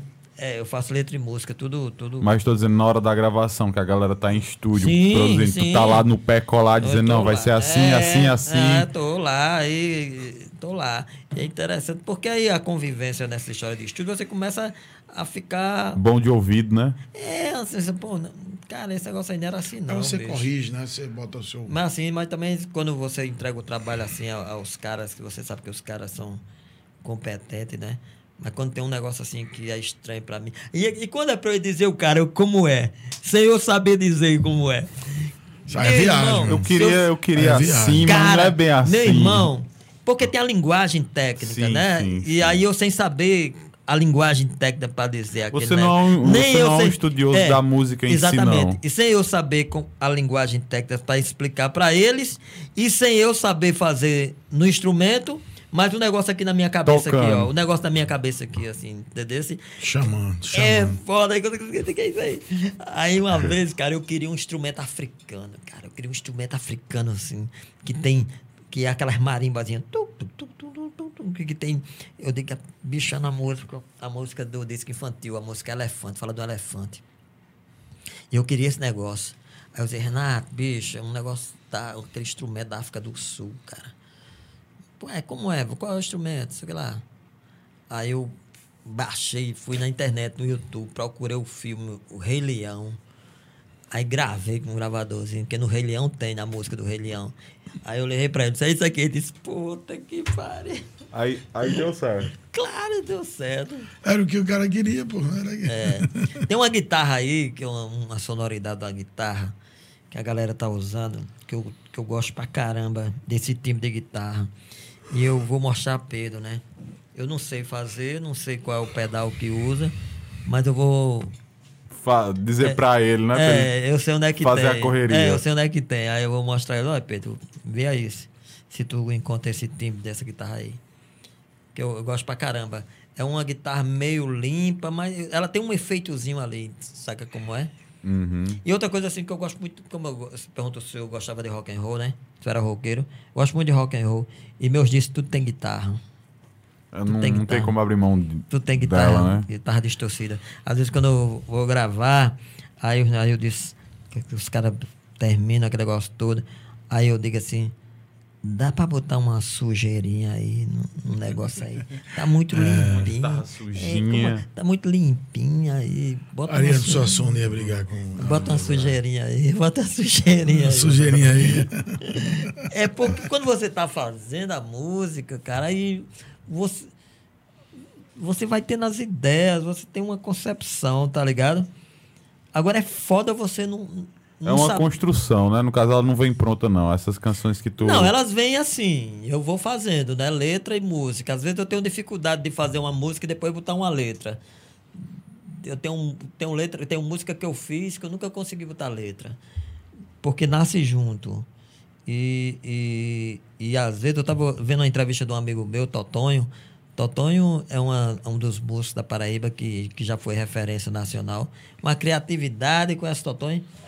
Meu irmão, Totonho é maravilhoso. Aí Totonho, Totonho disse, bicho, minha- o meu processo de, de, de, de, de, de, de Elaboração, construção. de é, composição é, é muito Paulo Freireana, porque parte de uma palavra. Aí aquela palavra tem uma sonoridade, aí eu vou buscando as palavras que tem aquela. E, e acontece muito isso comigo. Eu estou com o violão brincando aqui, aí eu digo um- uma palavra aqui, aquela, aquela música surge com aquela palavra, e depois, velho, tem que ser aquela palavra. Para botar outra É- palavra ela dá não- liga no, em toda a obra. É porque é é a cisma original. Você cisma Agora, eu me, preo- coisa agora lá. eu me preocupo muito com a letra, entendeu? Às vezes você faz uma letra que ela não, não precisa imagens poéticas, né? Às vezes as metáforas e tal. Mas, mas às vezes é preciso. E eu, eu me preocupo muito com isso, com a poesia, não é? Quer ver, uma dessa, a, a música que abre esse meu disco de forró, a poesia começa já na, na sanfona de neném. Meu Deus do céu, que coisa linda é aquela. Aí eu disse assim, como é? Eu disse, não, eu quero que se inspira aí em dominguinho aí, faça umas coisas bem bonitas aí. Mas a letra, a letra, assim, é, quando o coração está apaixonado, são os olhos que falam primeiro. Porque um coração apaixonado fica logo encabulado, todo sem jeito. Não é? A gente fica todo sem jeito. Quando a gente não está apaixonado, a gente nem chega, a gente. Aí, mas um Tá coração, quando o coração está apaixonado, fica logo encabulado, todo sem jeito. É preciso que alguém. Precisa de alguém para falar com ele. Al- precisa de alguém para dar um empurrão, uma coisa assim. É aí que os olhos falam pelo coração. Quer dizer, que no olhar você. Né, tá. A letra, minhas letras são tudo assim, a maioria assim, bem, bem curtinha. Bem curtinha. Essa letra de Saora é bem curtinha. Lá vem Saora É. descendo a ladeira com balai de pão na cabeça. Ma- Mas é um. É um Tá vendendo bolinha de ouro, tá vendendo jacaré de coco. E aí, pousando de arroba, corre que tá se acabando. Que eram as coisas é, dele. né? Exato. quem se conhece Mas sabe. dá- passa uma energia que dá vontade de você sair correndo quando você escuta, tá entendendo? É. Ela é uma energia muito forte. Outra música aí, que, por exemplo, a questão da- das metáforas. É, é, preciso que alguém me diga. Tem a história de com quantos paus se faz uma canoa. Preciso que alguém me diga com quantos beijos se faz um amor. Desses que a gente fica na janela esperando passar, sei, sei lá como é. Preciso que alguém me diga com quantos beijos se faz um amor. Daqueles que a gente manda flores e vai pra janela só pra ver passar. Um amor que faz, um amor que faz sonhar, voar feito um beija-flor. Um amor que nasce no peito, uma coisa assim. E faz do cabra um cantador, um amor que faz sorrir, gritar pro mundo ouvir que o coração tá em festa, de tão feliz pode explodir. A, a Naldinho que disse que não era romântico. ele Não, mas aí, romântico. Ele é ah, você fazer forró, você tem que falar de amor, porra. É, não tem como, né? Tem que falar de amor. É, tem, tem nesse disco de forró, tem uma homenagem que eu fiz a Pedro, né? Pedro, meu pai era Pedro e meu filho primeiro Pedro, né? Meu pai minha pedra fundamental, né? E meu filho primeiro Pedro. Então essa música fala disso, é pedra fundamental. É, e fala todo o tempo Pedro, né? Pedra, né? Pedra, pedra, pedra. Esse, essas fundamental foram de qual álbum? não, esse de forró que eu gravei Sim, agora. sim. É pedra funda pedra fundamental do meu viver, dona do meu bem querer. Tu és a flor mais linda que nasceu numa manhã. Tu és o passarinho que voa mais alto no céu e que pousou no galho mais alto da laranjeira que flora em meu quintal e que pousou no galho mais alto da laranjeira que flora em meu quintal. Pedra preciosa, pedra filosofal, pedra, pre- pedra não sei o que lá, minha pedra fundamental. Aí meu pai dizia muito pra mim quando eu era criança, para Pedro, Pedro, para. Para Pedro, Pedro, para. Esse Pedro é uma parada, para Pedro, Pedro, para minha pedra fundamental. É um forrozão da força. Entendeu? Então, eh, tem coisa que eu digo aí na música que eu me refiro a meu pai. Tem coisa que eu, que eu me refiro a Pedro. filho. A Pedro, entendeu? Isso aí Massa, mano, muito bom. Muito bom é mesmo. invocado, essas histórias. Poesia aí. pura. Bacana, muito bom. E aí, vamos embora? Hoje, professor Herbert, encerre aí esse Aí eu vou episódio de agradecer hoje. mais uma vez. Obrigado, Naldinho Braga. Foi um bate-papo. Fazer como o amigo mesmo disse, ficaríamos aqui dias. Mas não é, faltaram oportunidades. Estaremos aqui em breve, se Deus quiser. Dizer que o, o, o nosso podcast de hoje foi, é, amigo Maravilha. Leonardo, muito bom. É, e já estamos colhendo os frutos aí nas redes sociais. Já tá rolando no aí. YouTube já, já tá rolando. o Já Primeiro. estão já depositando professor pix, Douglas. pix na minha conta. Dá o pix, manda meu pix aí. Botar o Pix aqui pra galera fazer o depósito, viu? Ah, poderia a coisa acontecer, né? Então, meu amigo Elinaldo Menezes Braga, Claudinho Braga, Claudinho muito Braga. obrigado pela presença. Deus quiser, em breve você vem aqui para mais uma jornada, para mais uma viagem nessa nave do conhecimento e, por que não dizer, das revelações, né? Das histórias que vão além do, do poeta, do compositor, do professor, mas vão também pelas ruas de Cajazeiras, né? Contando é, aí o que já passou. Tô por E o aí. que. É. Estamos por aí. Eliezer Filho tinha uma, tinha uma letra, cara. Que letra maravilhosa. rapaz. Isso do começo da banda Apocalipse. Eu quis musicar, não rolou. Gilberto Gla- terminou perdendo essa letra e, e Eliezer mandou pra mim duas vezes e eu perdi. to- A primeira vez eu perdi de novo e depois a pessoa por quem ele mandou perdeu. Que o título da letra já é uma- um poema, é Perambulantemente Rolling Stones. E esses caras, Perambulantemente Rolling Stones, é uma letra que fala dos malucos, das pessoas que vivem pelas calçadas, Aham. largadas. Então, ele fez essa letra para que é maravilhosa. Aí ele falava do- dos doidos da rua, né? Os doidos assim que eu digo, os malucos, mas que vivem melhor do que a gente, é, que perambulava pela rua, né? Somos todos. Perambulantemente. É. Perambulantemente. Então estou por aí, perambulando pelas ruas de Cajazeiras. Então, aqui, né, a gente vai desembarcar nessa viagem. Fica com o Leonardo aí que vai encerrar o nosso podcast de hoje. Muito bom. Muito meu feliz. microfone, bicho, pra eu parar de falar. Pelo A amor de Deus. energia. Pronto, pronto, vou cortar aqui agora. Novamente vou agradecer a, a presença de todo mundo, agradecer também a sua audiência, a sua paciência que esteve conosco até o final desse episódio. Dizer se você ainda não curtiu, se você ainda não se inscreveu, vai no nosso eh, no nosso canal, se inscreve. A gente também tem um canal de corte que você pode acompanhar os melhores momentos das nossas conversas e tá seguindo sempre essas pessoas maravilhosas que vão estar passando por aqui. Novamente, muito obrigado pela sua audiência e até a semana que vem.